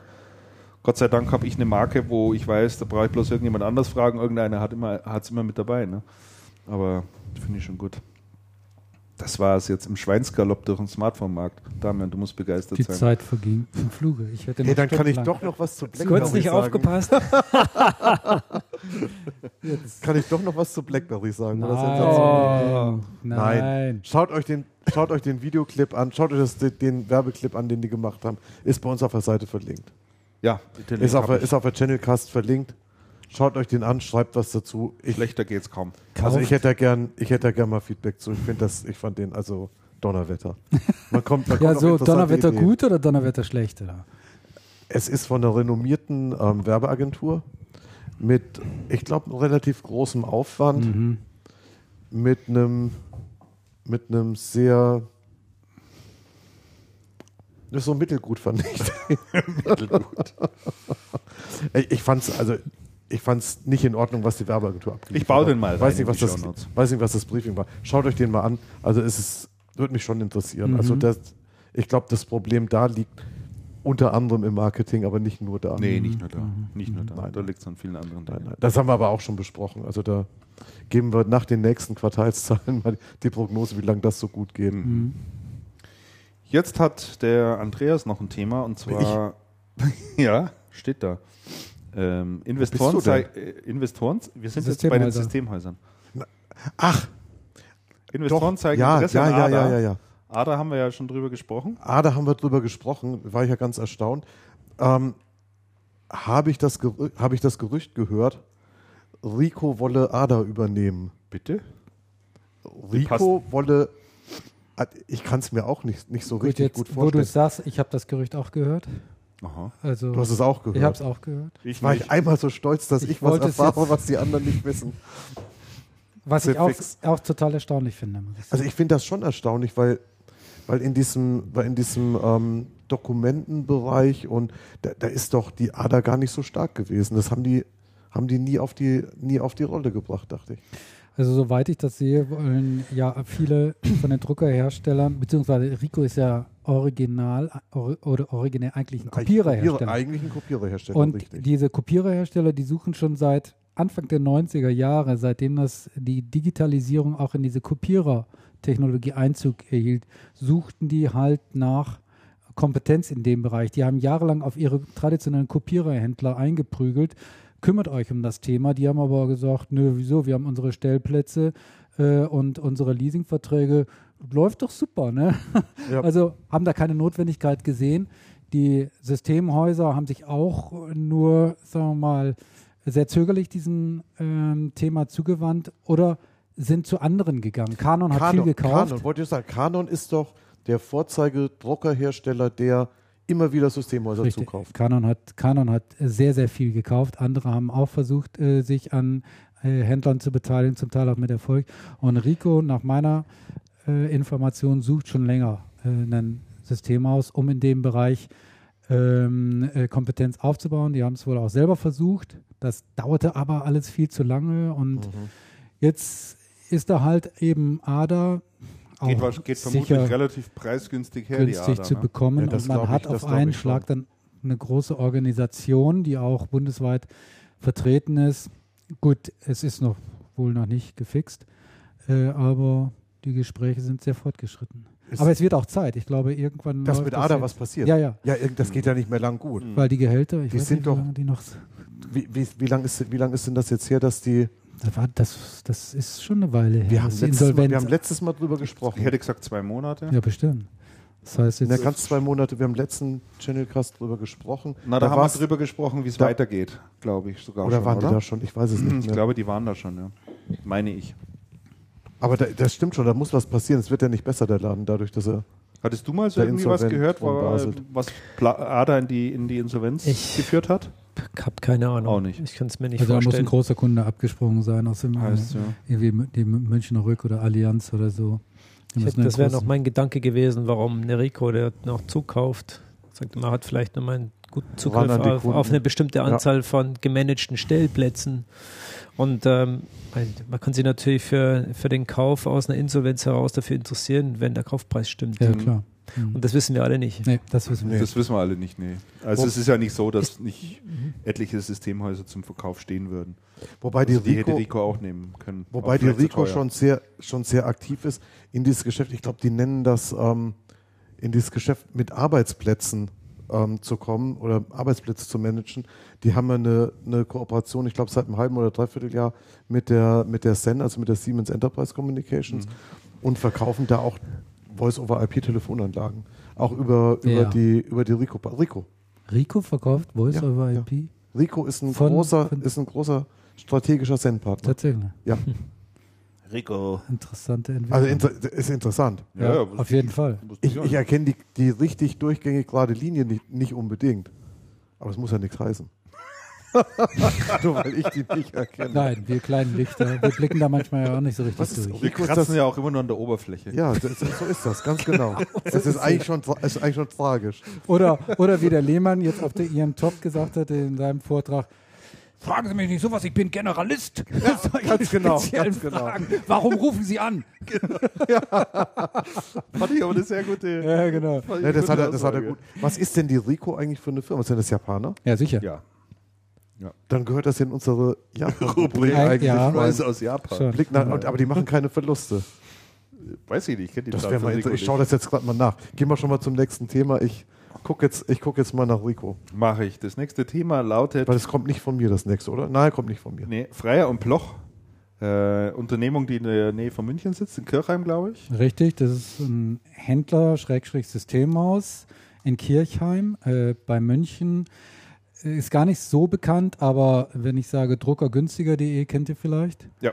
Die ste da steckt Ja. äh, Freier und Ploch dahinter. Die haben auch noch eine andere Marke, die heißt Fernsehergünstiger.de.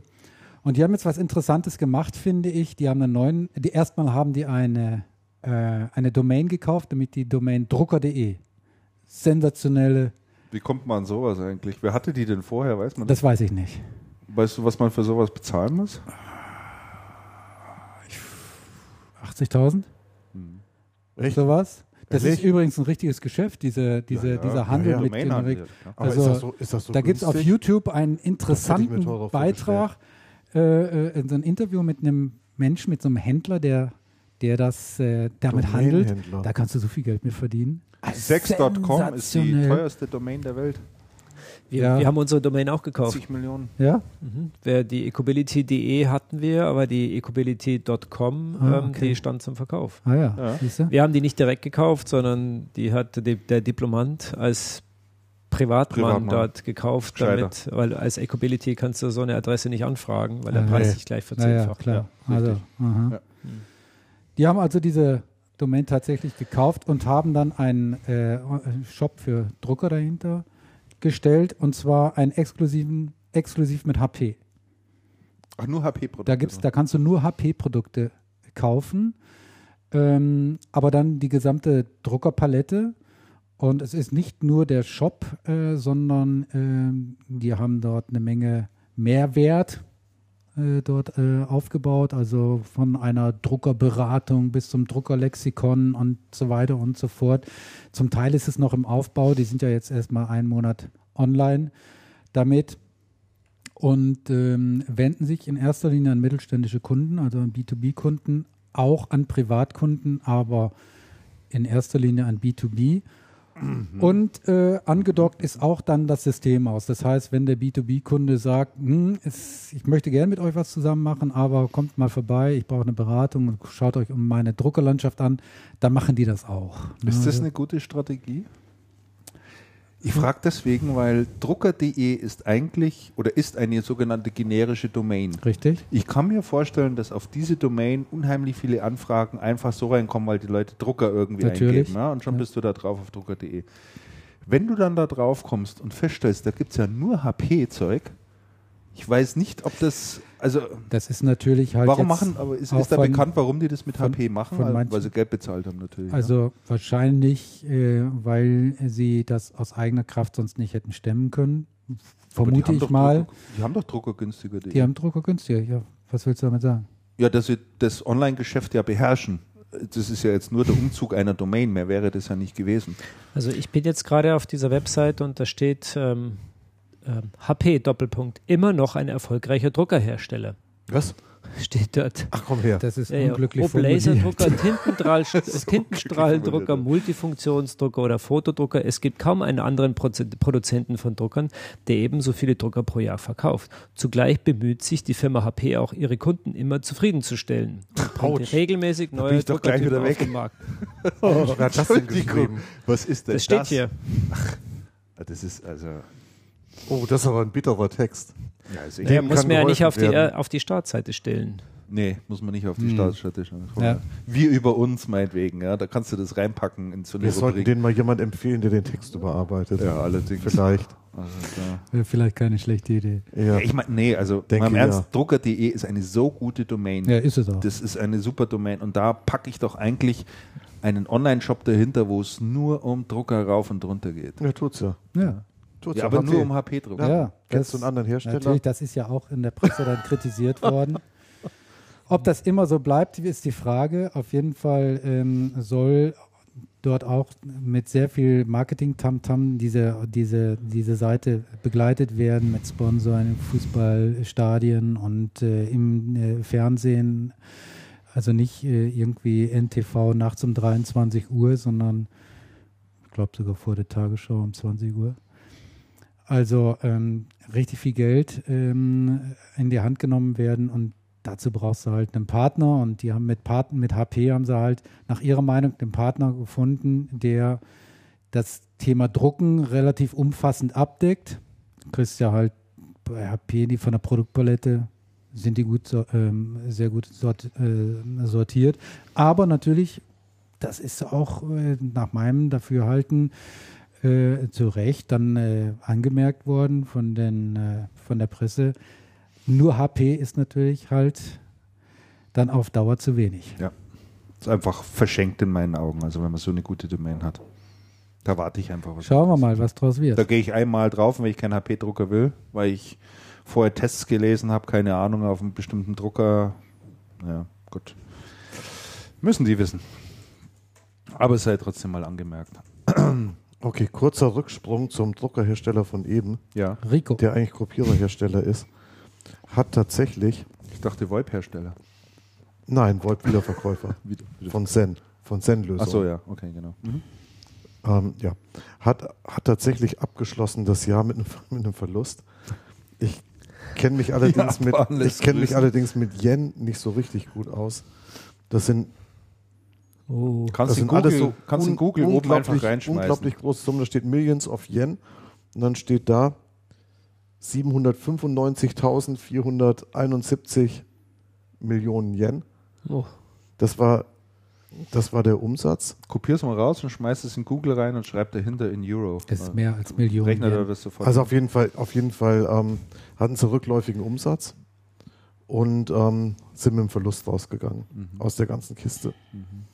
Allerdings sieht der Verlust in diesen Yen-Zahlen nicht so dramatisch aus, wie das, was ich in den Yen-Zahlen vorhin von Panasonic gesehen habe. ja. Aber auch da Japan in Schwierigkeiten. Japan in Not. Dann kommen wir zur Rubrik Unternehmen und Märkte. Da haben wir noch ein paar interessante Sachen, wie ich finde. Zum einen die Ankündigung von Fujitsu, ähm, Personal abzubauen. Habt ihr sicherlich auch alles Ja. gelesen? Ja. Und zwar 6000 Mitarbeiter in Deutschland. Nein. Nee, äh, Quatsch, beschäftigt 6000 Mitarbeiter. So, fliegen alle raus. 300 oder so, oder? steht die genaue Zahl? irgendwo 300 tatsächlich habe ich. 6000 wäre ein bisschen viel, ne? Äh, Ja, aber wir, wir, wir sind wieder vorbereitet hier. Sensationell, gell? Ich habe es auch noch eingetragen. Ah, Ich trage es ein. Das stimmt. Das ist sehr vorbildlich. Ja, eigentlich. ich denke mir mal, vielleicht liest ja da mal einer drüber und macht sich auch ein bisschen schlau zu dem Thema. Ja, passiert ihr regelmäßig. Ja. Also, also die bauen jedenfalls ab, Personal. Fujitsu. Das Ja. steht hier gar nicht. Genau. Und, und der, Eine und Zahl der, steht hier Fujitsu plant Entlassungen in München, heißt es. Genau, ne? und der, und der Hintergrund gar nicht ist dort. anscheinend so, dass es Leute aus, ähm, aus dem Backoffice hauptsächlich Wie sind. viele Stellen wegfallen, sei noch Ja, offen. Backoffice. Ja, ja, die im Vergleich zur Konkurrenz hohen Verwaltungskosten von Ja. 300 Millionen Euro müssten halbiert werden, sagte Schwirz. Und es ist anscheinend so, dass, Halbiert. dass irgendwann mal sehr viele Mitarbeiter im kaufmännischen Bereich aufgebaut wurden. Und ähm, die, um die Kosten und die Stellen zu schaffen, hat man damals das Marketing rausgeschmissen und konnte dann Backoffice einstellen. Ich glaube, jetzt schlägt das Pendel wieder zurück. Hier, schau mal, der Chico, der hat die Recht, der rechnet dir das sogar noch um im Chat. 1 Euro sind 109 Yen. Jetzt teilst das Ganze mal durch 109 und dann hast du es in Euronen. Schaue ich mir gleich an. Schaut es sich gleich an. Nein, ich schaue mir das jetzt nicht mehr an. Das rechne ich bis zur nächsten Sendung aus. Mann, Mann, Mann. Er hat dann noch geschrieben, HP ist wohl recht happy mit der Aktion. Das bezieht sich wahrscheinlich auf drucker.de, Freier und Ploch. Ne? Ja, das kann ich mir vorstellen, dass die happy damit sind. Das ist ja klar. Wenn so eine lukrative Domain, unter der du da ständig gefunden wirst, ist ja klar. Habt ihr das mitbekommen? Äh, Motorola erwirkt Vertriebsverbot gegen Microsoft? Mhm. Hat sich das mal jemand genauer angeschaut? Was und da Microsoft schlägt gerade zurück und ähm, verklagt Google wegen, ähm, wegen ein paar Android-Patenten, die über Motorola gelaufen sind. Habe ich, hab ich heute erst gesehen, das ist relativ aktuell. Jedenfalls hat doch Microsoft dann aus äh, Verzweiflung heraus doch sofort irgendwie alles in die Niederlande äh, verfrachtet, ne? Mein Gott. So war das doch. Meine ich. oh Mann, jetzt wird es echt hier. Motorola sagt jedenfalls dazu, this is one element of a global dispute initiated, initiated by Microsoft. Ja, Microsoft hat angefangen. ja. Wie immer. Natürlich ist das Ja, so. das ist vollkommen klar. Habt ihr eigentlich hier kurz eingeflochten, um abzulenken, in der Forbes den Artikel gelesen, die fünf CEOs, die man schon längstens aus dem Amt hätte jagen müssen? Ja, Und ganz vorn dran Cisco Chambers, Steve, Steve Ballmer, Microsoft Ja. und den aktuellen CEO von Walmart. Mhm. Und Immelt von ähm, GE. Richtig. Und da stand drin, das Einzige, was Immelt bei GE jemals bewegt hätte, war, dass er in einer kritischen Situation sehr teuer Geld bei, ähm, äh, bei Warren Buffett ausgeliehen hätte, um so die Firma zu retten. Aber seitdem, seit, seitdem sei auch nichts mehr passiert es seien keine Akzente mehr gesetzt worden. Das fand ich einen sehr interessanten Artikel übrigens. Mhm.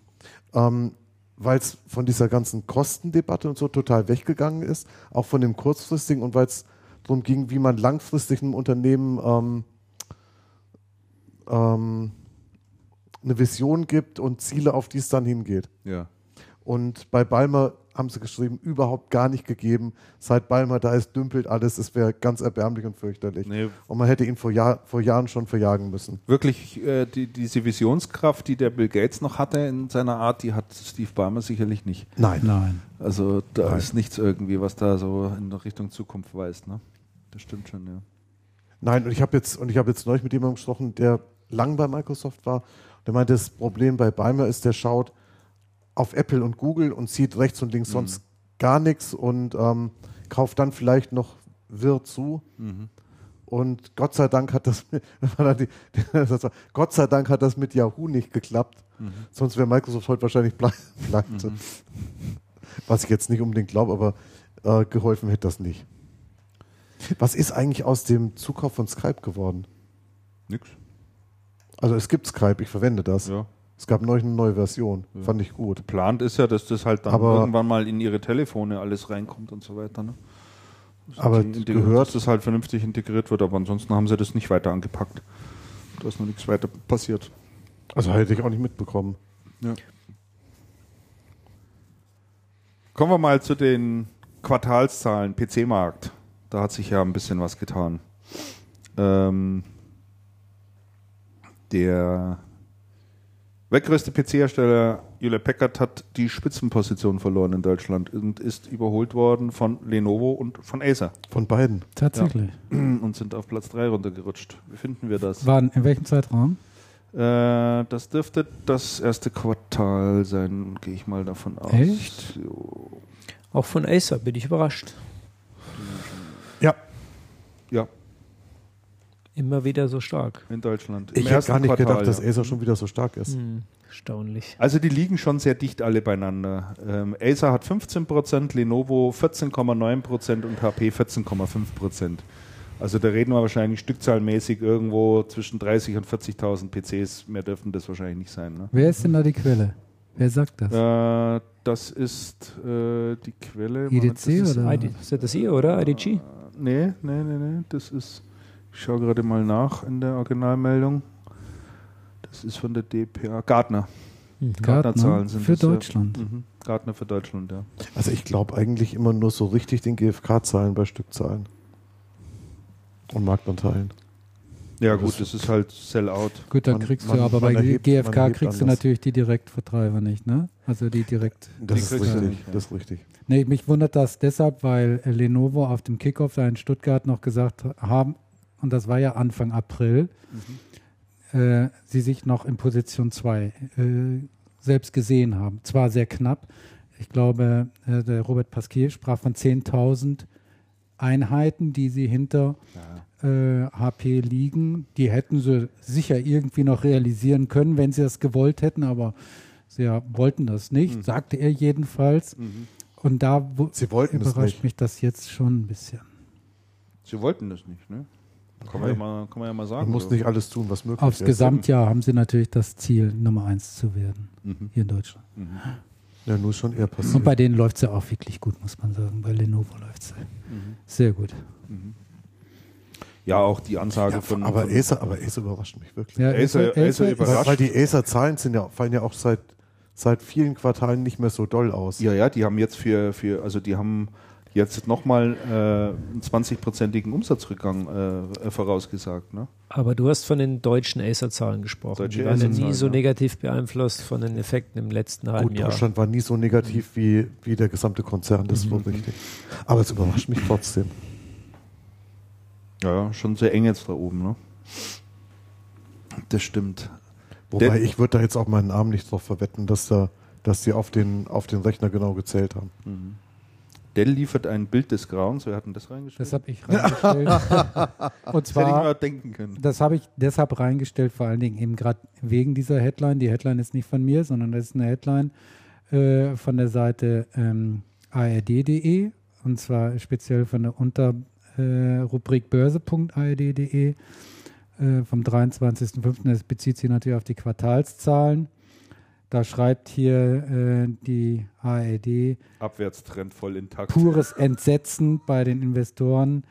Ähm, vor allen Dingen äh, schockierte hier natürlich äh, der Absturz beim Ergebnis, Mhm. der um, das um 33 Prozent einbrach. Zwar immer noch 635 Millionen Dollar, aber natürlich äh, schon deutlich weniger als, äh, als von den Analysten erwartet und, und, und geplant. Und Mhm. ja, ein Bild des Grauens fand ich jetzt auch sehr pointiert, die, die Headline. Ja, Deshalb habe ich das rein, Aber da möchte ich da, wir haben ja, da möchte ich auch ein noch Ding. mal was Ja. zu, zu Dell Notebooks sagen. Wir haben ja im letzten Jahr, als wir unsere Firma gegründet hatten, haben wir uns von einem befreundeten Systemhaus IT-seitig äh, unter die Arme greifen lassen, haben dann auch die ersten beiden Dell Notebooks Mhm. bezogen und haben eine Garantieverlängerung erworben, und zwar einen sogenannten Vor-Ort-Service Mhm. Äh, auf drei Jahre verlängert.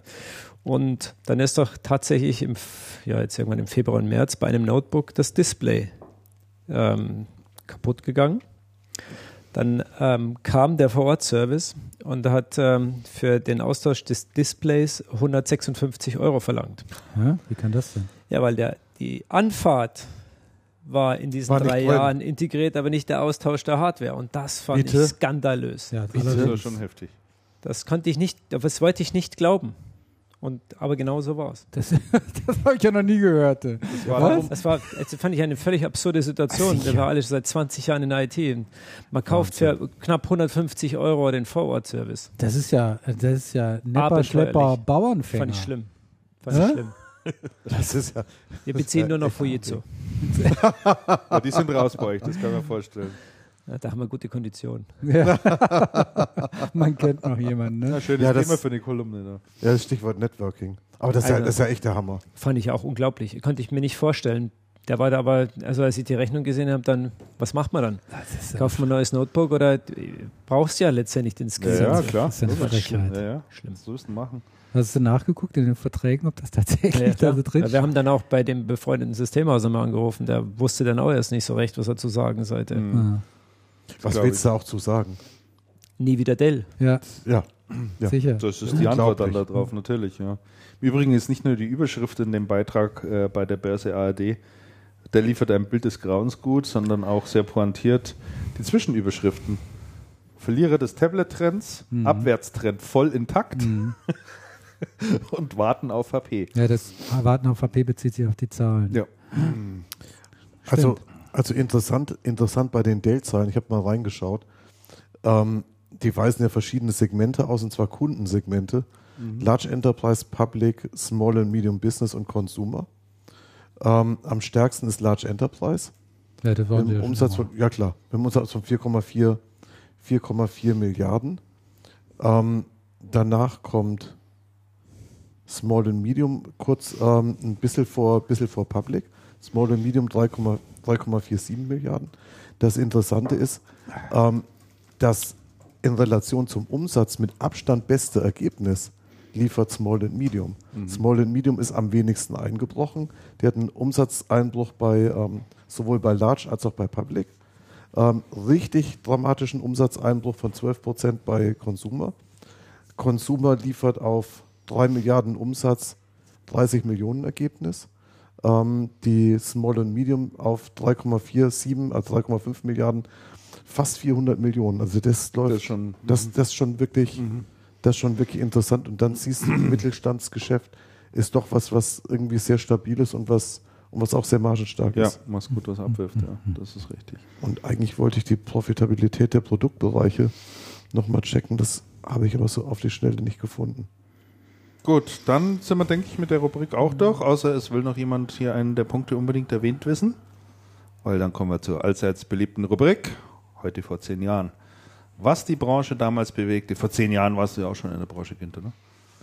Wie lange bist du schon in der Vor Branche? zehn Jahren war ich mal kurz draußen. Du warst mal kurz draußen? Da warst du im E-Commerce-Segment im Sport. Richtig. Sporthaus, Sporthaus.de oder so Von ähnlich. 99 bis Donnerwetter, stimmt. 2002 war ich in einem Startup von Jochen Schunke beschäftigt. Aha. Haben wir versucht, äh, in einem neuen Markt einen Börsengang äh, hinzukriegen. Ein Jahr haben wir an der IPO gearbeitet und nachdem der Markt zusammengebrochen war, haben wir zwei Jahre äh, die Insolvenz vermieden. Meine Güte. Ach du Schande. Das war bestimmt auch. Ist geglückt. Ja? Firma gibt es immer noch. Golf Firma gibt es immer noch. Die Firma gibt es immer noch. Ja, ja, aber das waren die schlimmsten Zeiten meines Lebens. Weil? Oder die, ja, weil dort, ich war auch beteiligt an dem Unternehmen, große Existenzangst, Mhm. mit Anfang 30 überfordert mit Okay. dieser ganzen Situation. Das kann ich mir vorstellen. Aber wir haben es gemeistert. Cool. Da hast du bestimmt viel gelernt, ne? Da habe ich viel gelernt, ja. Wie, wie hieß der Laden? Sporthaus. Sporthaus. Sporthaus, schon. Punkt.de. Mhm. Ja. Sporthaus.de. Und das gibt es immer noch. Gibt es immer noch. Mhm. Unglaublich. Wollte ich damals auch nicht glauben. Na, mal schauen, ob dir jetzt hier die eine oder andere Überschrift noch was sagt bei heute vor zehn Jahren. Also, was war damals vor zehn Jahren? Der Sage-Chef Paul Stoppard wehrt sich gegen die Übernahme von der Vision durch Microsoft. Das war ja damals ein Riesengespräch, ne?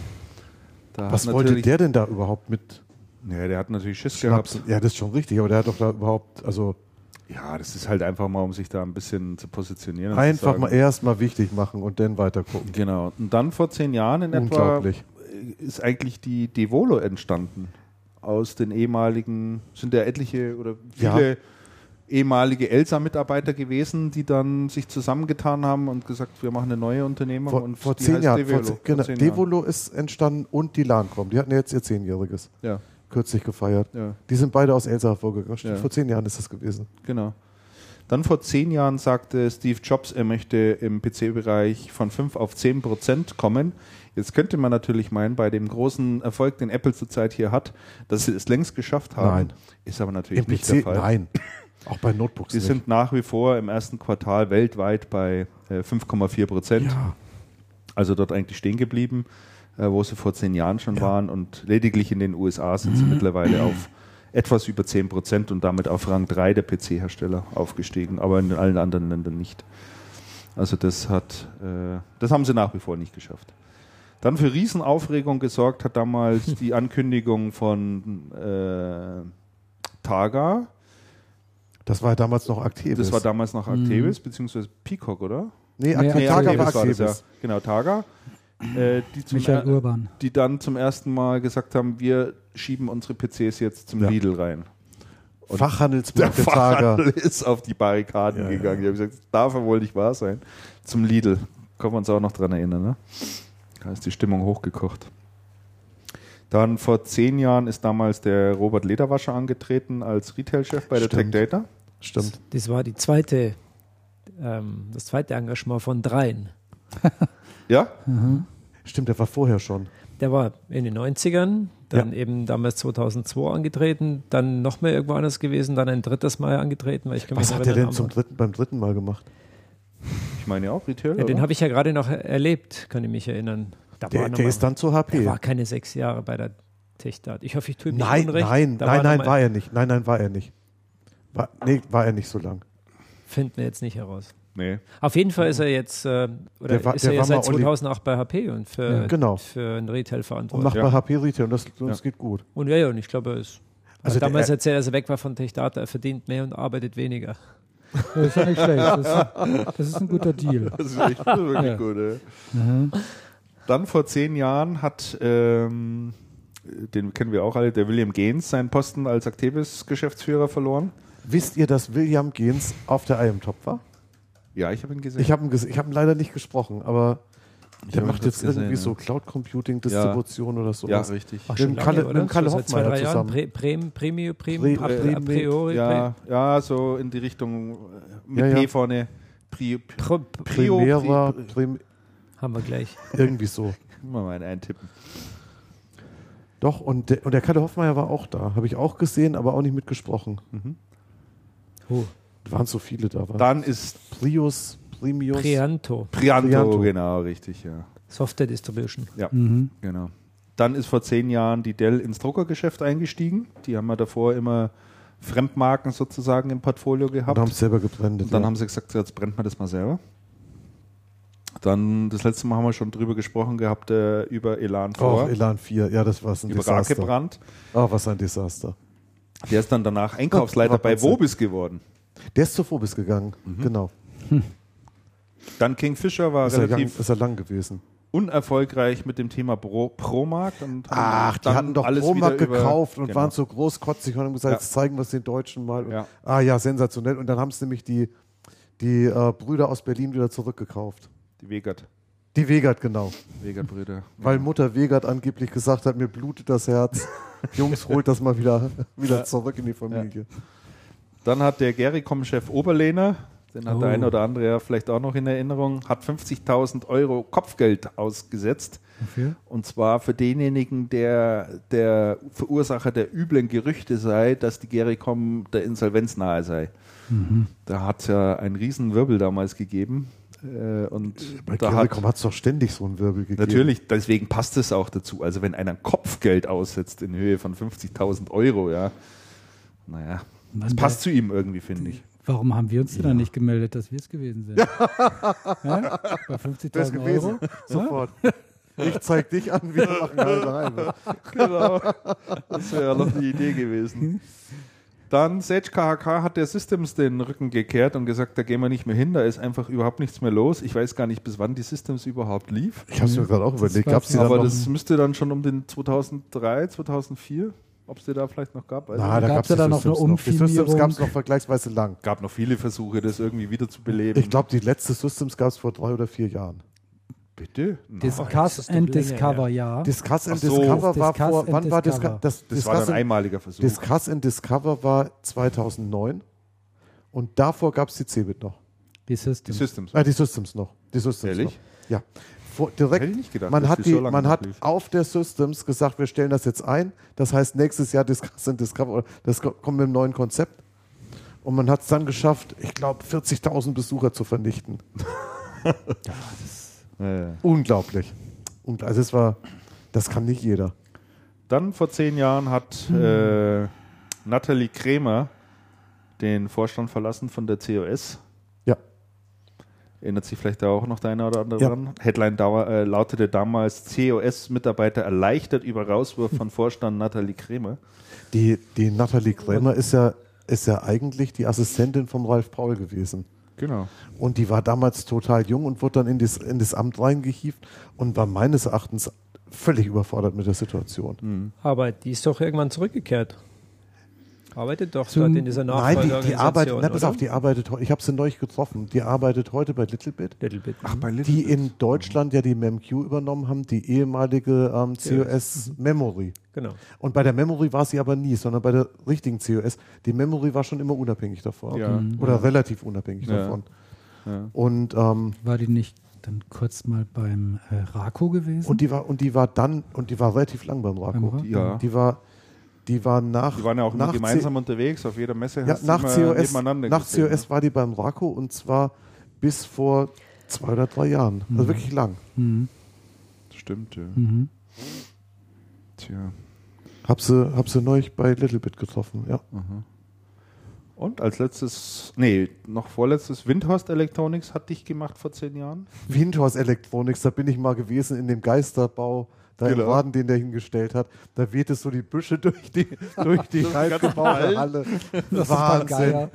Wahnsinn. Und, und kurz vorher hatte ich den, hatte ich den Windhorst interviewt, das muss 2001 oder sowas gewesen sein, hier im, in, in München im Vierjahreszeiten haben wir uns, da wohnte Standard, der aber nicht. Standesgemäß. Die stand, die, ah, da, da fuhr er dann mit seinem, mit seinem Geschäftsführer vor und der Geschäftsführer war also deutlich ruhiger und hat dann der, der Windhorst immer sehr vollmundig und raus und der Geschäftsführer, äh, schauen wir erstmal, dass wir profitabel da Umsatz mm, machen. Und mm. es war ein sehr, sehr skurriles Interview. Das glaube ich, ja. War ein sehr skurriles Interview, wobei, wobei der, der Lars Windhorst selber eigentlich ein total netter Typ ist da. Mhm.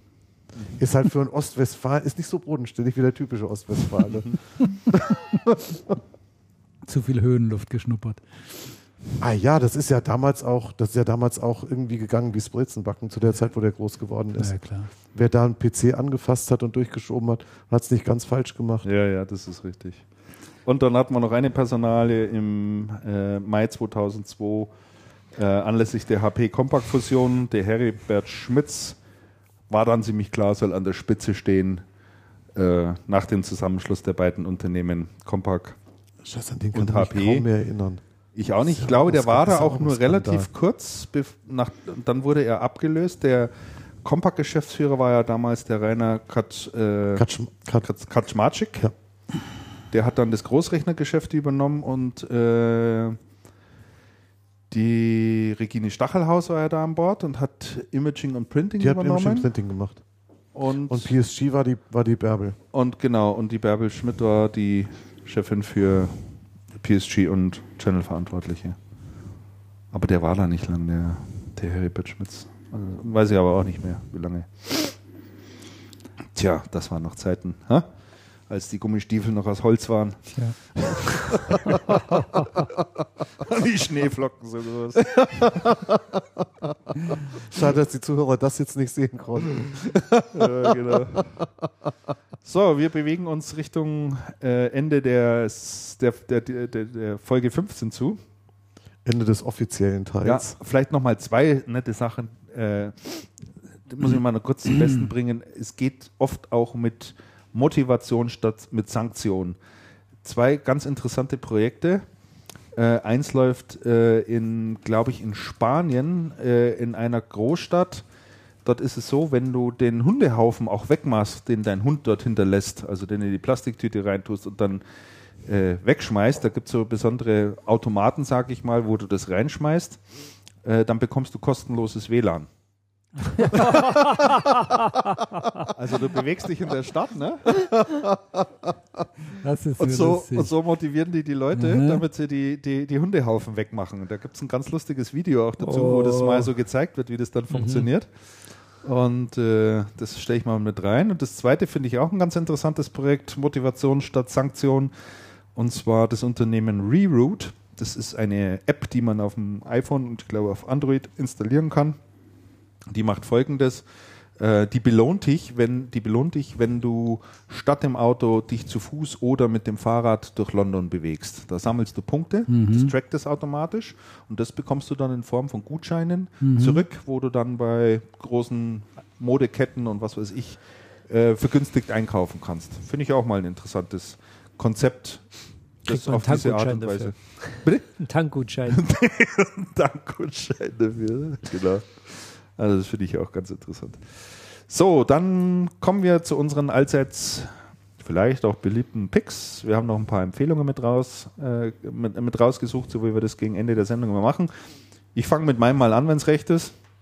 Ich bin gerade so im Redefluss. Und apropos Redefluss, ups, was gibt's denn da? Du da gerade einen Ja, ich habe auch einen Pick. Achso, okay. Ich habe den bloß noch nicht eingetragen. Ja, okay, alles klar. ja, das ist gut. Also, das ist, das äh, ich wollte gut, empfehlen, ja für alle, die nicht die Zeit finden, sich ein bisschen mit dem Thema Internet, Netzgemeinde, was tut sich denn da eigentlich, was ist da mit den Piraten und was gibt es denn da mit dem Urheberrecht und Shitstorm und was weiß ich, all diese Begrifflichkeiten, die da so, äh, über die man immer wieder mal stolpert und vielleicht auch ein bisschen drüber liest. Äh, ich empfehle hier mal eine etwa halbstündige Rede von Sascha Lobo zu hören, die er auf der Republika in diesem Jahr gehalten hat. Die Republika ist so eine Veranstaltung, wo diese sogenannte Netz Netzgemeinde auch immer zusammenkommt, aber viele andere auch. Hochinteressante Veranstaltung, ja. äh, zu der ich auf nächstes Jahr auf alle Fälle fahren werde. Oh, werde ich auch hinfahren. Haben wir schon, haben wir schon fest vorgenommen. Können wir uns dann gerne ja. zusammentun. Machen wir Fahrgemeinschaft. Das und äh, die haben wir über eine Überraschungsrede. Das macht traditionell immer auch der Sascha Lobo und die ist sehr, sehr hörens, hörenswert. Also der Sascha Lobo, man kann von ihm halten, was man will, äh, hat zumindest nach meinem Dafürhalten eine Fähigkeit, die Fähigkeit heißt Abstraktionsvermögen. Also er kann aus dem, was dort alles passiert, äh, die einzelnen Strömungen mal ein bisschen auseinander dividieren, ein bisschen einsortieren und äh, kann das alles mal so ein bisschen verorten, auch für einen Außenstehender, damit er da so ein bisschen nachvollziehen kann, welche Strömungen da im Moment vorherrschen und was es dort alles gibt. Also das kann ich durchaus mal empfehlen und ist auch verlinkt in channelcast.de. Mhm. Außerdem ist der Sascha recht unterhaltsam. Er ist unterhaltsam. Ah, der, nee, der, macht, das, der macht, das, schon ganz gut, kann man sagen, was man will. Ganz hervorragende, äh, ganz hervorragende Rede, die er da gehalten hat. Also sehr sehenswert. Also der hat sich schon über die letzten Jahre sehr gemacht. Andreas. Ich, mein Pick. Ich habe irgendwo schon mal, ich habe irgendwo schon mal das gepostet, gehabt, das Berlusconi-Buch. Ja. Es gibt ein Buch von einem ähm, italienischen, ich glaube, Journalist ist er, ähm, Mario Rossi. Wie auch sonst soll er heißen, als Mario Rossi. Natürlich. Herr Rossi. Sonst gibt äh, noch Giovanni. Hat ein, äh, hat ein ähm, wirklich sensationelles Buch. Ähm, rausgebracht, bleibende Werte. Die politischen Verdienste des Silvio Berlusconi. Ich habe das, hab das neulich im Buchladen entdeckt. Das gibt schon länger. Ich habe es neulich im Buchladen entdeckt, hier um die Ecke. Ist ein, ähm, ist ein Format, ich glaube A6 hat das oder noch kleiner. Ist, relativ, ist relativ klein. Hat um die 100 Seiten, kostet 4,80 und ist absolut lesenswert. Ist wirklich absolut lesenswert, ist ein tolles Mitbringsel, Weihnachtsgeschenk für jedermann. Der Buchhändler hatte das auf der Theke stehen, so einen kleinen Aufsteller und hat einen Zettel. Ich habe ich hab drauf gedacht, was ist denn das? Und dann stand ein Zettel, handgeschrieben, unbedingt reinschauen, pro Berlusconi, sehr lesenswert. Dachte, hey, wenn der das schreibt, dann muss ich mir das mal anschauen. Das muss ich sofort kaufen. Das ist so Berlusconi-Propaganda drin im Prinzip, oder? Und da, das sind die bleibenden, die politischen Verdienste des Silvio Berlusconi auf 100 Seiten, auf 100 Seiten aufgeführt. Ich hab's hier irgendwo. Ich suche dir das gleich mal raus, Christian, dann kannst du schon mal einen Blick reinwerfen. Okay. Also man muss sich das wirklich anschauen bestellen. Also ich weiß, dass du es in Facebook sensationell in Facebook reingestellt ja. hattest und da fand ich den Kommentar vom Kollegen Armin Weiler so passend, der da drunter geschrieben hat, äh, ein Faltblatt Fragezeichen. Nein, es ist, man muss sagen, es ist bei weitem besser. Ich bin total begeistert. Also es gibt selten ein Buch, für das ich mich in letzter Zeit so begeistern konnte wie, wie, dieses. Okay. Also wirklich sensationell gemacht. Okay. Damian, ich bin jetzt nicht der große Berlusconi-Freund. Ach was? Nein. Aha. Also ich habe auch ein Buch, für das ich mich sehr begeistern kann. Äh, und das habe ich euch auch sogar mitgebracht. Es ist schon ein wenig älter. Es ist von Jahr, aus dem Jahr 2009. Und zwar von dem Chefredakteur der Zeitschrift Titanic, vielleicht dem einen oder anderen von euch bekannt, Martin Sonneborn. Und äh, der Martin Sonneborn, der hatte ja die Partei gegründet, mhm. die Partei. die Partei. Und in diesem Buch, das heißt das Parteibuch, wie man in Deutschland eine Partei gründet und die Macht übernimmt. Das habe ich jetzt durch Zufall bekommen. Es ist, ist es ist ja nicht ganz neu, wie gesagt, aber es ist so irre lustig äh, zu lesen. Ich habe jetzt gerade mal die ersten 30 Seiten erst hinter mir. Ich freue mich auf den Rest. Es hat insgesamt irgendwie 300, 230 Seiten, sowas um den Dreh. Als Spitzenlektüre, auch abends im Bett hervorragend zu lesen. Ich habe noch einen zweiten Tipp. Und zwar habe ich das heute ähm, gesehen. Es kommt, ein, es kommt ein Film in die Kinos, ein Dokumentarfilm, interessant für alle Dauerläufer äh, unter uns und den Marathonisti Günther, du läufst ja auch Marathon oder hast diverse Marathons gelaufen. Und hier geht es jetzt wirklich um etwas echt Extremes, nämlich um einen Lauf über 4.500 Kilometer äh, von Italien bis zum äh, Nordkap. Äh, ich habe auf Spiegel äh, Online habe ich äh, diesen Bericht gelesen und da ist auch ein Video hinterlegt. Das dauert so ungefähr acht, neun Minuten und da bekommt man schon mal einen Eindruck von den Aufnahmen dieses Films. Und ich kann euch sagen, zum Teil wirklich spektakuläre Aufnahmen, Landschaftsaufnahmen natürlich, aber auch Aufnahmen davon, wie so eine Extrembelastung den Teilnehmern zusetzt. Ja, und ihr könnt euch ja vorstellen, mit äh, zunehmender Dauer dieser Veranstaltung geht es. Das ist nicht nur einer, sondern ein ganzer Pult, der da gelaufen ist. Es gibt sogar. Ja, ja. Ist man da unterwegs einen Monat? Du, das weiß ich jetzt gar nicht so ganz ja, genau. Das, das steht hier bestimmt irgendwo. Ach, das reicht gar nicht. 80, 90 nee, Tage. Da ist man schon eine ganze Weile, eine ganze Weile unterwegs, ja. Also 4000 Kilometer. Wenn es irgendwie geht, werde ich mir den Film anschauen. Ja. Also okay. 80 Kilometer am Tag, wenn man laufen kann. Ja, 70, 70 Kilometer laufen wir am Tag durchschnittlich. Mhm. Zwei wie, Monate. Schnell, wie schnell bist du denn da, wenn du 70 Kilometer am Tag läufst? Pro Kilometer meine ich. Pff, ich schätze mal, du stellst 8 Kilometer in der Stunde. Echt? Ja. Schneller nicht. Also Nein, schneller, schneller Marathonläufer schafft, der, der schnellste schafft 20 Kilometer in der Stunde, aber der ist nach zwei Stunden durch. Ich ja. finde acht schon schnell. Hm. Ja gut, wenn du also schnell ordentlich. walkst, machst du sechs Kilometer in der Stunde. Ja, sechs kann ich wenn du schnell gehst. Also sechs schaffe ich auch auf. Also der Film, ach heute ist Donnerstag, der kommt heute in die Kinos.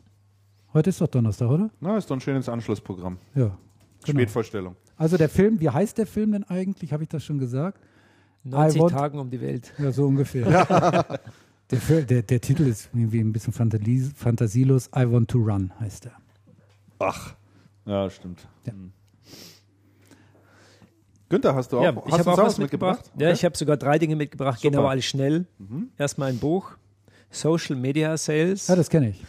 Ah ja, gut. Von das finde ich gut. Mhm. Von meinem äh, ehemaligen nicht. Kollegen Stefan Heinrich. Heinrich ja. Der eine oder andere wird ihn Ach, vielleicht noch kennen. Heinrich. Mhm. Und ähm, das ist nicht besonders dick, also eigentlich spricht er hauptsächlich darüber, was man mit Xing machen kann, was man nicht machen kann. Mhm. Und das ist eine Lektüre, da braucht man vielleicht eine Stunde. Mhm. Und äh, dann weiß man tatsächlich, was man damit machen kann und was auch nicht. Mhm. Und der hat auch noch das Thema Facebook und äh, LinkedIn in zwei Sätzen abgebildet. Er sagt bei Facebook, wenn ich nichts mit B2C zu tun habe, dann brauche ich das nicht.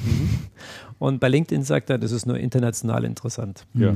So, also wer was wissen möchte, äh, warum er, was er mit Xing machen kann oder nicht, das ist schnell gelesen eine Lektüre. Dann habe ich ähm, ein Produkt mitgebracht, das ich äh, vorgestern auf dem Fujitsu-Stand gesehen habe. Das Ultrabook von Fujitsu.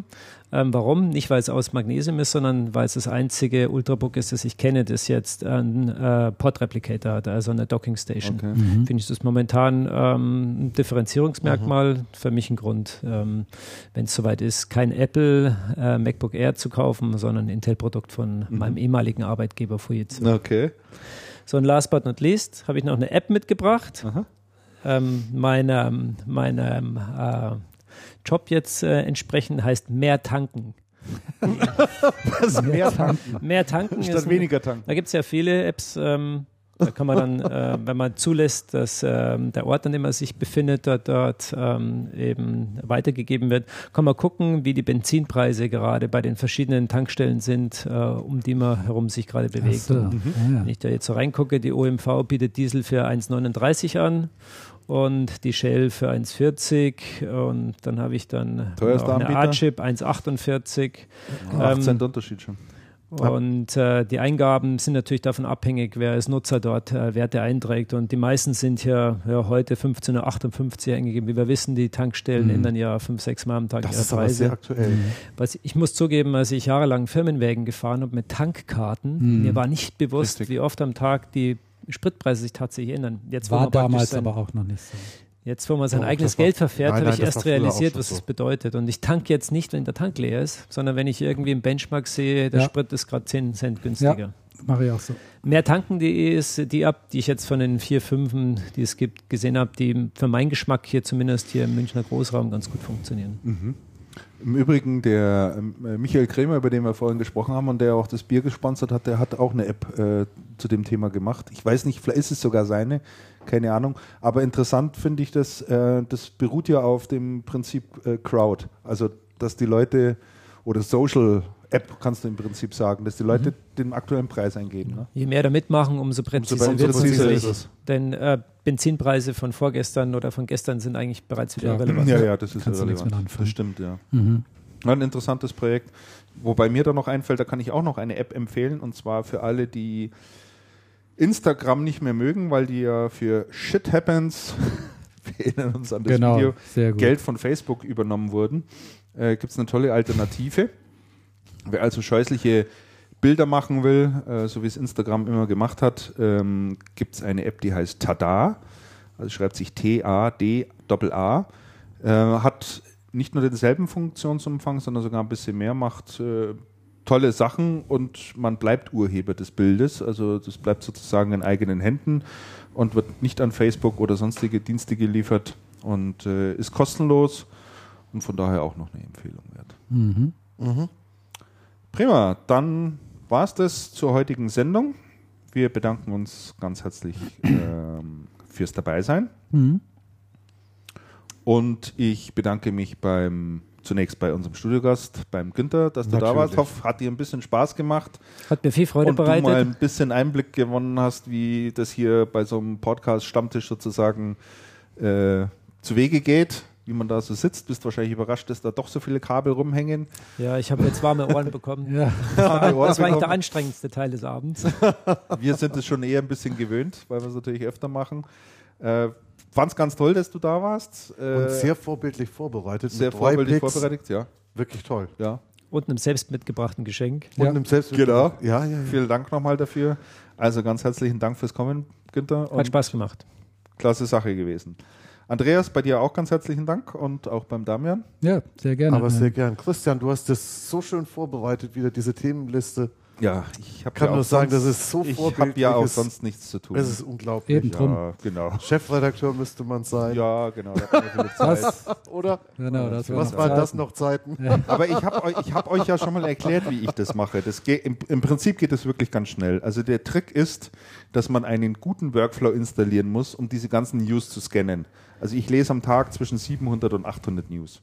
Donnerwetter. Also ich finde das sensationell. Davon aber meistens tatsächlich nur die, nur die Überschriften. Aber der Trick ist, einen guten RSS-Reader zu haben, der das schön darstellt. Und dann habe ich etwa 20 verschiedene Nachrichtendienste abonniert, RSS-Feeds, und da scanne ich das einfach schnell durch. Und immer wenn ich denke, das ist etwas Interessantes, habe ich so ein kleines Bookmarklet, beziehungsweise einen Knopf in der App drin, da drücke ich kurz drauf, dann wird das hinterlegt und am Schluss wirft man das Ganze eigentlich nur noch eine Liste aus. Und das ist die Liste, die dann reinkommt. Und die mhm. muss man dann eigentlich nur nach den Rubriken noch sortieren. Boah, und ich habe gedacht, du machst das manuell und gibst, ich, ich bin enttäuscht.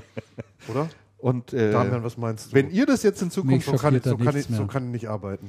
Du weißt ja, ich habe ja, hab ja zwölf Jahre mit Christian zusammengearbeitet und mich mich äh, Jetzt Vorsicht, erschüttert ja? dann gar nichts. ich habe das ja immer nur von außen beobachtet. Ja, ja, genau. Schön war es trotzdem, Damian. Ja. Mensch, das, so, ist ja, das ist ein schönes Ende dieser Sendung. Genau. Das ist ja sensationell. Jawohl. Also, ihr dürft uns weiter Sachen zuschicken. Das Bier ist auch alle. Wie gesagt, äh, die Teufelchen, die wir hatten, sind auch leer. Ähm, wir hatten ja immer gesagt, wir hätten gerne mal ein bisschen was Herzhaftes, also uns knurrt jetzt auch der Magen. Also wenn uns der eine oder andere mal glücklich machen will, sicherlich gerne damit, ansonsten mit unserer Amazon-Wunschliste. Und zum Ausklang haben wir immer noch einen schönen Abspann. Dieses Mal haben wir wirklich, denke ich, ein passendes Lied. Unserem, ich will jetzt nicht sagen, dass ihm Günther gewidmet ist, er kennt es im Übrigen auch, ich habe es ihm mal zugeschickt. Äh, aber ich finde das einfach total sensationell, ist wirklich ein schöner Ohrwurm. Und damit verabschieden wir uns dann bis zum nächsten Mal in gefühlt vier Wochen. Den Termin geben wir dann rechtzeitig noch bekannt. Macht's es gut und Servus. Tschüss. Tschüss, bis zum Ciao. nächsten Mal. Ciao.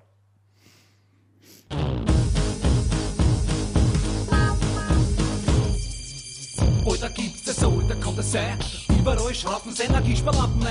Überall geflimmer, es wird immer schlimmer. Mir kommt der Scheißdreck mit in mein Zimmer. Das Licht ist arm, kalt statt warm. Mit dem Licht hat mein Gesicht ganz scheißliche Form. Dies fucking Scheiß.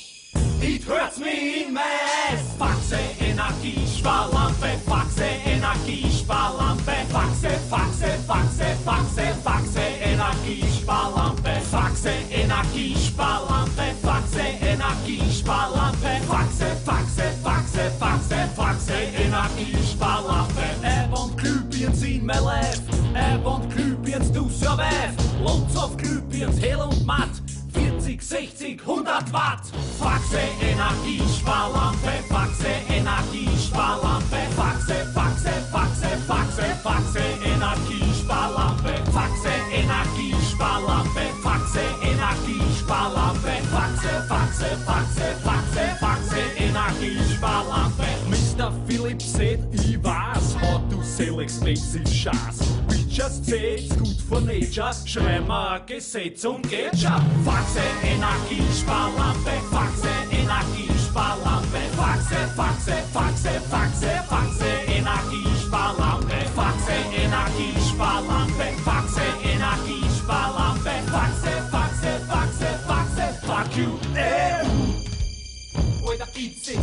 ist normal? Die Glühbirnen wird auf einmal illegal. In Brüssel tanzt das Diesen, obwohl dort alle wissen, die Neonrand sind giftig und das Licht ist geschissen. Jetzt muss ich noch gehen, Birnen holen. Und beim Zoll kann's ja sein, dass wir's auch nicht mehr wollen. Ach so, a Dreck. Er wollt mein Birndelbeck. Faxe, Energiesparlampe, Faxe, Energiesparlampe, Faxe, Faxe, Faxe, Faxe, Faxe, Energiesparlampe, Faxe, Energiesparlampe, Faxe, Energiesparlampe, Faxe, Faxe, Faxe, Faxe, Faxe, Energiesparlampe. Diener in a Candlelight, das ist was am Madel freit. Diener, diese Neonream, kann im Leben kannst dich nicht wehren. Faxe, Energiesparlampe, Faxe, Energiesparlampe, Faxe, Faxe, Faxe, Faxe, Faxe, Energiesparlampe, Faxe, Energiesparlampe,